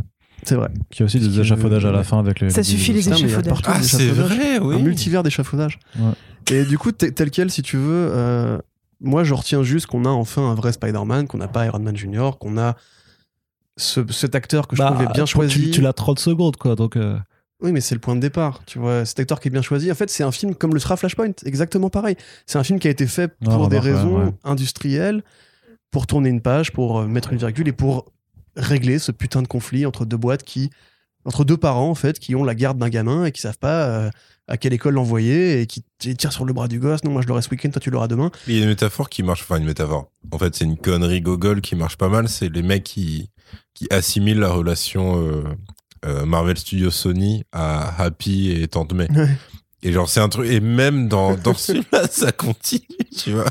sauf, euh, sauf, euh, sauf la partie où, euh, où elle crève, parce que du coup, non. ça faisait- mais t'as, enfin, tu vois, le, tout le début sur. Ouais, c'était cool, mais t'as as du mal, euh, t'as du mal avec les limites, tu vois, Ouais. et tout. Tu putain, c'est vraiment ça. Ouais, ouais, c'est vraiment, vraiment ça leur T'en as problème. qui veut le quitter, l'autre qui veut que ça Mais c'est ça, tu tout, vois. Mais tu vois, c'est pareil, dans le dessin animé Spider-Man, la, la- la scène où il découvre le costume noir et où Spider-Man fait un rêve la nuit. Euh, le costume noir prend possession de son corps et il rêve en fait qu'il est dans une ville déserte, lui. Peter Parker, et qu'en fait son costume classique et son costume noir le- lui tirent sur les bras pour savoir Ah, qui va gagner en fait. Et jusqu'ici, on en était là. Là, enfin, on a un, un début de saga. Pas la suite de la saga Iron Man, pas euh, une battle de, de, voilà, de produits, quoi. On va s'épargner Venom 3 avec Peter Holland, donc c'est quand même plutôt pas mal. Je trouve des le- qualités. Je suis content d'avoir revu Andrew Garfield. Je suis content d'avoir revu quelques-uns. Maintenant, non, c'est, c'est- je pense, et précisément ce qu'a dit Yerim en début de podcast, que je trouve vraiment super important, c'est une fois que tu as pu l'effet de surprise, une fois que tu sais tout ce qui arrive, une fois que tu sais comment ça finit, est-ce que tu le revois avec le même enthousiasme que les gens l'ont vécu en salle non, moi, je pense pas. Ma réponse, à mon avis, ce sera clairement non, comme Suicide Squad de, de James Gunn, quand tu le vois une fois, une fois que tu as compris l'esprit gamin. Moi, T'as j'ai- plus ce côté franchement, je- ouais, t'as plus à la surprise, mais moi, ça m'a pas dérangé de l'apprécier la, la deuxième et la troisième Ah, fois. moi, euh, j'ai un peu moins kiffé la deuxième. J'ai bien kiffé encore, parce que Mm. ça reste un meilleur film. Mais Après, voilà, c'est après. com- c'est euh, compliqué de, de- de forcément de kiffer ces- ce genre de film-là euh, plus, plus de une fois par an aussi, tu vois. Mais après, moi, pour moi, c'est même pire le constat, c'est que là, on est vraiment en train, là, on est dans dans dans dans, dans l'orgie, euh, grosso modo, Mhm. euh, l'or- l'orgie de fan service nostalgique. Là, on s'en prend, tu vois, on s'en met plein la gueule et tout, c'est ça là de ouf. Et puis, comme dans une orgie, où euh, bah, là, le soir en question, ben, euh, tu fais plein de trucs ça avec des gens que tu connais pas et t'es content parce que tu kiffes le cul. Euh, deux semaines après, tu, à un moment, tu, tu, te- tu te redresses comme ça et tu t'y reprends et tu fais Eh, mais qu'est-ce que j'ai fait, tu vois? Et là, ça te passe, et les gens, ils vont se regarder un petit peu gênés, C'est ils vont cool, ça faire- file la métaphore comme quoi Mm. Kevin Feige considère euh, l'univers Marvel Sony comme une MST. ouais, bah, pourquoi pas, tu vois? Et là, pour moi, c'est vraiment ça, c'est que les gens sont en train de kiffer. Et- évidemment, j'ai pas envie de les, de les empêcher de faire kiffer, tu vois, mais j'ai un peu envie quand même, tu vois. Mais j'ai pas envie, donc comment c'est bon, te c'est cool. Mais dans deux semaines, dans avec deux- ex que Non, non, pas mais- vu depuis longtemps. Non, non, mais dans deux que c'est semaines. une bonne idée. Et en fait, c'était pas terrible. c'est ce mais- que- mais dans l'idée, c'était, dire, mais, euh, euh, mais avec Non, non, mais parce que, non, non, mais parce que si tu veux, l'idée est pas mauvaise. Moi, je. Bah, faire pas- une orgie, c'est pas une mauvaise idée. Non, mais je suis pas contre, si tu veux. Bah, c'est dégueulasse. Je suis pas contre une avalanche de fanservice, mais ça peut être Oh, mieux fait que ça et ça peut être fait plus sincèrement que ça. Il y a des moments de sincérité, on l'a dit, la scène avec Maguire et Holland qui, qui voilà, il retient le truc, Andrew Garfield et tout. Mais généralement. Les re- Ah, si on en a pas parlé, les retrouvailles de Maguire et euh, Molina, Ouais, je. Si, ça va. ouais, Peter, t'as grandi et tout. va. Non, c'est sympa, c'est mignon. Si, C'était mignon. Ça, c'était C'est- mignon. Voilà. Mais justement parce que c'est c'est court. Voilà, mais- ils en ils le Ah, ils en ils font pas des tonnes. Oui, tu vois. c'est ça. T'es pas dans une intensité ouf et dire. donc ça passe. Ce que je veux dire, c'est que littéralement, je pense sincèrement que euh, 1er janvier 2022, tout le monde, ne, plus personne ne parle de No Way Home. En vrai, parce que ça reste. normal, tout le monde sera bourré. Non, non, mais vraiment. T'imagines, c'est bonne année. Putain, et No Way Home, frère, tu l'as revu Ah, Non, mais- Non, il est minuit, zéro un heure, truc genre. Mais non, mais je vois vraiment. pas du tout de quoi tu C'est parles. pour ça que j'ai fait un sort à minuit le Alors, je sais 31 bien. décembre pour que tout le monde oublie le film. Je sais bien que les films Marvel, que les films de super-héros sont pas forcément tous des grands films et que la plupart sont clairement des produits jetables et tout ça. Dis donc. Mais pour moi, c'est- et pour moi, celui-là, c'est la quintessence du produit jetable parce que justement, il est basé que sur un argument qui est euh, ce fanservice qui n'a et ce multivers qui n'a jamais été pensé pour être un multivers Mais comme non, ça. non, c'est Et, pas vrai. et du coup, en fait, c'est un truc qui c'est artificiel. C'est complètement non, ça sert artificiel. à recréer enfin ce qu'est censé être Spider-Man. tu C'est- pouvais faire ça. C'est mis à sans- l'escient d'un truc. C'est tu pas bien pouvais fait, faire mais ça sans le multivers. Oui, tu Bien peux faire sûr, ça. mais en Parce gros, que la situation enfin- de départ, elle a pas besoin d'un multivers. La, la résolution n'a pas besoin du multivers, donc tu pouvais le faire sans multivers. T'avais pas besoin de créer cet artifice de fanservice gratos, pas spontané, cynique et juste. Mais là, en fait, juste- toi, tu refuses la propale de base, en fait. Mais- que toi, en fait, t'y es allé en mais disant, c'est même je suis pas contre que- l'idée, donc mais ça à pas rien. mais, mais non c'est pas que je la refuse c'est pas que je la refuse je trouve juste qu'elle est viciée ouais dès le départ ça Oui, c'est ce que sûr je te dis. Ah oui, bah ça. Mais si t'acceptes le pour le coup, contrat, c'est vrai. euh, Enfin, c'est que c'est comme. euh, mais j'ai pas besoin j'ai pas envie d'accepter un contrat en fait enfin je trouve, si, si à partir du moment bah, si, si, si- si, bah, pareil, bah, parce qu'on le fait sur plein d'autres films. non mais je regarde le truc je veux dire enfin je, je veux dire je, je vais pas leur dire euh, montrez-moi j'ai pas bataillé pour qu'ils fassent un autre film tu vois Non, mais ce que je veux dire, c'est que par exemple, quand tu vois, on s'est tapé, en tout cas nous trois, je sais pas, mais genre on s'est tapé 4 heures de, du Snyder's Cut. Concrètement, c'est Warner qui te vend Mm. deux fois le même film. Mhm. Et c'est d'un cynisme absolu de faire ça. ah complètement ouais. Surtout quand, quand t'as Ouais. en plus une histoire Après, de tu- suicide de la fille du mec et que c'est ça qui leur permet d'abord de déclencher le truc. On Enfin, C'est t'as un, quand ex- même un un- excellent exemple. en Enfin, vrai. tu vois, t'as t'as quand même un truc où en fait on accepte des choses qui sont archi pas naturelles en termes de création. Bon, après, on l'a, pas- on l'a dit quand même, le, sur, on, on, Non, on mais en a, ça- on en a parlé ça du veut pas cynisme de dire qu'on est inconscient de, du- Cut, euh. mais ce que je veux dire, c'est qu'on l'accepte en tant que spectateur. Mhm. Tu, tu vois ce que je veux dire? Ça nous parasite pas le, les- le visionnage du film, tu vois. Mais parce que le cynisme de Warner, c'est de nous dire on va vous vendre une vision complète d'un réalisateur. C'est Ouais, au nom mais- de l'art, on vous vend. Ouais, mais, ouais, ce qui est encore, non, mais ce qui est encore plus cynique, parce que là, pour le coup, Bah eux, oui. ils disent juste au grand max, ils disent, on a fait ce film pour les fans. Ils te disent pas, on l'a fait au nom d'une expression artistique globale. Non, mais je sais, mais, mais je je défends pas, je défends pas Warner, mais tu vois, genre chacun, chacune des deux compagnies Oui, bien sûr. Crache sur nous à la fin, tu vois. Ouais, ouais, Ouais, mais attends, Ant-Man 2. Bah, ils le fait côté juste, orgie, euh, tout ça. Ant-Man 2, ils l'ont fait juste pour, pour euh, créer le voyage temporel qui servirait dans Endgame. Quelque part, la plupart des films de Marvel Ant-Man sont, 2, je l'ai plus jamais revu. sont hein. très cyniques aussi. personne Personne ne n'en parle. hein, ne C'était ce que je disais. Je, dis, je, je- je suis conscient que tous les films de, de Marvel et les adaptations comics sont de toute façon pas forcément Après, des grands films est-ce qu'ils ont pas fait ça pour C'est- installer le personnage de Walton Goggins? Oh, on l'a plus jamais revu. sais hein. non Qu'est-ce que tu racontes Mais tu vois, c'est ça. C'est le méchant inutile, quoi. C'est le mec qui course les gens en C'est voiture. que moi, j'avais déjà accepté ce contrat-là quand je suis rentré dans la salle, et donc j'ai essayé de voir si c'est- ce serait au moins bien fait. Je trouve qu'il y a des machins qui fonctionnent. Il y en a beaucoup qui marchent pas du tout. Et surtout, voilà, ce qu'on- parce qu'en fait, je suis un peu démuni par le succès de ce film, qui est déjà l'un des plus gros succès de cette année, voire qui sera Mais c'est un échec total en fait sur, euh, sur la création, sur les vraies envies, sur la spontanéité. Pour moi, il y a un vrai échec aussi du modèle médiatique du coup, puisque effectivement, bah, Ouais. on est quand même dans, dans une, Ah bah, les spoilers, là. dans, ouais, sur, sur, en fait, ça, ça légitime en fait toute la technique de tous les scopers les plus véreux qui là s'en donnent à cœur joie pour balancer toutes les rumeurs de nouveau parce qu'ils disent, Mm. bah, effectivement, ils ont eu, ils ont eu juste là-dessus, mais pour eux, c'est, euh, Là, j'ai comme- eu un- une notif, euh, je, je crois que c'est Melty, c'est genre, ouais, est-ce mais que euh, déjà- Maguire et euh, Andrew Garfield. Vont revenir Oui, bah maintenant ils sont à fond là-dessus. Maintenant ils sont à fond là-dessus. Ils sont, en train de dire que euh, ils, ils ont signé en fait pour plusieurs projets, qu'ils vont avoir leur propre saga et, et ainsi de suite. Donc voilà. C'est l'algorithme qui s'alimente lui-même, quoi. Bah c'est, oui, c'est ça, euh, c'est un terrible. Moi je trouve que c'est un terrible échec aussi en tant que en tant que société de, de la façon dont. En tant que société. non mais vraiment non mais sur le côté culturel, sur la façon dont on traite la pop culture, dont, dont on décide de s'informer. En fait, on légitime des gens Toi, tu vas vraiment kiffer Matrix 4. dont en fait on légitime vraiment les pires comportements sur la base de euh, on a tiré du caca euh, sur les gens euh, 100 fois mais parce qu'une fois il y avait un Mais c'est pour ça que je te, je te l'ai dit sans vanne. qui- hein. qui- je pense qui- vraiment que tu as kiffé le juste, propos de Matrix 4. et ben parce que vous allez ça. on va continuer de légitimer le fait qu'on nous qu'on vraiment qu'on nous bassine de la merde sur la tête en permanence sur les réseaux sociaux mais juste parce qu'il y a une fois où peut-être ce serait une bassine avec de l'eau au lieu de la merde tu vois et c'est insupportable en fait cette phase Qu'est-ce que tu penses de Captain quoi. Captain Popcorn je n'ai Non, aucun non, avis non, sur lui pas. Non, mais je rigole. Tu nous as déjà mis dans la, dans la merde l'autre fois, alors. euh.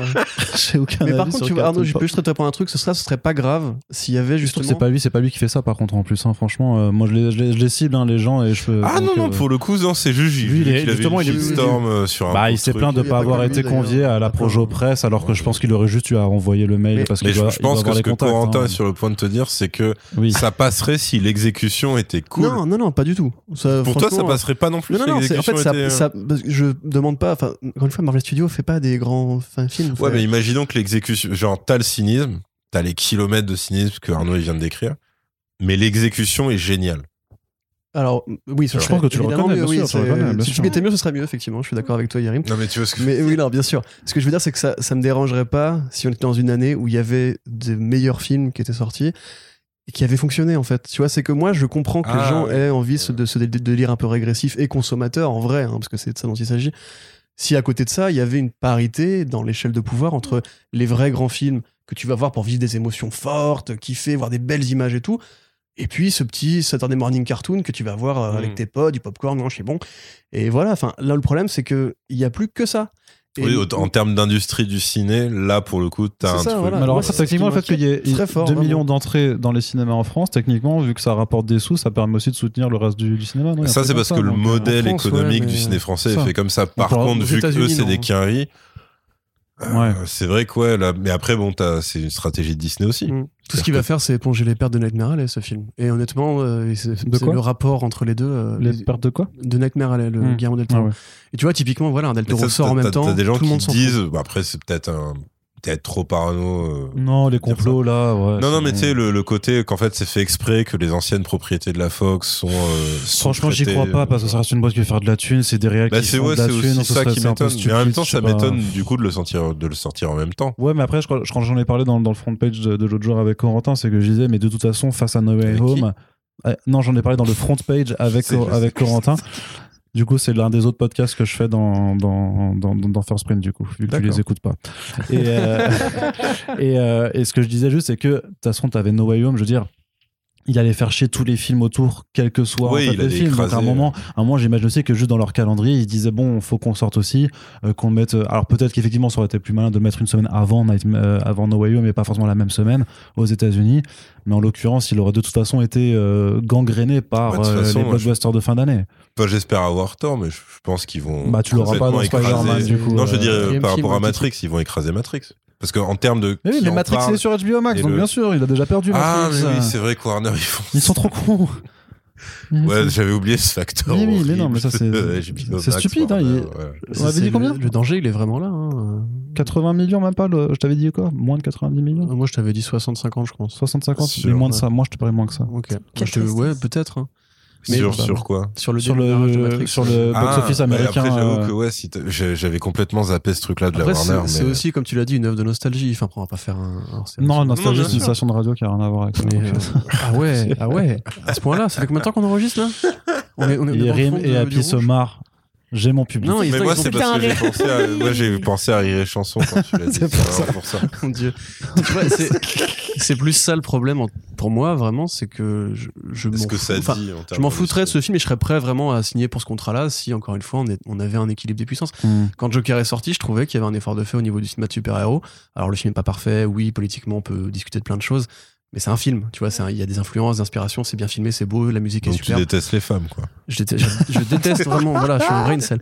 Mais euh, il y avait un tweet trop marrant Oui, où un mec, mais au nom de l'art. un tweet trop marrant où un mec C'est avait dit, rappelez-vous, avant la pandémie, quand on croyait que le pire, le pire danger pour la société, ce serait la, la sortie du film Joker. Et j'étais en Ah, mode genre, oui, c'est vrai que rappelez-vous ouais. quand même, tout le monde avait Ah, pété un câble. à l'époque. J'avoue qu'il y avait dans, dans les commentaires comme ça, mais je pense que je l'avais mis peut-être même dans votre podcast. C'est un gars qui avait fait Ouais, euh, au final, Joker, on pensait que ça allait engendrer des tueries de masse. Tout ce que ça a fait, c'est gentrifier un escalier. C'était génial. C'est clair. Mais tu vois, Joker, c'était une façon de répondre à ce modèle. Ouais, ça répondait à ça. Petit vrai, budget, film de character study et tout. Ouais, ça c'est cool ça. Là, t'as The Batman qui arrive. Bon, ça ressemble beaucoup à un blockbuster. Ce sera un blockbuster, mais ce sera un film plus Moins, moins de budget, je pense, non?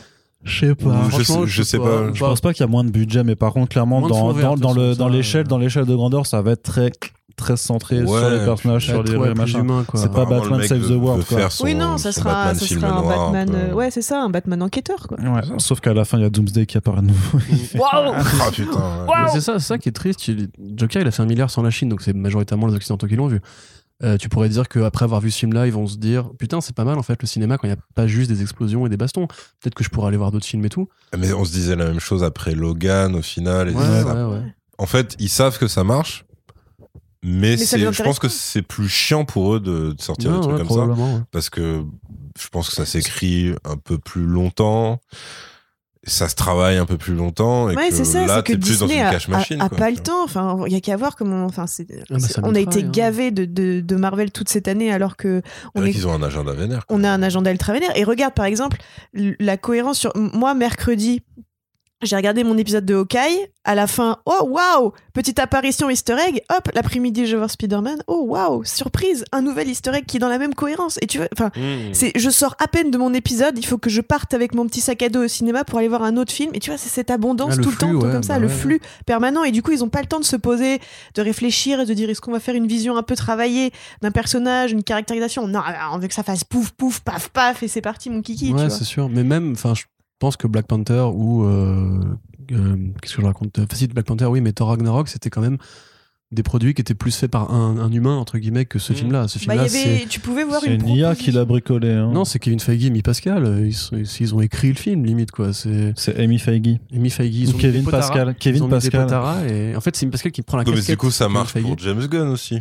Ouais, ouais, ouais, ouais, ouais, James Gunn, effectivement, qui est. Pour, euh, bon, Shane Black, mais lui, c'était limite euh, voilà, un mec qui a déguisé un truc en one shot euh, Mm. en faisant croire que c'était intégré. Après, c'était une autre Ryan époque. Coogler ouais. un peu aussi quoi. Mais... Là, cette année, c'est 4 séries, 3 films. Ah oui, non, bien sûr. Ouais. Là, ils sont sur un rythme Cinq qui films, est, non euh, séries Black Widow, Shang-Chi, Eternals. Attends, Black Widow. Ah, quoi Eternal, j'avais oublié 4 films, ouais. Euh, Et- Black Widow, c'est pas une série, gros. Non, Non, non, quatre c'est 4 films. films. Non, 4 films, 4 Ah, séries. d'accord, ok, ok, séries, ok. 4 films, 5 séries. C'est quoi la cinquième? What bah, if If bah, mais c'est quoi les 4 autres, du coup bah, Attends, WandaVision, Falcon, Loki, Falcon. What If, C'est Falcon. Hawkeye. C'est Falcon, pardon, j'ai commis mon esprit Falcon. Ouais. Ok, j'ai hâte qu'on le fasse d'ailleurs dans First Print. Ouais, ouais. Oui, Pour bah, parler d'un personnage en Tu particulier. vois, chaque Oui, fois, ça oui, crée des confs Twitter, c'est le pinacle du moment et tout. Tout le monde est branché semaine dessus. prochaine. C'est ça. Ça fait de la mémification à mort et tout. Donc, euh, Mais parce que je pense qu'ils ont besoin de cette mainmise absolue sur absolument euh, tout, Tous les supports. que, que ce soit pas, pas forcément culturel et le cinéma, mais aussi les réseaux sociaux. Il y a qu'à voir l'état de, de, de, de Twitter euh, depuis la sortie de Spider-Man. C'est un tweet sur deux, c'est sur Spider-Man. ouais, ouais. Et c'est et c'est ce besoin absolu et que enfin de parce que quand ça sera pas Spider-Man, bah c'était les semaines précédentes, c'était OK chaque semaine et c'est ce besoin absolu Un d'être peu moins quand partout. même. Ah, C'était plus même. écho. Hein Non, mais ça, c'est un running gag entre nous. Parce que je fais des blagues sur un personnage qui s'appelle Echo. Voilà. Ok. Mais on sait qui est Echo, hein, tu sais. Les gens qui nous écoutent. Non, non, bah ouais, mais euh, voilà. Oui, mais C'est- Spoil pas tes blagues, on, Voilà, en reparlera dans, dans le Mais futur voilà, ouais, c'est vrai que c'est ce, cette absolue mainmise qui commence un peu à. Enfin là, moi, je me sens comme l'eau à l'approche de Noël, quoi. Je suis T'es gavé. à mort. Ah, pas mal. Et il y, a- il y a ça aussi, je pense, c'est la Marvel fatigue en fin d'année, tu vois. Ouais, ouais, non, mais là, moi, et là, j'arrivais au cinéma et j'étais genre, Pff, allez, c'est reparti. Ah, parce qu'après, il y a eu embouteillage avec euh, le côté Covid aussi, Oui, c'est sûr. je pense. Dire que c'était du Orelsan. Je me sens comme une oie à l'approche de Noël. gavé. on n'a rien répété. On n'a Ah, rien répété. C'était pas fait exprès. On dirait même un passe-passe avec Gringe quand même. Ouais, J'en- peux plus. clairement. Qui est Aurel, qui est Gringe. Mais du coup, alors, pour l'avenir du truc, Ouais. si. euh, parce que donc. Bah, on Là, l'a là- dit, il y a un soft reboot, donc techniquement, il peut- il y, a- il y a table rase, ils peuvent, ils peuvent tout refaire, quoi. En vrai. Hein Vas-y, il y a, il y a- il y a ta- voilà, ils peuvent vraiment repartir sur, euh, sur des bases plus saines. Ils ont fait, ils ont fait leur One More Day, ils peuvent faire Brand New Day maintenant. Donc, les quitte à, euh, bah, Brand New Day, c'est bien ce que je pense, c'est juste que ça. C'est l'arc, c'est quand Dan Slott a repris après Straczynski en fait, et que c'était du coup, euh, voilà, c'était vraiment là, c'est un, un jour nouveau, donc c'est vraiment les- la- le nouveau run qui, qui s'ouvre. Donc techniquement, ça leur permet d'aller rechercher d'autres vilains qui n'ont pas été présentés et les et alors et les présenter. On peut avoir le Scorpion, tu vois, par, par exemple, on peut avoir Craven dans la version MCU, alors que bah, encore que Craven, ils veulent le faire euh, chez Sony Pictures, donc il y aura toujours aussi ces ces trucs bizarres de Mm. quel vilain est réservé à qui. Euh, bah techniquement, ils peuvent la voie la plus logique, s'ils s'en tiennent vraiment à tout ce qu'ils ont montré dans le film, c'est de aussi faire un vrai Venom Mm. qui va aller du coup. Donc c'est présenter Putain, un si- Eddie Brock. S'ils le font, putain, c'est c'est tellement bizarre. Bah pff, ouais, il faudra, il faudra juste que qu'ils soient bien droits dans leurs bottes et qu'ils fassent aucune référence à l'autre à l'autre truc et que le bout de parasite qui, qui est là en fait euh, vraiment se dissocie complètement de de, enfin prennent la personnalité en fait du coup du, euh, du Eddie Brock du MCU mais techniquement ils peuvent faire un vrai Venom et, euh, et à la limite moi à la limite c'est le seul truc parce que vraiment j'ai un problème maintenant avec ce que, ce que, ce que, ce que, Sony Pictures fait en live action. J'adore ce qu'ils font Hmm. à l'étage d'à côté à l'animation où je t'ai dit Voire même en jeu vidéo. Ouais, ou jeux vidéo euh, Ouais, avec Inside Games carrément, tu vois. Mais ce que je veux dire, c'est que j'aimerais limite, ouais, qu'ils limite, qu'ils qu'ils refassent le Venom et qu'ils y, va, qu'ils y aillent vraiment en fait. Pour tester. euh, Ouais, mais qu'ils y aillent vraiment en disant, regardez, on va prendre un, un bon acteur. En tout cas, je Tom Hardy est un bon acteur, mais on va lui donner un, un vrai rôle à jouer et on va mettre une vraie boîte d'effets spéciaux derrière et qu'en fait ils enterrent limite que que le Venom du, euh, de Marvel Studios, mais limite, mais foutent la honte D'accord, ouais, je vois. mais une honte monumentale en fait à Sony Pictures à tel point que Sony Pictures ils se regardent, tu vois, ils font ouais, ok, on- tant pis, on arrête, et ils disent vas-y, euh, Tom, euh, que euh, moi, sors, moi, de cet aquarium là et, et- et rentre chez toi. Moi, j'ai juste peur d'un truc, c'est que. Parce que donc, il y a Agent Venom, et Agent Venom, c'est Flash. Et Flash, il existe. ouais, mais il est, nul- ouais, mais il est, ouais, il est- pas, il est horrible ce Flash. Oh là là. Franchement, ils le feront pas, c'est sûr. Non, non, non, non, il est trop, il est trop, il est trop guignol ce, ce Là, le prochain film, c'est soit costume noir, soit Brand New Day, effectivement. Ouais, costume- mais- Non, mais je veux dire, le. Après, bon, après, ça peut ne rien donner aussi, parce qu'il y a eu euh, X euh, scènes post-génériques euh, dans le MCU où ça n'a pas été suivi de- d'effets. Ouais, ouais, ouais. Ou alors dix ans plus tard, enfin, quand ça les arrangeait et tout. Mais là, si ce truc va sur quelqu'un, honnêtement, parce qu'il est pas mauvais, l'acteur euh, du truc, c'est le mec de Grande Budapest Hotel, c'est pas juste un petit Oui. bouffon, tu vois. Ouais, mais. Non, mais il est écrit comme un petit bouffon. Bah, il est, totalement, c'est un mec insupportable et tout Il machin. trop Mais je sais pas s'il a le. Ouais, il sera en CGI. pour euh, porter un non, mais il film, sera en euh, CGI, un il fait la même taille que Tom Enfin, Holland, il ouais. sera en CGI et puis voilà. Non, Non, il y a une storyline qui est pas finie dans l'univers de je Holland, pense que vous voulez euh, juste pas y penser, mais c'est Oui, une aussi, possibilité. quoi. C'est quoi la storyline qui est pas finie dans l'univers de Hollande? Scorpion. Oui, c'est ce que Oui, je disais, c'est ce que disais quand t'étais euh, Ah, aux toilettes. J'ai voilà, dit ouais. Scorpion. hein. Ok, parce qu'ils vont pas refaire un Eddie Brock mécaniquement. Bah non, mais elle serait mais c'est- oui, le plus logique, Scorpion, hein. pourquoi pas, ouais. Mm. J'avoue que. En plus, ouais. l'acteur, il est mortel. euh, Bah ouais, Better Michael Call. Saul. euh, C'est Michael Mando, il s'appelle, je crois. C'est le mec qui parle français et anglais qui, qui doublait Vaz dans Far Cry, il me semble, non? Ouais. Ah ok, non, je savais pas du tout. Ah pour moi, c'était vraiment. euh, hein. Ah pour moi, c'était le mec de Better Call bah Saul. bah, D'accord, ok. Mais euh, du coup, il y a, il y a- quoi comme vilain des débuts qui n'avait qui pas, qui avait pas été introduit ni par euh, Sony ni par, euh, par Marvel Studios? Oh là, euh, bah Black Cat est pas encore là. Enfin, c'est pas forcément Ouais, il y a pas la- le pire, c'est que non, il y avait une tentative d'introduction Ouais. De Félicia. Euh, J'allais dire Mysterio, mais non, Mysterio. C'était déjà fait. c'est déjà fait. Bah, il y en a encore pas mal quand même. Euh, Euh, Mais alors lesquels Hein, C'est ça aussi la question, hein, les gars Je meuble pendant que vous réfléchissez. Non, Non, mais mais tu vois, mais, quitte à représenter dans le MCU des vilains qui sont déjà apparus, Hydroman. euh, on l'a eu en bas. Hydro. euh, Non, non, non. Non, Non, personne ne veut. C'est- des élémentals, c'est pas considéré comme des super vilains, c'est des élémentals. Ouais, mais c'était les élémentaux qu'on avait dans Far From Home, de De toute façon, ils euh, Enfin, se mettre en Non, mais non. il l'appelait Hydroman dans les sacs Bah, et j'ai envie, euh. Pardon, hein, je jette un pavé dans la mare. Le Kingpin, Oui, c'est oui, un oui, de Spider-Man oui, oui, qui oui. est présent dès les Dans, débuts. dans les, c'est toi qui m'y as fait penser, puisque le côté euh, justement euh, gros mafieux, euh, Mister Négative, Ouais. dans les Ouais, peut-être alors, pas classique du tout parce qu'il est récent. Non, il est inventé par Dan Slott. Donc, euh, bah justement, dans, Non, mais je veux dire, il est récent. au début, en plus du, du run de Dan Slott, Ouais. il me semble. Donc, Ouais. euh, Après, ouais, les vilains de Dan Slott, moi je peux m'en passer, je pense, mais. Après, les vilains de Dan Slott, il n'y en a pas non plus. Enfin, il y en a plein, mais. Lequel ressort vraiment du lot, c'est beaucoup le, le, le bah, Docteur mais mine de rien, Mister Négatif, vu qu'en plus, il a été dans le, dans le film, Ouais. euh, dans le jeu vidéo, pardon. Le Rhino, hein, en vrai. Il a eu une toute petite. Ouais, mais le Rhino, euh, il était dans. dans Enfin, sûr, tu peux pas faire tenir un film sur le Rhino en même temps. euh. Et même limite, euh, moi, ça me ferait de la peine pour Paul Giamatti en fait, qui est un bête d'acteur, tu vois. Je pense qu'il en a rien à foutre. Non, mais non, ouais, mais je veux dire, remettra. tu sais, c'est comme. Ah, euh, Spider-Man je veux dire, c'est comme Dendian, tu vois, c'est un bête d'acteur, mais le, juste c'était, c'était pourri, tu vois, ce qu'on lui faisait faire. Ouais. Concrètement. C'est vrai. Mais c'est le genre de truc où tu fais, ouais, c'est c'est quand même un petit gâchis, quoi, tu vois. Puis ils l'ont seulement grimé en plus, c'était horrible. Attends, Hmm. lequel, du coup? Euh, D'Indian. Enfin, monsieur Ah aussi, oui, c'est vrai que oui, le, le, truc- maquillage Ah, putain, dégueulasse, oui, oui, De toute façon, maintenant, on- maintenant, j'ai la gueule. Franchement, euh, moi, je, moi je mets bien ouais. 10 balles sur le Kingpin parce qu'on sait que ça peut pas être Craven, il y a un film qui arrive, Black Cat et Silver Sable, ils veulent les faire dans leur truc à eux, puis ils vont pas faire Black Cat maintenant qu'il est en couple avec. Enfin, non, il est pas en couple avec MJ maintenant. Mais non, ils vont Non. pas faire ça. Mais Euh, si, pas une petite possible. love interest, c'est-à-dire que face à la face à MJ, ils vont lui mettre ouais, une Félicia Hardy quoi. Bah, là, sa dernière scène avec MJ, c'est.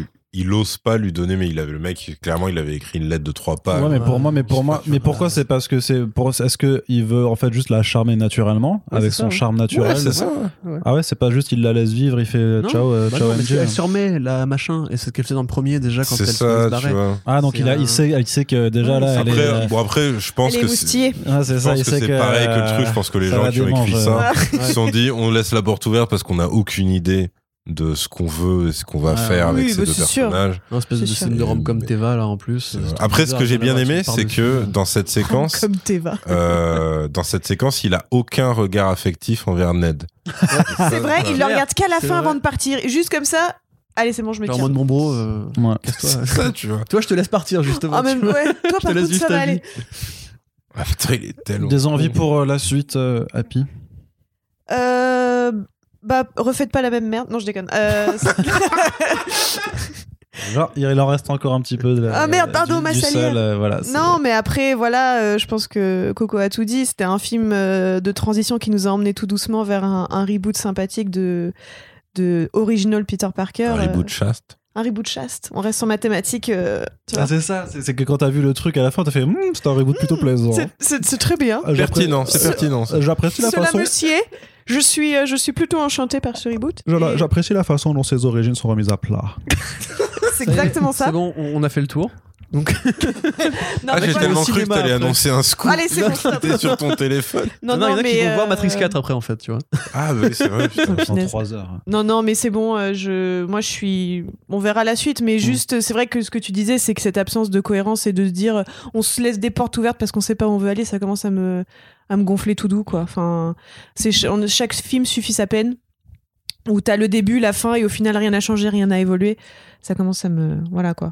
Ok. Voilà. Splinter, un petit mot de la fin. Euh, pour ce que spé- spécifiquement pour Spider-Man, bah, effectivement, c'est vrai qu'en termes de méchants, ils en ont rincé pas mal. Le Hobgoblin, ils l'ont pas fait. Non, ils l'ont pas fait, ouais, ils l'ont pas fait le Ouais, mais maintenant, maintenant, j'ai vraiment la hantise Mais tu peux que pas ce faire le Hobgoblin si t'as Ned pas le- avec une cape de Ouais, merde. non, c'est Enfin, vrai. tu vois, c'est- C'est vrai. Tu peux pas faire le, le Hobgoblin si t'as pas le Goblin, techniquement, non?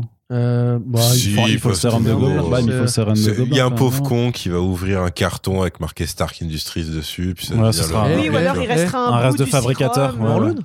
Qui? Morlun? Ouais, Morlun. Ouais. Morlun. Ah oui, c'est vrai. Mais après, ouais, il y a mais là, t'as un tout le délire quoi. totem, machin. Ah non, attends, oui, t'as ça, et lui, il peut traverser les univers à la recherche des trucs araignées Euh, voilà. totémiques. Ouais. Il peut faire chier Venom, Spider-Man, à peu près tout le Il monde. peut en fait. buter Venom, même, tu vois. Et hop, la fin de la saga. Ça, c'est vrai. C'est tellement C'est cool. génial.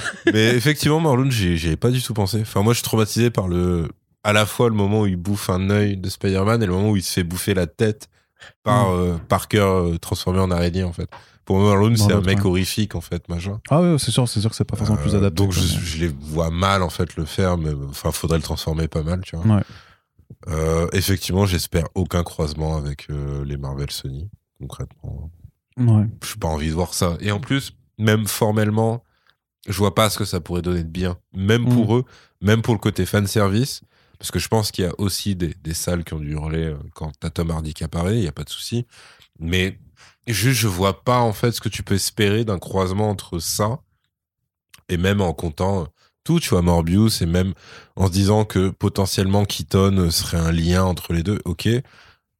Mais t'en fais quoi en fait euh, Enfin, Mm. tu vois, qu'est-ce que le Spider-Man de Tom Holland irait foutre dans un truc pareil? C'est euh, vraiment en dehors de toute considération, tu vois, euh, de qualité ou quoi que ce soit. Ça m'intéresse pas vraiment. C'est pas un croisement qui. Ouais.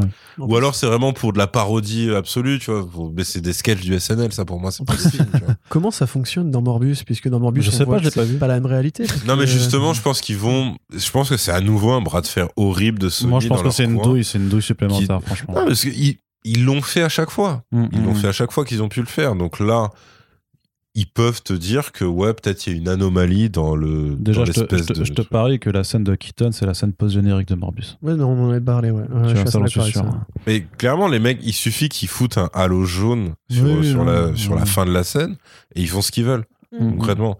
Et vu que Sony, ils en sont à ce stade-là, ah ouais, en vrai. euh, Non, bah, bah, c'est un peu triste à dire comme Ouais, ça. non, mais croisons, c'est ça, tu vois. croisons les doigts pour, pour que ça ne se croise pas, justement. Donc, euh, mais sinon, je t'avoue que Mister Négatif, ça me tenterait pas mal Ok. pour un truc. En plus, il peut faire le lien avec le côté, tu vois, les, les méchants de Netflix, enfin des séries Marvel Netflix. Ouais, tu peux faire la main, hein, tant, tant qu'à faire aussi. tu si peux avoir des trucs, je est pense. revenu, ouais, Ouais, si tu veux. carrément. Très bien, très Et bien. toi, Arnaud Bah non, bon, on a, on a déjà, moi, j'a- si, ça j'a- intéresse les gens, j'adoubais à vos- mais- moi, j'adoubais aux théories, enfin, ce que tu as dit sur le Kingpin, ce genre de choses-là, quoi. Je, je- je le vois assez bien, en fait. Donc, euh, c'est c'est plutôt ce genre de là. Après, franchement, une intrigue où il n'y aurait pas forcément de vilain principal, mais où ce serait plus euh, vraiment. euh, Bah, T'en as déjà une, là. Il n'y a pas de vilain principal. Enfin, tu- Ouais, non, mais si dans le sens, peut dans le sens où il n'y a pas de super vert. vilain dedans. C'est-à-dire qu'en fait, je sais pas, il, Ah, déjoue, oui, euh, d'accord, il ok. déjoue, euh, une mafia ou un truc euh, comme ça, ou alors Mhm. euh, juste il, il- il- il galère. euh, Toi, tu veux juste Hammerhead, en fait. Ah, mais Hammerhead, pourquoi pas en fait euh, il- mal, je non, m'attendais pas à franchement- ton enthousiasme. Ah, mais Il est attends, vénère, non, mais il est vénère. dans Daredevil, c'est c'est le feu. C'est un, c'est un vilain Ouais, euh, ouais, tellement ouais, nul c'est vrai, et vrai. génial à la fois. Et il est dans Ultimate Spider-Man en plus. Il est pas, il est pas, il est pas dégueulasse non plus quoi. Enfin très bien. Euh, Et maintenant, on- je crois qu'il bosse pour Eric Zemmour. Euh, Et juste, Oui. du coup, euh, plus de John Watts, si possible. Oui, aussi, oui. Voilà, oui, pour oui, la un autre- finir oui, bien sûr, qu'est-ce qu'on peut attendre pour la suite? Un autre ouais, réalisateur. Un autre réalisateur, Moi qui prenne au sérieux la mise en scène. Ouais, ouais, ouais, ouais. euh, Et la photographie aussi. Por favor. Clairement, clairement. Très bien. Bah, écoutez, Yerim, Happy, merci beaucoup d'avoir été soucis. Moi, moi, merci avec nous. À la fin de Matrix 4, on apprend que Ah. Bruce Willis était mort depuis le début. C'est vrai Ah putain. désolé. Pourquoi Ah. tu me l'as dit? est-ce que c'est le même univers que Glace et euh, Incassable ou... Ah, pas mal. Ouais, que sixième sens. du coup. Et- Très bien, très bien. Et bien voilà, on a duré trois heures, donc euh, plus long même que, que, que le film. On espère que la discussion vous a plu. N'hésitez pas à réagir sur les réseaux sociaux et dans l'espace commentaire de notre site sur ce que vous avez aimé le film, est-ce que vous avez aimé ce que euh, raconte derrière euh, l'histoire euh, ce film-là, est-ce que vous attendez pour la suite? Quel est votre Spider-Man préféré? Ah putain ta gueule. ah tu m'énerves. Et surtout, eh bien, si ces podcasts vous plaisent, on vous rappelle à la fois que vous pouvez nous soutenir en partageant ces émissions sur vos réseaux sociaux et nous avons également une page Tipeee sur laquelle vous pouvez aider à la pérennité du podcast. Merci de nous avoir écoutés. C'est le moment de faire un grand au revoir général. Ciao ciao les gens. Au revoir. Salut.